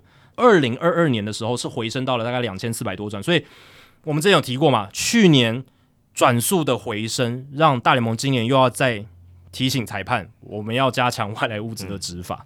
对，那 Gary Cole 其实他整体的成绩呢？即便是在二零二一年最后那几个月，老实讲也没有投的特别差，其实还是都维持不错。你去看他的 ERA 防御率或者是 FIP，其实都还是 OK 的了。二零二一年的八月份，他 FIP 甚至一点八七，那个是已经外来物质加强执法之后的事情。那你如果看去年二零二二年一整年，他也有四缝线诉求转速比较低的时候，可是其实有影响到他的表现太多吗？也还好，我觉得还好。所以，呃，当然抹油。或者之前这些外来物质有没有帮助到他？确实是有一些，对，但他本身实力还是一个哦非常非常强的一个投手。然后呃，当然你可以有讨厌他的理由，但是我是觉得他本身的贡献哦，确实到目前为止看起来是对得起他现在的薪水的。嗯，只要保持健康哦，我觉得保持健康他就是 OK 的，有上场，有上场，有投球，吃吃局数就很有贡献。嗯。好，接下来是基隆 Team Never Rains 哦，这个蛮有梗的，这个蛮有梗的，永不下雨。对，而且 Team Rains 嘛，那个名人堂球员，然后加上基隆嘛，这是蛮有梗的，这蛮有 sense 的。他想要祈求基隆不要下雨。对对对，我觉得这蛮有梗的。这个，但是你如果穿那个 Team Rains 的球衣的话，你就是永远都是 Rains 在后面对，你还是会 Rance，除非你加一个 never，对不对？然后他这边他的问题也算是蛮 hardcore 的。他说常听到有种说法是，高大的投手的球会像会是像从二楼丢下来，威力会更强。他说，在一九六八年大联盟增加投手球高度，而让当年成为极端的投手年，似乎印证了这个说法啊。在这边先更正一下，其实应该是。因为一九六八年太强了，所以后来降低了投手球高度。所以是英国反过来了啦，他是因为投手年太强太强了，所以大联盟改规则，把这个规格投手球的规格往下调。因为它高度越高，它是比较有优势一点。但最近读到 FanGraphs 的百大新秀报告，其中关于这个费城人队的新秀投手 Andrew Painter 有段的描述是这样的，就是说 Painter 的这个呃四缝线诉求呢，它的这个 shape 就它的形哦，它的形状。并不是很好，是用 suboptimal，就是用次佳的这种说法来形容它。所以他是说他的这个四缝线诉求，可能在他的形哦，他的这个进入到好球带这个角度，并不是太理想。还有说，不禁让我想到说，像大联盟这些高大的投手，Justin Verlander 六尺五，Chris Sale 六尺六，Randy Johnson 六尺十这样的高大的投手，似乎这些球员的球探报告里面都没有说他们的速球的这个型啊有一些不好的影响。我的疑问是：假设出手姿势、转速等条件都相同的话，唯一的变数就是投手的身高，相较于矮小的投手，高大的投手压制力会比较弱还是比较强？哦，感谢 Alan 和 Jackie 的解惑，祝节目收听长虹。那 Andrew p a n d e r 他比较像是高压姿势的投手啊，所以比较像 Verlander 这种。但是你提到的，就是 Chris Sale 跟 Randy Johnson 其实都是侧投啊，相对比较侧啊，就是并不是他的头上面嘛，或者可能比头高一点点而已，并不是高压这种投法，所以。其实他们的出手点都相对是低，甚至低于他们的身高。我应该这样讲，低于他们的身高，因为你投球的时候你重心会下降嘛，所以你说他超过头，但是他可能还是低于他的身高。但是 Verlander 其实是高过他的身高的，呃，这个是比较不一样的地方。那呃，我觉得在如果你先都先撇除其他的因素哦，我们只看说他的出手点是比较高的情况下，他越高的出手点，他如果到这个好球带的上缘啊，因为最靠近他嘛，他的行进路径。跟你比较低的情况下，你相对这个入入射的角度是比较平。其实高的话，你的这个行进路径是比较长的。大家可以想象嘛，如果今天是一个直角的三角形，你想说直角那个地方是投手板这边比较高的地方，这个斜坡是比较高的出手点，丢过来它的这个距离绝对是比另外一边还要比较长的嘛。所以你可以知道说，如果今天打者要判断这个球进来，他有比较多一点点的时间可以思考，所以他这个形其实对他讲。这个比较高的出手点是比较不利的，但是呢，有一个点你可能忽略掉了，身高比较高的人通常代表什么？他手也比较长，他手比较长代表什么？他出手的距离其实比离本垒板比较近，所以他可以诶，我行进的这个时间又又变短了，所以他是有优势的。所以你看到很多投手，他比较矮的投手，他会跨步更大嘛？像 Tim l i s k e n 跨步越大代表什么？他出手的这个前缘越前面嘛，越靠近本垒板，给你的压迫感越大。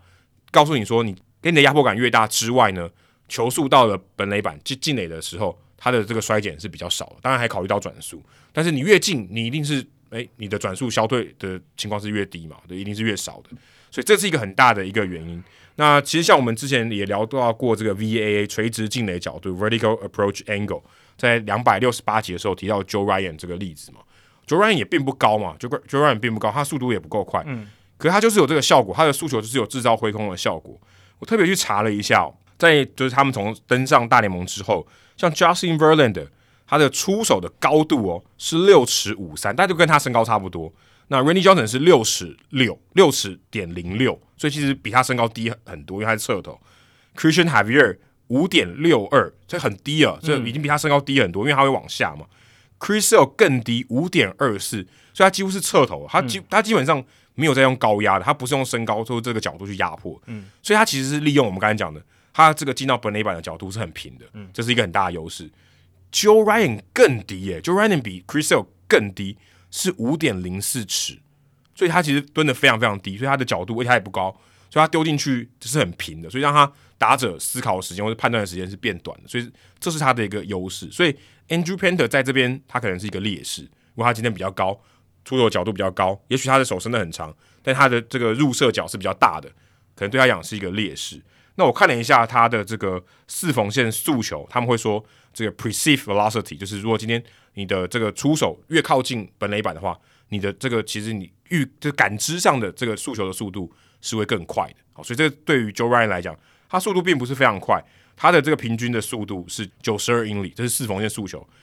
可是他的感知，他的这个 perceived velocity 是九十二点二，嗯，这其实是非常好的。Verlander 是九十五点零，可是他的 perceived velocity 是下降的，嗯，是九十四点二。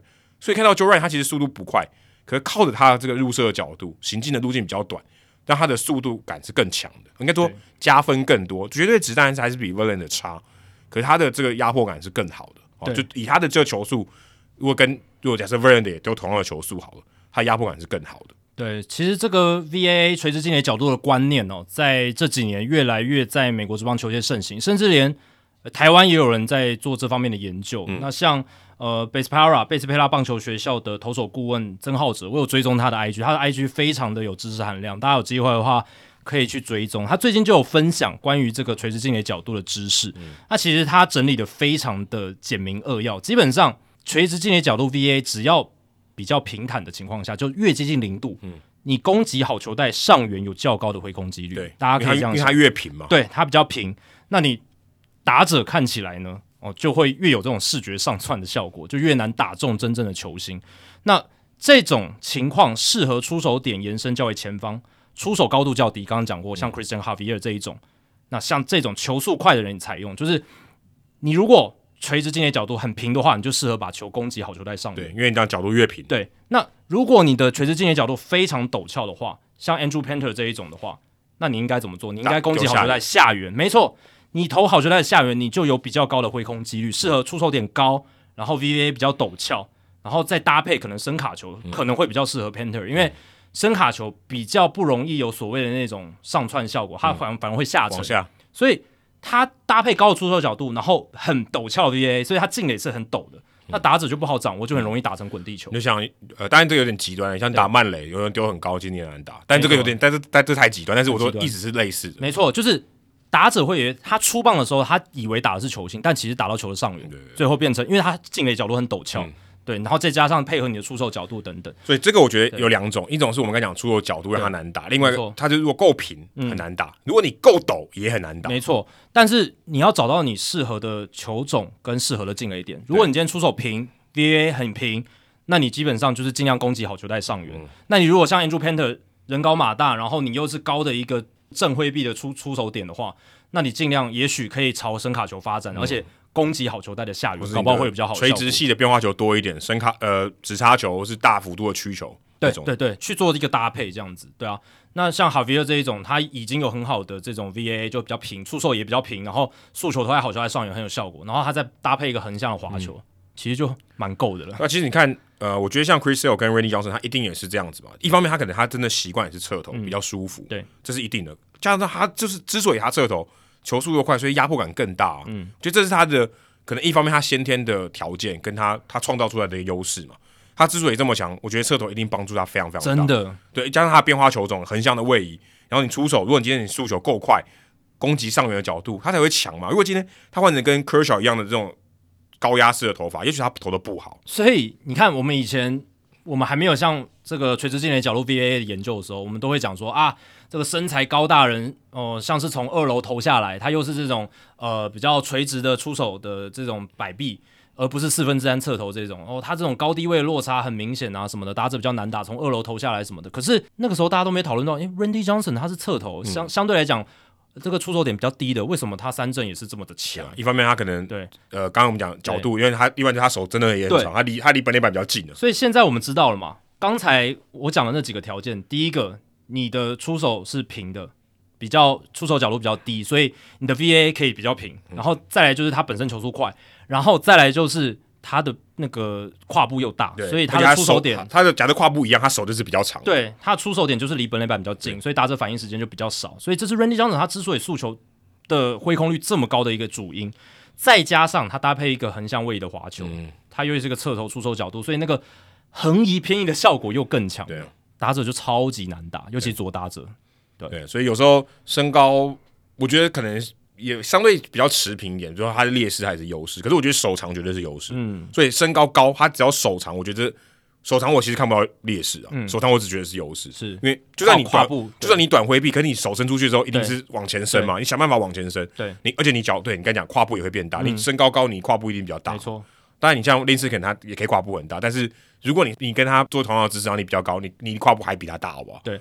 所以以 Panther 现在的情况，他长得很高，然后他又是比较呃比较这种十二点钟的这种出出手的角度的话，呃，如果以我们现在得到的这个知识，我们刚才推导来看的话，我们来推荐他的投球，可能会希望他来投深卡球，然后攻击好球在下缘。我他现在好像受伤了，对，现在受伤。对我只是说，如果理呃合合理上来讲，可能会这样去推荐他。那不一定一定要走四缝线速球，走好球在高的地方，可能他的出手角度不是最有利这一种投法的方式。嗯对，那他现在就是那个嘛，UCL 耻骨附属韧带扭伤，现在被 shut down 至少要四个礼拜。嗯，他其实是费城人今年很重要的一个大物新秀，对，因为他去年大家有空去看一下他小联盟数据，非常可怕，应该是全联盟真的是最顶尖的而且他们还满二十岁，对对，这是一个很大的重点，他够年轻，嗯，所以他就算 UCL 开刀，可能大家觉得还好，但是如果他是健康的话，其实对于费城人今年战力来讲很可怕很可怕。对对对，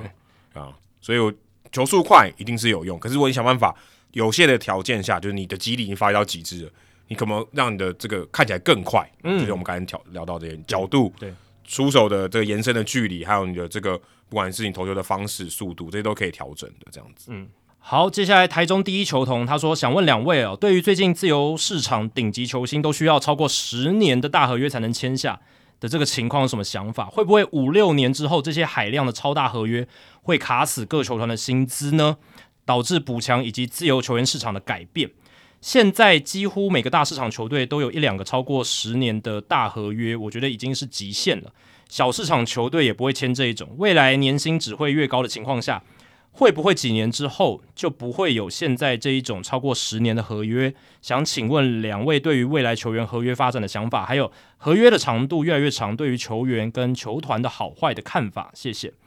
好，那其实你刚刚讲说，现在每个大市场球队都有一两个超过十年的大合约，这可能是夸饰法吧？因为现况也不是真的这样，红袜就没有，对啊，哦，红袜有一个 Davis，sorry，对对对，但也没有超过两个以上嘛，对啊，而且大部分的球队其实也没有这么多十年的大合约。现在史上自由球员的十年大约就只有九张而已，我说的是史上、啊，嗯对，而且还有一些重复，像 ERA 就一个人就签了两张。那像延长约史上超过十年的合约也不超过二十张，对不对？其实数量是真的非常少的啦，所以并没有呃这么的夸张。当然，今年休赛季呃比较长的合约，五年以上的很多呃大合约很多。那十年的也是有嘛，十年的就是像呃 Trey Turner 跟 Zander Bogarts 这样子。但你说呃一支球队两张十年的合约是极限啊？这个其实极限是什么？没有人知道。嗯，你问陈杰宪，嗯，对，没有极限陈杰宪。你如果去看 Steve Cohen 他花钱的方式，你如果去看 Peter Sider 他花钱的方式，你真的不知道极限是什么。对，因为大联盟球团二十八支球队都不用公布财报嘛，嗯只有蓝鸟队跟勇士队要公布。对对他们媒体公司啊，对啊，所以你看 Cohen 他就是他就是代表承接线嘛，他就没有极限嘛，对不对？他那个时候还想签 Carlos Correa，、欸、对不对？所以这个其实极限在哪里啊、并并没有一个呃非常绝对的事情，因为、呃、老实讲啊，这是一个无限赛局，它不是零和游戏。对于 Cohen 或 Sider 来讲，他只要没有薪资上限，我想要赢球，我跟你干到底，我就是花钱。那对于像 Cohen、Sider 或者是费城人老板 John Middleton 这些人来讲，他们不会支持薪资上限的原因，就是在现在的游戏规则底下，没有薪资上限，他靠砸钱可以赢球他。可以赢，没错。那如果像 NBA 那样，你勇士队你再有钱，你还是会被薪资上限绑住嘛？所以你势必会面临换血的一个情况，嗯对，因为你的薪资就是被绑住，所以这个情况就是让这些老板哦，他其实是一个嗯，真真的你不知道极限在哪里。那球员的薪资变高，老实讲，大家都只看这一点，哇，这个休赛季签了那么多大的合约啊，那些球团以后会不会撑不住啊什么的？但其实球团的收入也会增加嘛。其实过去二十年来，球团的收入也增加非常多嘛。哎，通膨也要算啊，通膨也要算收入一样，数目上就是比较多，对，而且这些球团也不会白吃，也也不是白痴哦。他们其实呃某种程度上愿意在此时此刻花这些钱，嗯，他他们他们当然知道未来是有一些风险的，可是他会觉得说未来那些风险他是可以承担的。他们都有一些财务顾问嘛，那球队战绩好坏是一回事，他只要哦不要亏大钱，或是整体投资这支球队他是亏钱，其实都不会，因为球队会增值。对，所以对于这些老板来讲，他们花钱也不是花的毫无道理这样子。那球队所处的城市大小、媒体市场的大小，其实确实是会左右球队营收啊，但这并不会决定球队的口袋有多深。那有时候真的就是看老板他自己愿意花多少钱。其实听我们之前的 Peter Siler 就知道了。对啊，所以还有一点就是呢，其实这一些大合约的签订也跟过去这一年市场热络性有关联啦。因为市场热络程度其实也是有循环的，它是动态平衡的，它有潮起跟潮落。二零一八、二零一九，我们节目都在聊什么？对，很冷哦，很冷。然后什么？哇，冷到不行。我们都撑过那个时候，都没有这个球员签约的消息，还是可以过去。Bryce Harper 跟 Manny Machado，我记得都到二三月。对对对，春训的时候都开始，春训都开始。对，那那就是很反常嘛。对，那为什么会有那些现象？其实也跟劳资协议有关。对，那个时候劳资协议就是对劳方比较不利，但现在现行这一张二零二二年生效这一张，其实劳方争取了一些权益回来，所以相对来讲，再加上疫情。还有封管，其实让过去前几年市场累积了一些能量，在今年的休赛季爆发出来，我觉得这是一个因素所在了，对吧？所以，嗯，劳资协议是一个很大很大的条件，就是看你这一张劳资协议，它对于劳方的这个市场或是自由球员市场的热络性有没有帮助？对，因为它是一个根本上的改变。没错，那会影响球队决策的有一个很大因素，就是奢侈税线拉不拉的够高？嗯。那前一张可能真的每一年那种增幅太少，所以变成说很多球队为了不超过奢侈税线，他绑手绑脚。可是今年这一张它的这个增幅，我们之前其实有聊到，它是有一定程度的哦。所以呃，当然有些球队它是不 care 奢侈税线的，但有些球队非常 care。可是你的奢侈税线拉高的话，其实就是会活络整个市场的环境。我看到最近美联社有篇报道嘛，大联盟的球员的平均薪资是涨很多的，嗯，对，是有合理啊，是有一定的涨幅的，在这个休赛季。呃，结束之后，对啊，所以嗯，以前像二零一八、二零一九前一张劳资协议的时候，那个时候因为整个劳资协议的条件比较不利于自由球员，嗯，比较有利于诶你去投资年轻球员，嗯，所以那个时候就是各队都是囤年轻球员，然后换免洗的选手，不断的换换换，我就是用薪资很低的这些刚上大联盟的球员就好。可是今年的情况不一样嘛，这两年的情况是。第一个年轻球员，他的薪资获得增长，嗯，而且特别多，在他相对年资比较低的时候签约，没错，嗯，大物新秀，然后签延长合约的球员多了，所以年轻球员的这个薪资提高。那年轻球员薪资涨的话，那有些人就会把一部分资源转移到我投资自由球员市场上面。对，这个是也是一个呃蛮好去理解的事情。那嗯，小市场球队其实也不是不会签这种十年的大合约，当然大部分是延长合约了。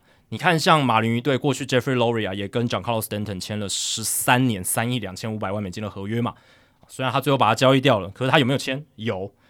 教士队这当然 Peter Sider 了，他好像已经把这个呃小市场球队变大市场球队，可是他本质上没有改变嘛，他还是一个小市场球队啊。但他签了 Zander Bogarts、Fernando Tatis Jr.、Manny Machado，诶，三张十年以上的合约，超过两张了，三张。红人队过去也是用十年约留住 Joey Votto。对吧？然后像洛基队也签过 Nolan Ryan 八年的合约，八年两亿六千万美金，但也没走完。对，也没走完。当然，小市场球队签这种合约，它中间变卦的情况是比较多的，他可能把它交易掉。相对它的弹性比较低啦，他要因为他想要把这个薪资出出清掉了。嗯，那再讲到结果面，签太多这一种七年、八年、九年、十年这种大长约，会不会对球队未来的营运造成负面影响？其实还是会有的嘛，因为。球员年纪大，薪资越高，伴随来的还是成绩衰退、老化风险也更高。但是呢，经营职业球队，我觉得有一个很重要的核心精神如果能够透过这种投资一鼓作气拿到一座冠军，flag flies forever，就是你能如果能够拿到冠军的话，你后面再怎么样被这些烂违约拖垮，我觉得他可能大家还是会记得那座冠军。他的那个负面效应可能没有来的那么大，这是我的想法。天使队最近几年都是大家在讲 Albert Pujols 十年烂约嘛，嗯，然后老虎队 Miguel Cabrera 的延长约后面有点烂尾。我想，如果天使队跟老虎队在这两张烂约的中间，他们有拿下一座冠军的话，整个大家讨论的方式会非常不一样。你这样讲起来有点微妙，就是说棒球原本是一个追求长期投资的一种运动，相对起来，我觉得是。但是你刚刚那种冲一波的拿冠军，又是非常超短线的一种思维，相对起来，就说我拿到我比较 appreciate 我今天要拿到冠军嘛，对啊，跟我维持十年的强盛，但我都没拿到冠军，感觉前者比较受到大家喜欢嘛。对，因为其实签这种五年以上的大长约，尤其是签给三十岁以上的球员，本来就是一个完全不理性的作为。对，因为那个研究早就已经知道了，甚至不用到赛博计量学最最厉害的，你一般人去稍微。掐指一算，大概都知道 这个到后面合约五年是很可怕的事情。那些老板怎么可能不知道？那为什么他还是愿意花这个钱？他为什么愿意还是要签？呃，像洋基队之前也是不断的大傻币嘛，然后签这种三十岁以上、十年以上，或是呃很长约，Mark Teixeira、AJ Burnett、CC Sabathia 这些合约，他们都知道这些球队呃这些球员到了合约最后几年一定是会蛮不乐观的。可是他们想要拼的就是他生涯，那就是在签约当下的两三年，那精华年，他就是想要在那个时候把战力推到极致。嗯，因为经营职业球团，它跟一般经营呃一般的企业，它还是有稍微不一样的地方嘛。就是他追求的目标是冠军，那追求一个战力的一个极大化。如果在某几年是这样的话。那你可以牺牲未来长远的利益来换现在的一个集战力，就是这样，就跟交交易的思维，我觉得是有点像的。或者他可以承担未来的那个那个成本对啊，他把成本往后摊嘛。我现在先等于我如果拿冠军，我现在先爽嘛。对，那之后的事情之后再讲吧。没错，就有点像是对啊，我把整体的成本啊去分摊在未更更长远的未来。对，那我需要哦现在的一座冠军这样子。对，然后我们一直强调签这种大约哦。的确是不理性的，但是如果你不花这个钱，你是签不下来，因为它不是一个 CP 值的比较。我觉得这个很重要。你说它就值五年的合约，五年假设一亿好了，对不对？可是你如果你不开六七年，你根本签不下，因为他别人也是出一样的钱嘛，你就是要比别人多，所以他他的确那个多出来的可能是不理性。对。可是如果今天你没有签下，你是零嘛？你签下他，你如果不理性，你还有得到东西。对。我觉得这是很大的关键。你如果今天都要纯理性的话，哦，这个市场可能会很难活络。对。因为它就是有一些不理性的存在，所以。嗯，我觉得尤其特别是签自由球员，特别是明星球员更是如此。因为你讲的十年这种大约一定是明星球员嘛，嗯，我觉得更是如此。你更是要把不理性的因素考虑进去，因为如果你够理性，你是不会签的。没错，对你如果真的够理性，你就是每一支球队的玩法都会像光芒队那样。对对对，你你就是从自己农场培养嘛，你靠选秀，你靠呃去怎怎么样去培养自己的球员，把他养成好的球员。但是光芒队。他这样子的操作确实让他们常年的战绩都维持的还不错，可是他们也没有明星啊。嗯，他们常年下来就是没有明星，他们牺牲了很多。对他们明星培养出来了就被交易掉了。你球队球球队长期缺少这种明星的效应，其实对于你要培养一个 fan base 去经营一个 fan base，它是一个劣势，是一个娱乐事业。对啊，它还是娱乐啊，对啊。所以我们之前也聊过嘛，就是明星。为什么要溢价？就是我说的溢是外溢的溢。为什么要溢价把它签下来？刚才 Adam 讲了一个因素，就是自由球员市场的竞价，对，overpay 去把它配下来。呃，一个很重要的因素就是你要拼赢过人家，这是一点。然后再来就是你有一部分的钱也是买他的名气。对啊，名气这难算的。对，买那个球衣销售量，嗯，对，买球衣销售量。杨基花九年三一六去签 Aaron Judge，其实他某种程度也是。而且杨就是 Aaron Judge 对杨基更有价值，因为他过去在杨基的累积，嗯，对，所以你这样算下来的话，其实真的，嗯，这些球队他会用这么 overpay 的方式，花这么多钱，愿意去签这种十年合约，当然跟市场的一个循环有关。那再来就是他需要一个立即性战机的一个益助，然后还有就是明星的效应，一个 franchise player 的效应。我觉得这些因素加总起来，就会有这样子的一个情况。哦，那那长远。来讲的话，我觉得教士队七八年后，我相信会有点可怕，是真的。可是如果他们在这五年内有拿一座冠军的话，嗯，我觉得那个是对，我觉得也是够了。对，flag flies forever，对啊。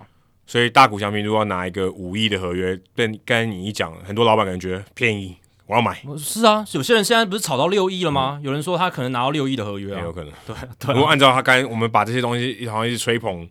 这样花钱的这种逻辑的话，其实你说到真的六亿也不是不可能。然后我觉得这是对大联盟是个好事，嗯，对，更多的资金投入。而且你要想嘛，他如果花那么多钱，他一定要想办法把它赚回来、啊。没错没错，你如果赚回来，代表他这个东西会活络啊。如果大家都，哎，我坐在那边摆烂，我也是赚钱，那不会好嘛？大家想办法，哦，不行，我要把它赚回来，那市场就会活络。对，而且就算好营运上可能当年季度是亏钱，可是长远来讲，Peter Seller 如果把教士队卖掉，他一定还是大赚。他一定是，对他不会，他整体上还是不会亏，但前提是他要把它牺牲掉，他要卖掉。没错没错。好，接下来是我不喝酒哦，这个是比较新的问题。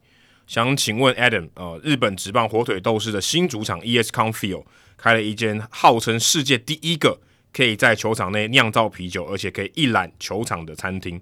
虽然这只是一个头衔，而且甚至可能是行销上的文字游戏，但想请问美国职棒不管大小联盟有没有类似的餐厅或者酒吧在内？虽然我不喝酒，呃，如果你要讲的是这种餐厅，基本上酒吧。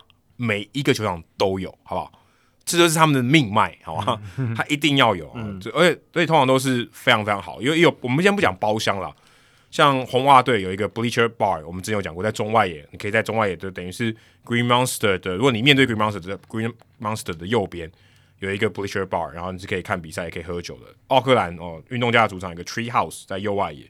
勇士队如果大家有看比赛，右外野跟 The Chop House Club，就是他不是一排一排的座位嘛？嗯，那个也是转播链又看得到。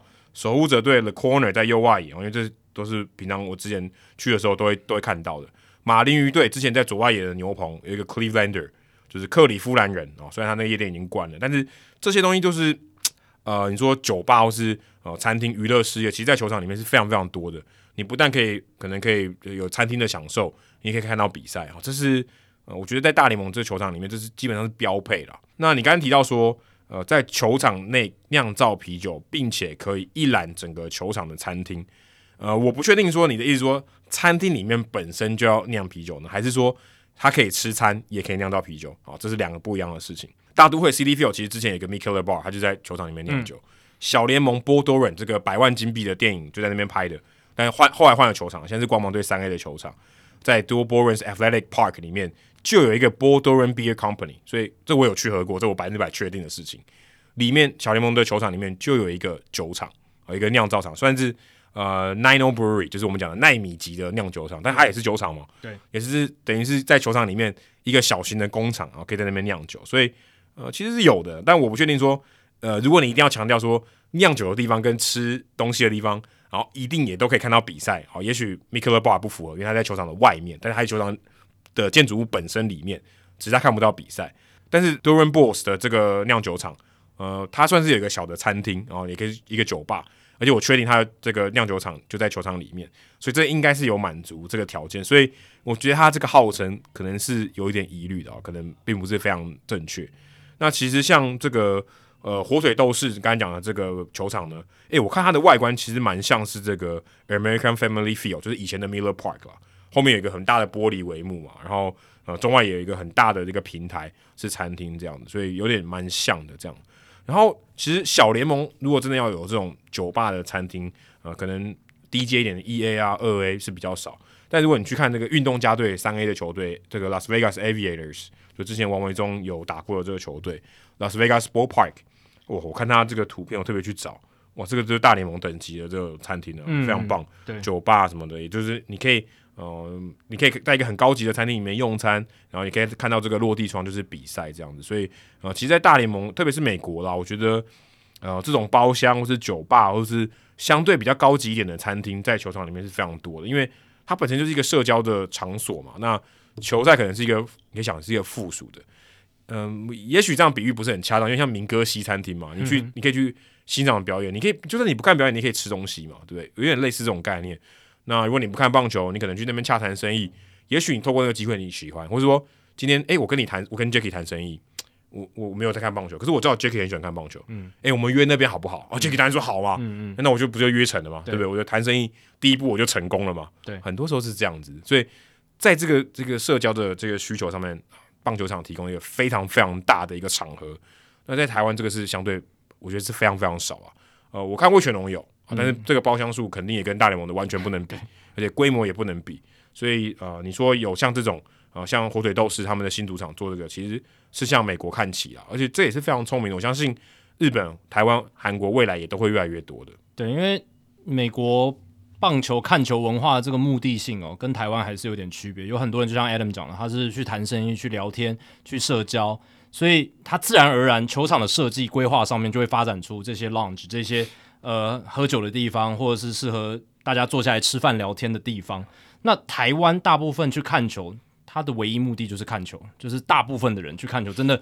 他目标很明确，我就是要去球场看球，然后不，Jordan 不是，Jordan 是接球，对他接球，他不太一样。但绝大多数人真的，我就是要应援，我就是要看比赛，我就要跳舞。那不会有人特别说，哎，我就我我去球场是要特别吃个晚餐的，然后去享受微风的。而且甚至你说他去吃晚餐，我吃完了我就走，我也没有看完。对对对对，这是美国，但是台湾可能真的吃饭是附属，我是真正是要来看球，这个这个概念还是比较多。那那种包厢会使用到包厢的，这是极少数的顶层的客户。台湾吗？台台湾真的，而且它的那个供给很少，供给很少嘛。那大家会更觉得说，那不是一个常态，是很特殊情境下我才会用到那个 lounge，对啊。那就其实你看，如果同学会，假设你是男校同学会，但是这我没有性别歧视问题，在说男校可能大家比较能接受去球场嘛。哎，去球场办不是很好，对啊，对不对？说今天一个包厢，哦，多开心，大家可以看球，对不对？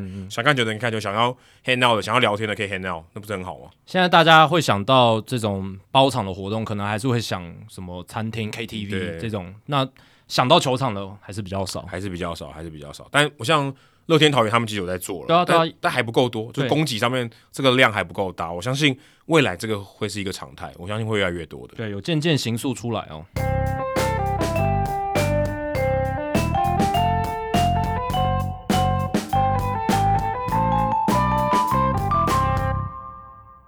好，来公布冷知识的解答哦。刚刚这个冷知识的问题呢，是大联盟各个球队都有合作的航空公司，下列哪一组配对错误？第一个，红袜配 Jet Blue；第二个，勇士配 Delta；然后蓝鸟队配 Air Canada；洛基队配这个 Southwest 西南航空；老虎队配 United 联合航空。你刚刚猜的是三蓝鸟 Air Canada。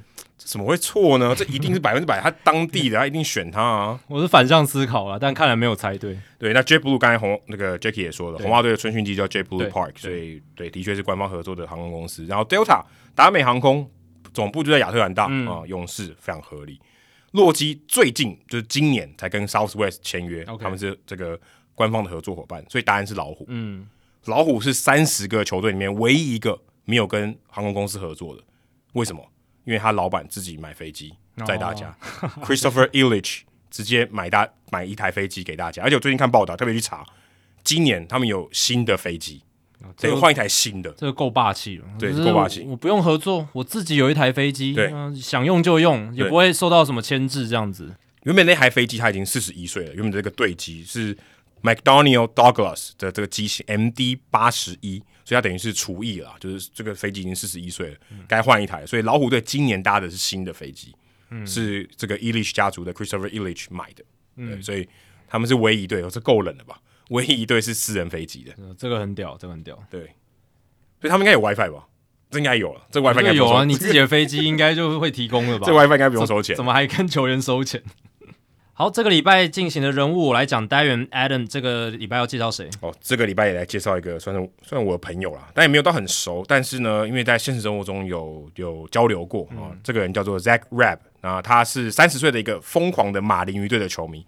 那为什么我要介绍他呢？因为跟经典赛蛮有关系的。啊，我在二零一八年，我在那时候当驻美记者的时候认识他。他那场那个时候，我就觉得这个人很特别。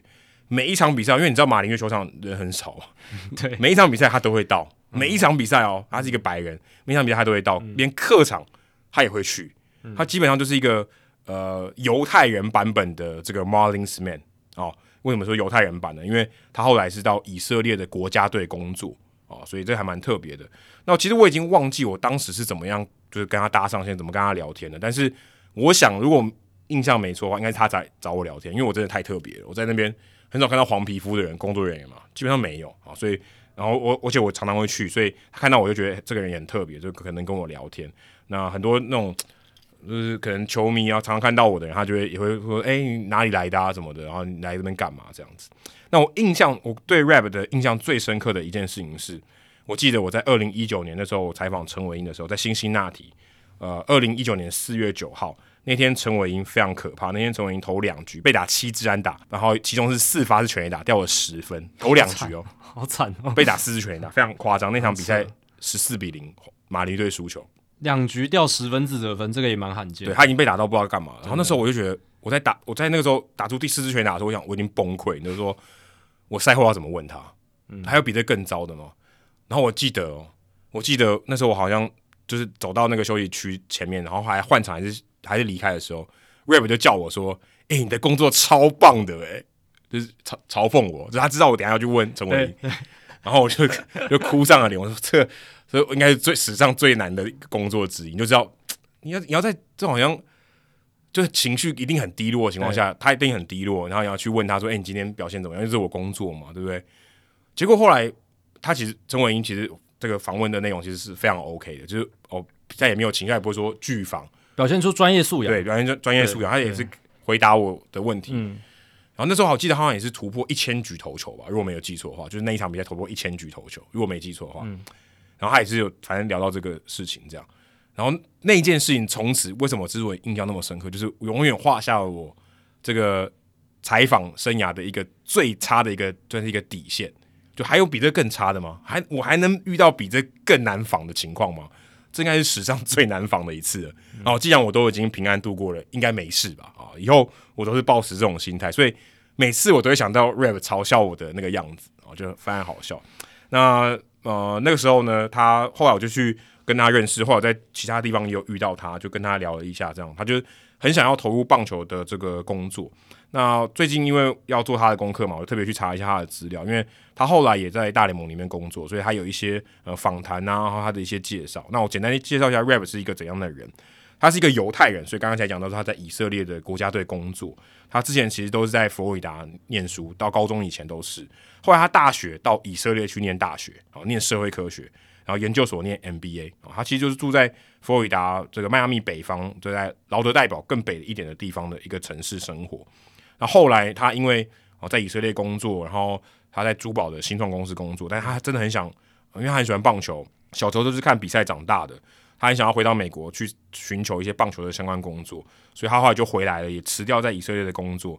但是因为他大学跟研究所都是在以色列念的嘛，那其实他在美国几乎完全没有人脉，他也不是念呃运动管理相关的，所以他在这边呃要找到一份工作非常困难。他没有认识任何人，也没有认识任教练，也没有认识朋友，是在这边做运动圈的工作，家里面也没有人是在运动产业里面工作的，所以其实他真的是蛮困难的。那我对他印象很深刻的是。他之前在经典赛二零一七年，我们刚好不是有对到以色列嘛？我们在同一组的，我们被大家暴打一顿。没错，那时候他就是去看那个比赛，然后深受感动，就觉得哇，我我帮，因为我是一个犹太，他是一个犹太人嘛，然后去帮以色列加油，然后最后打到日本，那时候从韩国打到日本，他觉得真的棒球对他讲太重要，就是一个很算是一个火种，我当时就被点燃这样子，然后他就那时候他第一次出国，所以他对他讲他的震撼非常大。那如果大家去看这个 YouTube 上面看今年这个经典赛这个官方的宣传的广告，你会看到一个以色列人，他穿了一个 Team Israel 的，他们怒吼，那就是他哦，就是就是 Zach Rab 先生。嗯，那他就是这样的一个球迷，所以他就觉得太震撼了啊，就啊，棒球真的对我来讲太重要，我真的要在棒球这个领域奉献我的生命，奉献我的工作的这些内容，奉献我的一生这样子。但他真的是没有什么经验，他也不是球员，他也没有什么人脉。然后长得就是普通人啊，也没有说特别帅，然后很很容易一记得他这样子，所以他只好这种就算硬干吧，土法炼钢，一直大量的丢履历、寄 email，然后去冬季会议去拜访，还还好，至少他英文是他的母语，所以这对他讲还简单一点。然后非常认真写他的 LinkedIn，如果大家去去查 Zach Rab 的这个 LinkedIn 的话，哦，他写的非常非常认真，常常在更新，写部落格，然后建他的网站，介绍他自己是谁，他做过哪些事情，他真的很想要做这份工作。啊，或者我们用现在的讲法，一个 buzzword 就是他建立他个人的品牌，让大家来认识他。那后来他好不容易，他慢慢逐渐的经营，他走算走到一个比较特别的路啊，就是他争取到以色列这个国家队棒球国家队，其实也没什么没什么人知道嘛，对不对？对，坦白讲，难讲难听点，可能没有什么人在乎。对，他说：“哎，我去帮你做这些 commerce，做这些商业的发展，卖一些你的纪念品。我来，我来做。我以前做念 MBA 的，我对商业的是有一些概念的。”你们没有这样的人嘛？棒球可能相对的人才比较少，我来帮忙，我来做，开始慢慢接触到说一些棒球相关的产业，然后也累积了一些经验。那他也他也还一直在寻找说，在美国有没有本土的一些球队的一些合作机或是联盟。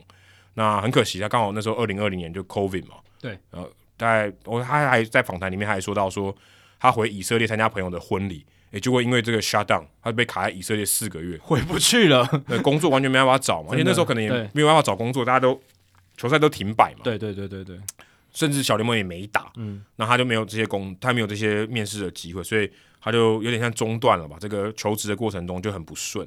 那后来他在二零二一年，然后他跟着这个以色列国家队到了日本打东京奥运。他还记得说打东京奥运的第一天哦，啊，以色列要出赛，他就接到大联盟办公室的电话说：“哎，我们有一个小联盟的 coordinator，你有没有兴趣这个工作？有没有兴趣来面试？”啊，然后他就他就去了。后来他也就真的击败众多的对手，他就是后来获得一个叫做呃 minor league baseball club service coordinator，就是算是服务各个球队吧。小联盟有一百二十个球队嘛。那大联盟后来接管了小联盟以后，他们有一些整合性的一些服务，那特别是在做商品的部分，他就后来就是，诶，如果今天球队也要做任何的新的商品，或是有一些 promotion，有一些促销的活动，一些行销的活动的话，诶，就要因为大联盟要审核嘛，嗯，啊，他就是这个窗口啊，就是他们有一个 team，有一个四个人的 team，那如果你今天想要做什么样的内容，诶，需要授权，或大联盟需要给你什么样的协助，他就是做这样的 coordinator 的角色。那他也说，他在他后来反思，他为什么会录取。他也没有什么球队的背景啊，其他的竞争者可能也很多球队背景。那正是因为他的这个背景很特殊，去以色列工作过，然后也了解呃，在其他在美国地方其他地方棒球是怎么发展的啊。你在以色列这么相对艰难的棒球环境，你都可以啊找到一片天哦。那你在小联盟，我相信可以发展的更好。或许他就是因为这样子，然后也因为他呃，可能在接手这些其他事情的时候，他是一个人做的，一人团队，他其实会能做很多事情啊。所以这个他可能也是他录取的一个很大的一个关键。那他里面就会讲到说，诶，他像最近我不知道大家有没有注意到，像呃小联盟有跟漫威合作，那大家有没有注意到那个呃小联盟它的 logo 啊都改成跟这个 Marvel 的英雄类似的主题这样子。像这个案子，他他说他在这个一年多的过程中，他第一个处理的案子，我想说，诶，奇怪，我不是在做棒球的吗？怎么会跟漫威谈这个联名的生意？他也觉得很特别，这样可能就是命中注定这样。那他就要处理，诶，各个球队。怎么样去改造他们的 logo 啊？然后怎么样跟漫威洽谈这些授权的东西，然后去谈这些合作。所以主要是一些商品开发，或是一些说行销的一些案子这样子。所以呃，他现在才三十岁，其实我就看到他后来有这样的发展，我就觉得蛮开心。因为当时我认识他的时候，他还是一个很疯狂的球迷，对，还没有办法，还没有找到这个敲门砖，或者这个门还没有为他开。那现在他呃有这样的位置了，然后去做这些事情，其实蛮开心的。也希望说。呃，下一届如果经典赛还在台湾办预赛的话，应该有机会了。那以色列可以来我们这边打后，又可以碰到他了啊，这应该会是应该蛮有趣的一个过程，这样子。所以呃，特别因为经典赛这段过程，其实我想介绍他很久了。那我觉得他是一个很特别的人。然后呃，其实我看他的故事也会觉得也蛮有共鸣的哦。其实我们也蛮类似，我们是球迷嘛，然后投入到这个产业里面。那最后我们也算是得偿所望啊，也算是进到这个算算半只脚进到这个圈子吧。然后了解到更多的事情，然后可以奉献我们的时间跟我们的精力在这些我们喜欢的事情上面。所以，呃，Zach Rap 哦，就就分享给大家。那如果大家对他有兴趣的话，也可以去查。他的名字很特别，他的 Rap 其实很少看到这个姓啊，R A A B，对，两个 A A A B，Zach 就是 K 结尾的那个 Zach，呃，R R A A B。那大家有兴趣的话，可以去搜寻他的 LinkedIn，诶，也许跟他聊聊天，也许跟他有一些启发这样子。因为就是应该是一个犹太裔的姓氏吧，我在想，对，那。这也是一个就是实践自己人生热情的案例嘛，对不对？从呃跟这个圈子毫无关系，但是自己我觉得很重要的就是啊，自己建立个人品牌这件事情。哦，虽然是好像是一个 buzzword，大家都常常在讲这个这这个词，可是真正做到的人其实很少。对对对啊，因为你真的要付出努力嘛，你要能够去。嗯，建立自己的不管是网站，或者作品集，或者是社群媒体的一个声量，这些其实是要花时间去耕耘、去经营的。那我想，大部分人可能都有这样起心动念，也做了一段时间，可能，但是绝大部分可能就哦中断终止。那你如果能像 Rap，呃，或者像一些其他人，他能够去长期的经营，然后把这个履历或者是他个人品牌建立起来，那自然而然，他机会找上门的时候。呃，就就就可以把握住，对啊。那你看，rap 他更不容易的是，他有经历过疫情的影影响，可是即便是如此哦，他还是撑过去，然后持续的在这个领域找机会。他坚持的够久，有些人可能哦遇遇到了疫情，他可能觉得说啊，是老天爷不想让我往这条路走吗？对不对之类的？但是他选选择继续坚持下去，就就真的有机会来了，对吧？也给大家一个个人品牌的一个，我觉得刚才 Jacky 还没有提到，就是你要有看得到的东西。比如说我们讲这个品牌跟形象蛮蛮像的，image，可是 image 是一个虚的东西，嗯，但它这个东西是看得到的。人家一看，哎，网站我随时都可以看嘛。可是我今天要打听 Rap 这个人，也许他的品牌很好嘛，嗯，但是你你没办法成百分之百确定嘛。那你看他东西是就是写在那边，你看他作品集他会说话，对。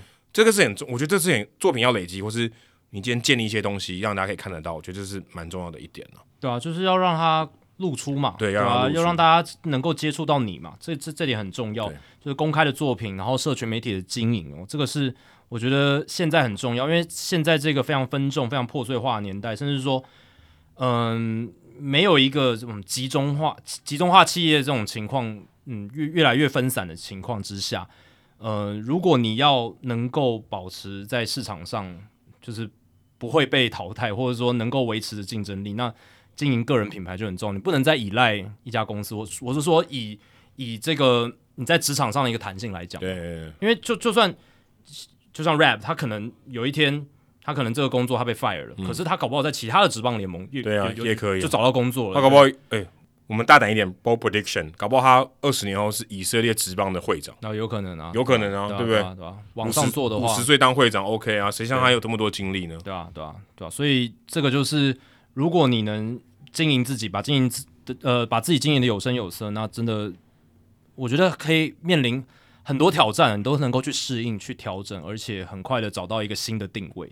好，接下来数据单元哦，其实这个内容呢是我们上一集要讲的，但是后来因为 Jackie 把好书我来翻，哦，先先占去了，所以上一集的数据单元是我嘛，我分享收视率，然后这一集的数据单元哦，我们也是聊到 Baseball 蛇棒最近，诶，其实它真的很夸张的，我每次去看，可能隔一两个礼拜看都不太一样了，就是那个什么 Leaderboards 都会有一些新的东西，它的 New 一直常常出现嘛。对啊，因为像去年可能就是像 Pitch Tempo 嘛，就是投球节奏，那这个投球节奏就跟今年。修改规则非常有关联性，因为你可以知道一个投手他的节奏快不快，他时间拖得长不长。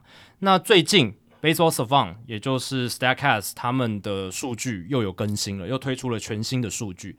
哦，是在三月九号的时候。那这个全新数据的系列呢，就是捕手挡球的部分 （Catcher Blocking）。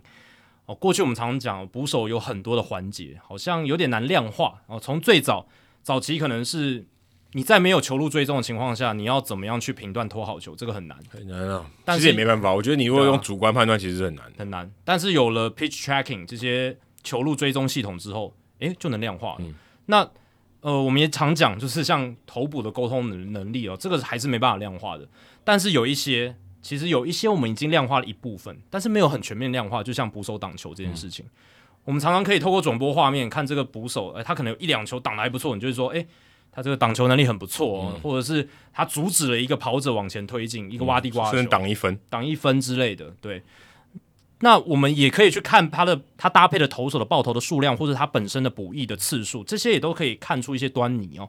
可是他毕竟还是涉及了太多的因素，那可能不是很客观的来评价这个捕手的挡球能力。所以，Baseball Savant 还有他们大联盟这些数据的开发人人员，其实主要就是 Tom Tango 了。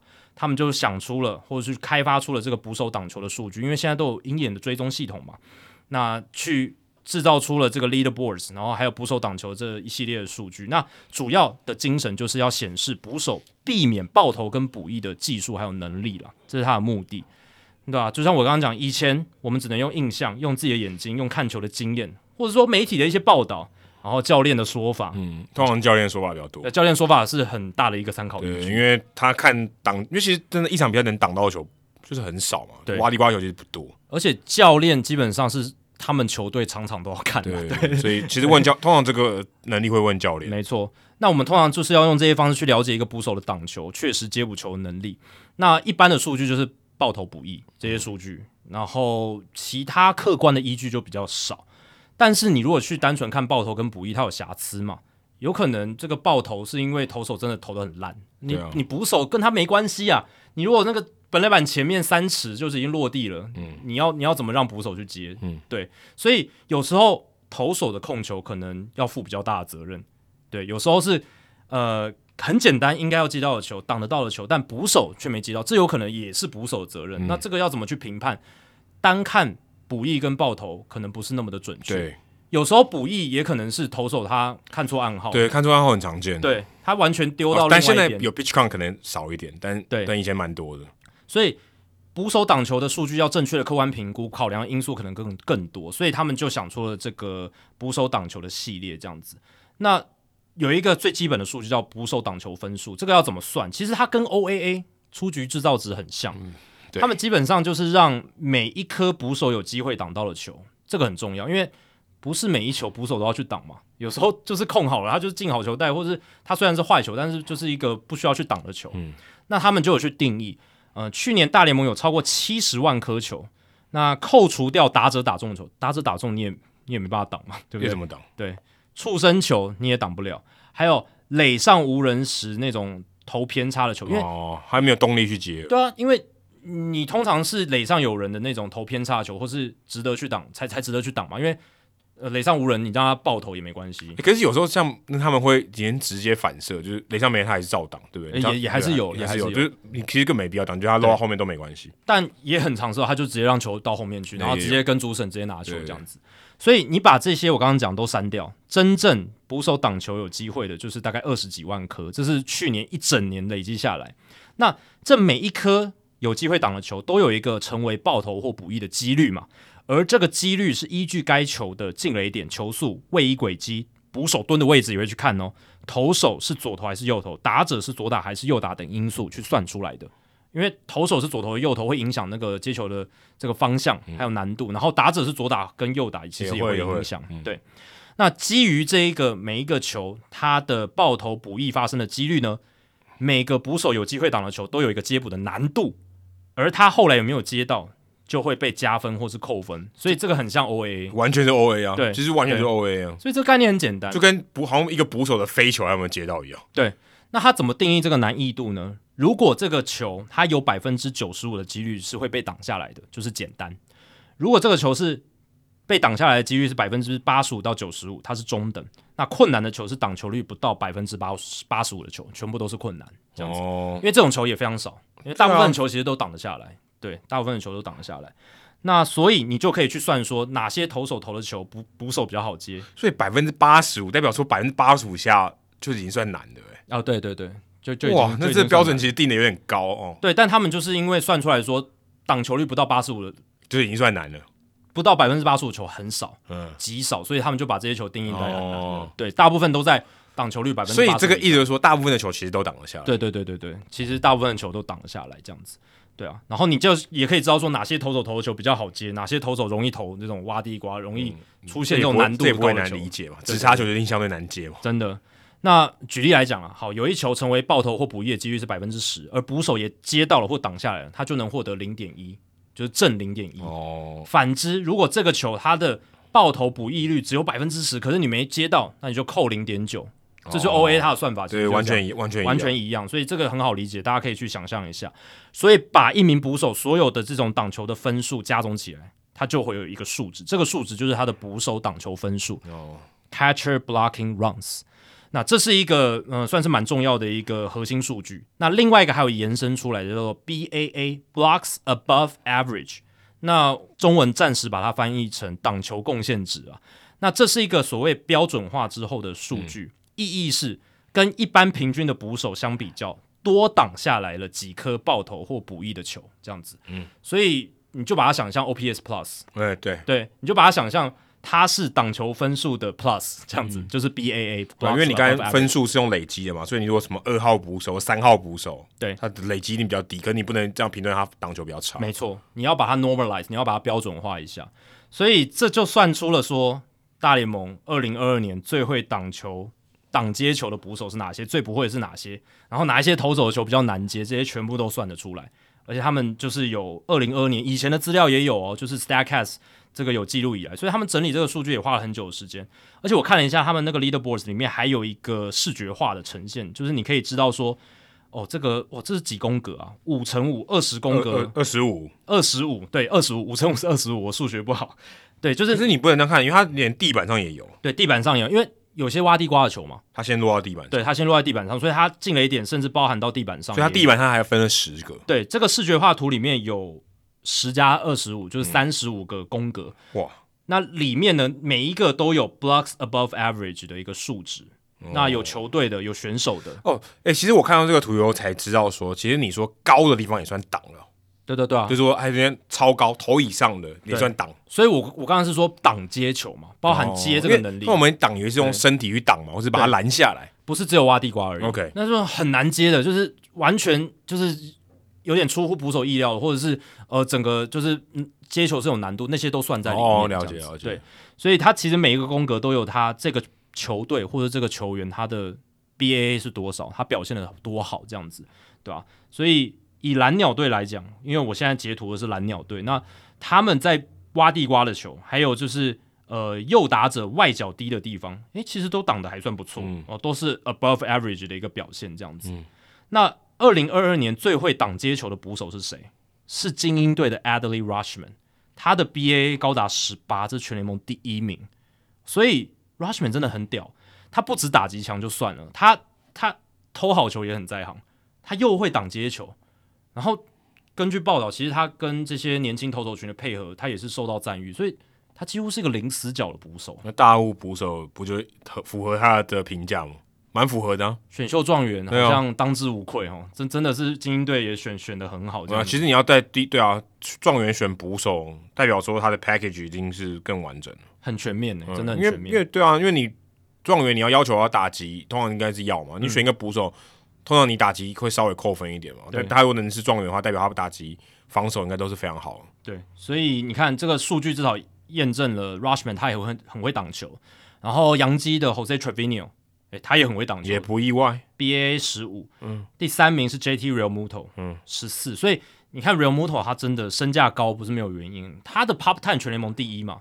他在主杀方面也很在行，然后他挡球这种挡接球，这种老棒球人很喜欢的能力，他也非常强。对，那如果是以球队的单位来计算的话，蓝鸟队他们的 BAA 最高哦，他们的 BAA 团队去年是二十五，那他们去年捕手是谁？Alejandro Kirk，还有 Danny Jensen。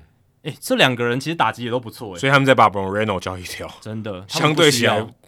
我有这两个，我还需要第三个吗？对对，哎，这两个是打击很不错，然后其实而且其实 Danny Jensen 应该算比较偏打击的吧？对啊，你会有这样的印象。我说如果真的你要攻守两端，你给他的印象应该打击比较让人比较有印象吧？Kirk 也是啊，对。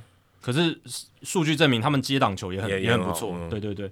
所以哎，其实捕手接挡球的话，接挡球好的话，其实也会给投手信心。对啊，像。Kevin Gausman 他是只插球的投手，他就更勇敢的去投只插球。这个这个就配合会很好。对，这个心理的因素是会只插球，你三垒有人，你不太敢丢啊。真的真的。那如果换回到另一边啊，最不会接挡球的捕手是谁？是皇家队的 MJ Melendez，而且他烂的程度是很夸张的，他是负二十五啊，他的 BAA 是负二十五，比 Yasmani Grandal 跟 Eric Hass 的负十一，就是第二就是并列第二烂的，都还要负十四以上，这个很惨。那好像也不太意外，因为 M J Melendez 他其实也守外野，嗯，他并不是真的很专职的捕手，嗯，所以以他这种接挡球能力，感觉他未来不守捕手的几率可能很高，可能就专门往外野。对啊，因为你看到这个你就知道，那我宁可去要让他去外野。对啊，然后像呃 Joy Bart 也很惨，负九，Mike Zunino 负八，对，这些都是表现比较不好。你这个倒数的排行榜里面，还真的都是以打击为主的捕手，除了 James McCann。呃，，Zunino 是炮炮手，对啊，就炮手，就打击比较好，比较令人。但 Zunino 防守应该也不差，只是说他打击的印象是给你比较高的印象。嗯，然后 Alfaro 也是，对，Alfaro 很强，嗯 r a n d a l 也是，Eric Hass 也是啊，Hass 也是全垒打超多的。对，然后 Mahia，Francisco Mahia，光芒队的捕手，他小联盟也是以打击见长，不是什么连续几场有安打，无几场吗？对啊，就是连连续安打场次非常多。对吧？可是你看刚才表现好的 Real Muto 跟 Rushman 也很强哎，对，打击很强，就明星嘛，对，就是明星啊。不不，对啊，因为他就是攻守两端都很好啊。对，嗯，那如果你只有攻击好的话，你就相对起来明星的这个价值没那么高。对，刚刚忘记提 Alejandro Kirk 也是正十二，也是前几名的，也是非常好的，对，蛮神奇的。我感觉运动人应该不是太好。我说这个，但是有点偏见啊。对，所以你看他身材，你会觉得他也许不是运动能力这么好的这个捕手。可是有时候我们选捕手也是看那种下盘很很厚的，对对对对。那团队上来讲，最不会挡球的就是 M J Melendez 的皇家队负十八，嗯，响尾蛇负十五。哎，你看香香尾蛇把 Moreno 换过来，嗯，搞不好对他们捕手的战力、防守上有点帮助这样子。然后游击兵负十一，这几队是表现最不好的。那呃，二零二二年呢，搭配捕手挡球最差的投手哦，就是说呃，跟这个投手搭配起来，他搭配的这些捕手表现 BAA 最差的，就是挡球表现最差的。有一个我觉得很有趣，就是大谷翔平。大谷翔平，呃，他搭配的捕手加起来，他的这个 BAA 是负七耶，所以这有可能是大谷他的球有点难接，这这这可能是一点。他如果只插球，一下速度那么快，但也不好接吧。对，然后还有另一个点，可能就是天使队的捕手本身就不不太会接挡球，这这有这个两个点可以去考量，这样子。你看这边还有泽村拓一也在上面哦，对，那也是很高，也是负六，只插球很厉害，曲球很厉害的 Fromber Valdez，呃，这个他接他球的捕手表现也都不太好，这样子，对，蛮合，我觉得蛮合理，不会让我觉得很意外。嗯，那。二零二二年最受惠于捕手挡球的投手有哪一些？像是精英队的 Jordan Lyles，因为 Rushman 嘛，嗯，因为 Rushman 就在他的这个本垒板后方这样子，对啊，然后像 Gary Cole，Gary Cole 他有这个 Jose Trevino，所以这个可能也跟他搭配的捕手的关联性比较大。那我觉得还有一个很有趣的就是，对于捕手来说，接球难度最低的投手是谁？以去年来讲是 Scott Efros，哦，就是去动 TJ 的 Scott Efros，就是他投出的球呢。最后接挡球的难易度被评为是简单的 easy 的，有百分之九十九点六，几乎没有就是太难的球这样子，都都不太会挖地瓜或者爆或者爆喷这样子。对对对对对，那种爆喷的情况比较少。然后像这个酿酒人的 Hobie Milner，还有太空人队的。后援投手 Rafael Montero，这个蛮令人意外的。对他其实变化球很犀利，可是他反而就是 easy 的球很多这样子。而且你看这个里面，你一到五里面 e f o r s 跟 Pan Murphy，嗯，都是侧投，哎，对，这也是有什么？这有什么逻辑可言吗？应该因为他球就不快，也有可能，也有可能是球不快，因为球快一定难接，这应该不用，应该这是常识吧？你看第五名 Johnny Cueto，他也是球速慢，对，所以球慢应该就是好，相对会好接，所以应该这两个 e f f o r s 跟 Mur 呃 Murphy Pan Murphy 应该都算是球速比较慢的，球慢，然后控球相对 control 是蛮好的，一定要啊，对对对。那如果球速慢，control 不好，他不会上大联盟，真的。那就是 easy 的球最少的，就是他常常给捕手出难题的，常常挖地瓜或者那种爆喷球很多的。呃，老虎队的投手 Alex Lang，然后还有道奇队的投手 Tony Gonsolin。哦，Gonsolin 他就只差球也投很多，对，很他就是爆喷球可能比较多这样子。然后洋基队的后援投手 Lucas l i g y Frankie Montas 也是，Frankie Montas 也有直插球，对，也有一个直插球，对吧？哎，你这个没有分直插球哈？没有，我说他这个没有办法分类选球种哈。这个感觉容易失控，那就是四缝线速球跟直插球。对，我说如果我应该说需要这样去挡或者爆头的大需求也是，对，大需求也是，大需求也是一个弹指需求，像 Kimball 那种弹指需求也有可能很容易啊挖挖地瓜这样子。对吧？所以你看这里面还有像呃这种球比较难接，Luis Garcia，然后 Leon Hendricks，嗯，Nick Nelson 呢，都是这种球威球质很强的投手。有时候球质球威强哦，他自己也很难控制。反正就是这样，这很正常吧？就像你开速度很快的车，你要控好，你要那个临时变化，或者你要控制的得宜，当然就比较难哦。你方向盘在速度快的时候，稍微偏一点，那哇，车子很容易就拉不回来了。对对对，所以这个呃。Leaderboard 就是 catcher blocking 的 leaderboards，捕手挡球的数据真的很有趣，它里面涵盖很多面向。哎，你这个很有趣，它的它的三个等级是 easy、medium，然后不是 hard，是 tough。tough 难接，难接。一般都是 hard 吧？对，但是它可能就是呃 tough pitch 吧，我不知道，就是很难接，可能它它的用语不一致，因为一般是用 hard 嘛，嗯，对不对？对，但是他他这边选择用 tough，对，好微妙。我刚才讲说 tough。对，Well，用词不一样，对对对。一般这种就是因为通常在这个 leaderboard 里面都写 easy、medium 跟 hard。嗯，对，可能口语上他们就是球很难接，他们应该会用呃，哎，之前都用什么 medium、soft、medium、hard，那是形容击球出速。对对对对，easy 跟 tough 是面是相反的，所以应该是配 easy。有可能是因为 hard 这个。也会去形容一个东西很硬、硬、很强劲、强劲。对，那他可能是要做一个区隔吧。挖地瓜不见得强劲，对啊，不见得他不一定是投的很很很很很快嘛，或者是他球威不一定很犀利嘛，所以他用他用 tough 来不好接，对，不好接这样子。因为对，没错，嗯。好，以上就是《h i t 大联盟》第三百一十三集的全部内容。如果大家喜欢我们节目的话，请千万记得不要推荐给你的朋友，因为这样做的话，你很快就会变成朋友里面最懂大联盟的那个人了。你朋友没有听到《h i t 大联盟》，大联盟的知识就会越来越跟不上你。假如你有任何棒球相关的问题，我们的听众信箱随时欢迎来信。你可以在节目叙述和我们的官网 hitmlb.com 上面找到。还有，别忘记到 Apple Podcast、Spotify 给我们五星评价和留言回馈。现在 Spotify 也可以留言喽。让我们能够做得更好，也让还没有听过《Hido 大联盟》的朋友可以更快的认识我们。如果你写的不错的话，我们也会在节目开头中念出来分享给大家哦。今天节目就到这里，谢谢大家，拜拜，拜拜。